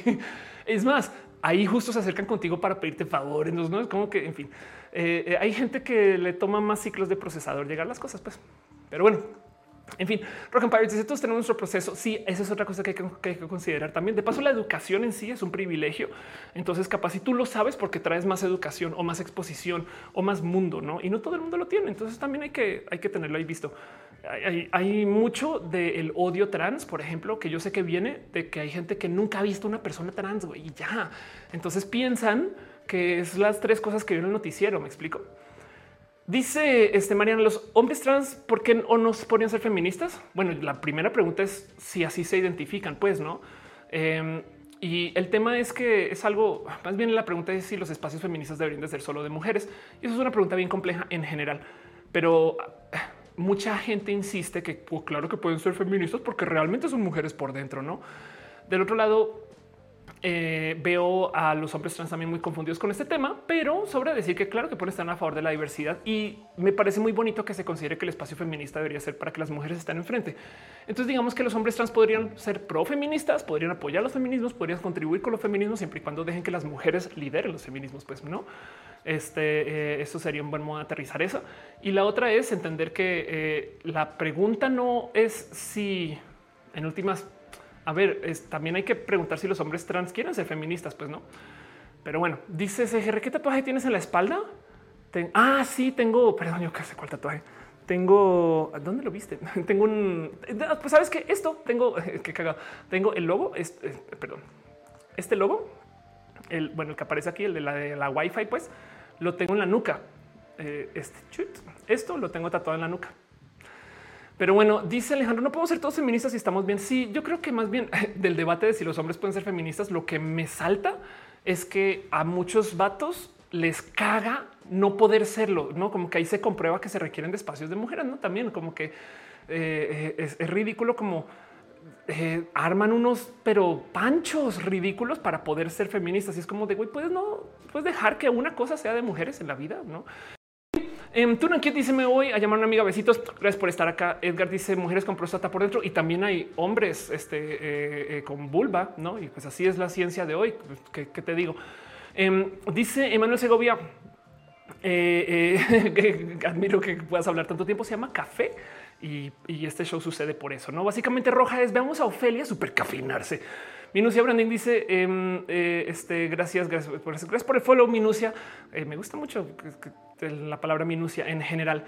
Dice, em, dice Paula no se puede ser feminista siendo sí, sí, claro, por supuesto que puedes.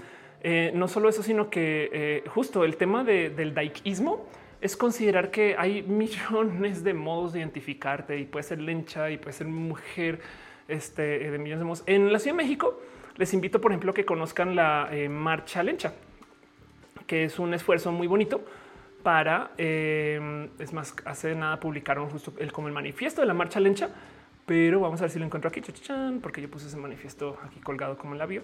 Em, y vean esto: eh, el amor entre morras salvavidas, lesbianas, bisexuales, pansexuales, lenchas, tortilleras, machorras, traileras y sáficas mujeres que se relacionan sexo, afectivamente con otros cuerpos, con otras, otras cuerpas feminizadas, desde Juana Inés de Asbaje escribiéndole poemas de amor a Leonardo Carreto, la virreina, hasta importantes teóricas y filosóficas, filosóficas, filósofas contemporáneas como Sayak Valencia y Yuderquis Espinosa, pasando por la valentía y visibilidad épica de Nancy Cárdenas. Y la historia está llena de mujeres que de una u otra forma nos vuelven herederas asterisco de sus principios y sus luchas. Y eso eh, yo creo que es un modo muy, muy, muy bonito de ver eh, eh, lo que es justo la identidad de, lo que es ser eh, lencha ¿no? y, estas cosas. Y pues así, ¿no? Como lo ven, morras asterisco y, esto tiene muchas definiciones y por supuesto, miren, hay morras que usan pronombres él. Eso que llévenselo al corazón, pues la diversidad es eso, diversa, ¿no? Y, lo que hay que permitir en la diversidad, pues. Dice Luna Marina, el café colombiano o árabe colombiano por su pollo. Dice Violet que, que siempre aprende algo cuando escucha. Gracias acá. Dice Joyce eh, Paje, aquí un hombre con vulva. Besitos. Gracias por venir. Paul Moreno dice roja ahora es café con aroma de mujer. Ya quisiera tener este, eh, esos cabellos, pero bueno, sé café de Colombia.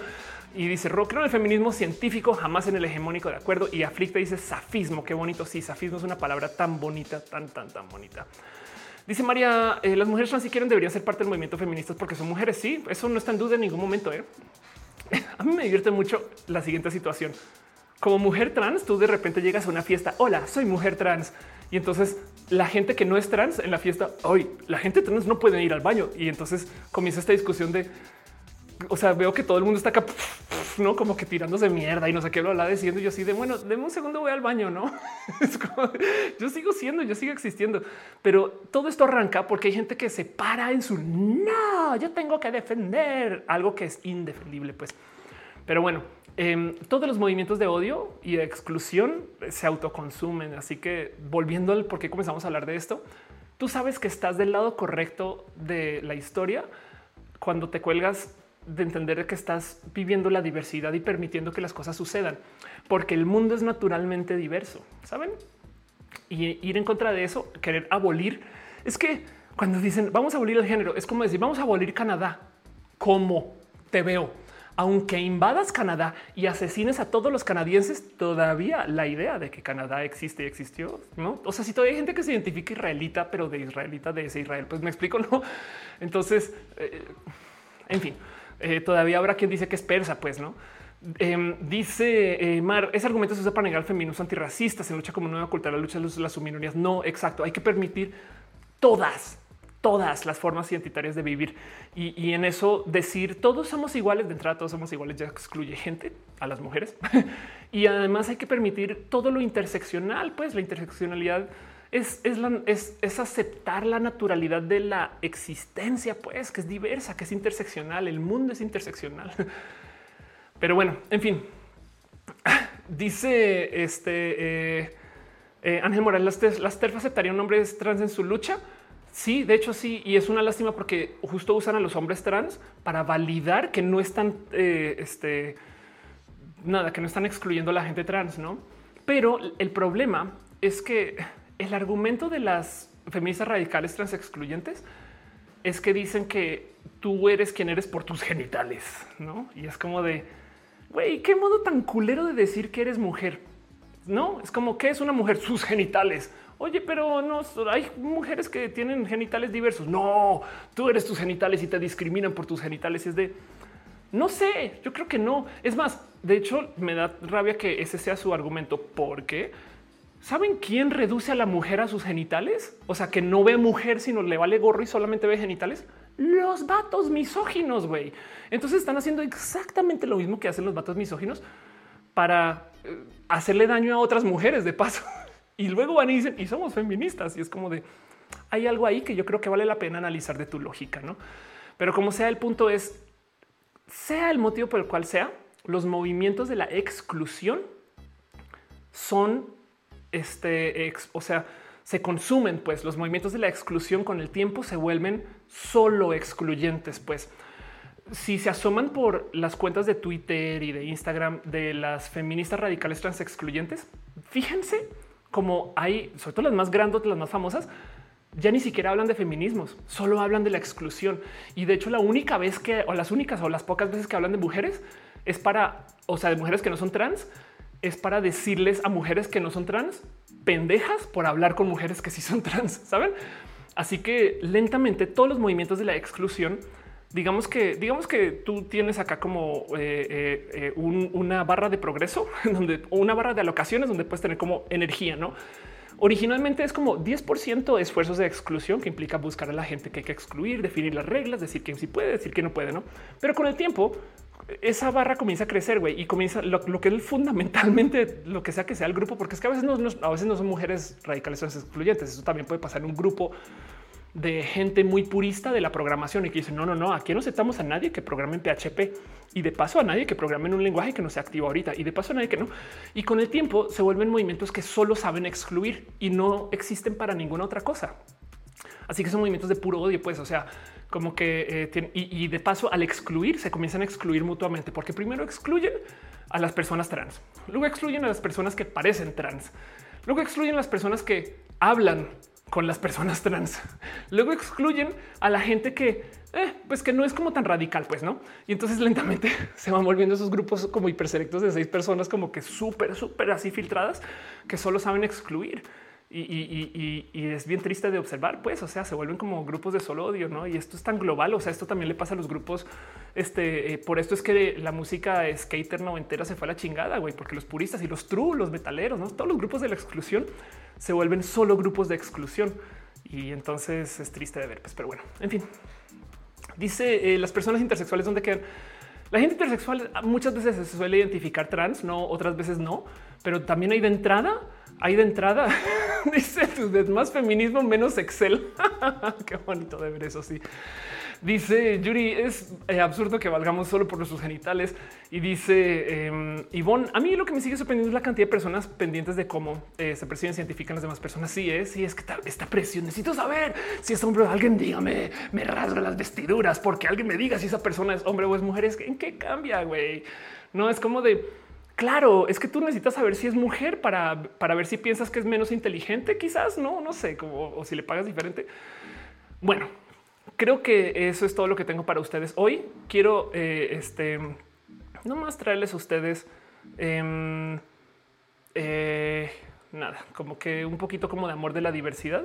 A ver si encuentro un tuit en particular que vi esta mañana. Si aquí lo tengo para que lo tengan así como muy presente acerca de esto de las lenchitudes. Pero a ver si traducimos esto. Eh, ¿Dónde puedo traducir esto? Eh, aquí está traducido al español. Esto, como es una traducción, pues obviamente va a variar, no? Pero bueno, la cultura lesbiana realmente dice al diablo con el género, no? Porque todos, todas, todo eso es una traducción. Somos solo lesbianas. Este puede ser una mujer, puede ser eh, eh, butch transmasculine, puede ser una mujer a género. Este el cielo es el límite. Nuestra relación con la feminidad es única y profundamente personal, pues sigue siendo uno de nosotros, nosotras. Este eh, y creo que eso es hermoso. El lesbianismo es inherentemente subversivo la feminidad si se tradicional. Algunas lesbianas sienten tanto esa subversión que se siente como una desconexión con lo que se sienten aguerridas. Vamos a mostrarles esto en inglés nomás para que lo puedan, puedan como ver. Ok.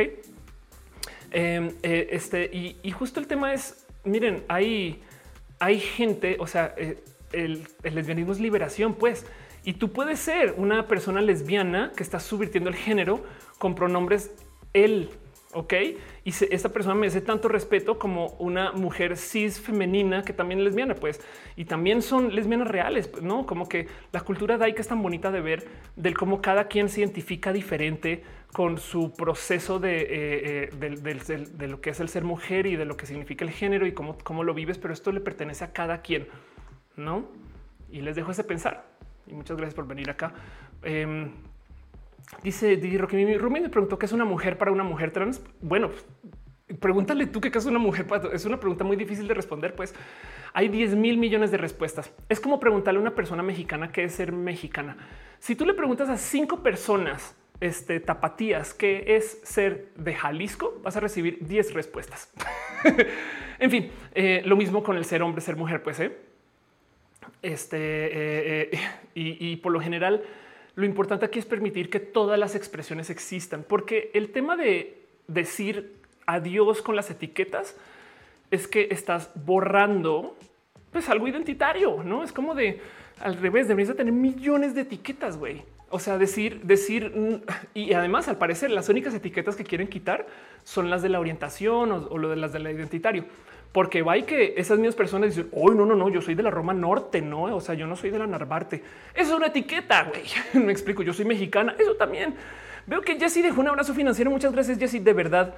De verdad, gracias por tu amor y tu cariño. Eh, este en, tantos modos, pues también dice la Gutiérrez dejo abrazo. Este, bueno, en fin, eh, y María Elena también. Muchas gracias. Em, cierro piñas para ustedes. Cierro este show. Llevamos tres horas 40 minutos y solamente les quiero decir que muchas, muchas, muchas, muchas gracias por estar acá. Eh, va a pasar mi cortinilla del mal o del bien aquí nomás para que no se nos olvide que este show es formal y que tenemos que tener las cosas bien organizadas. Pues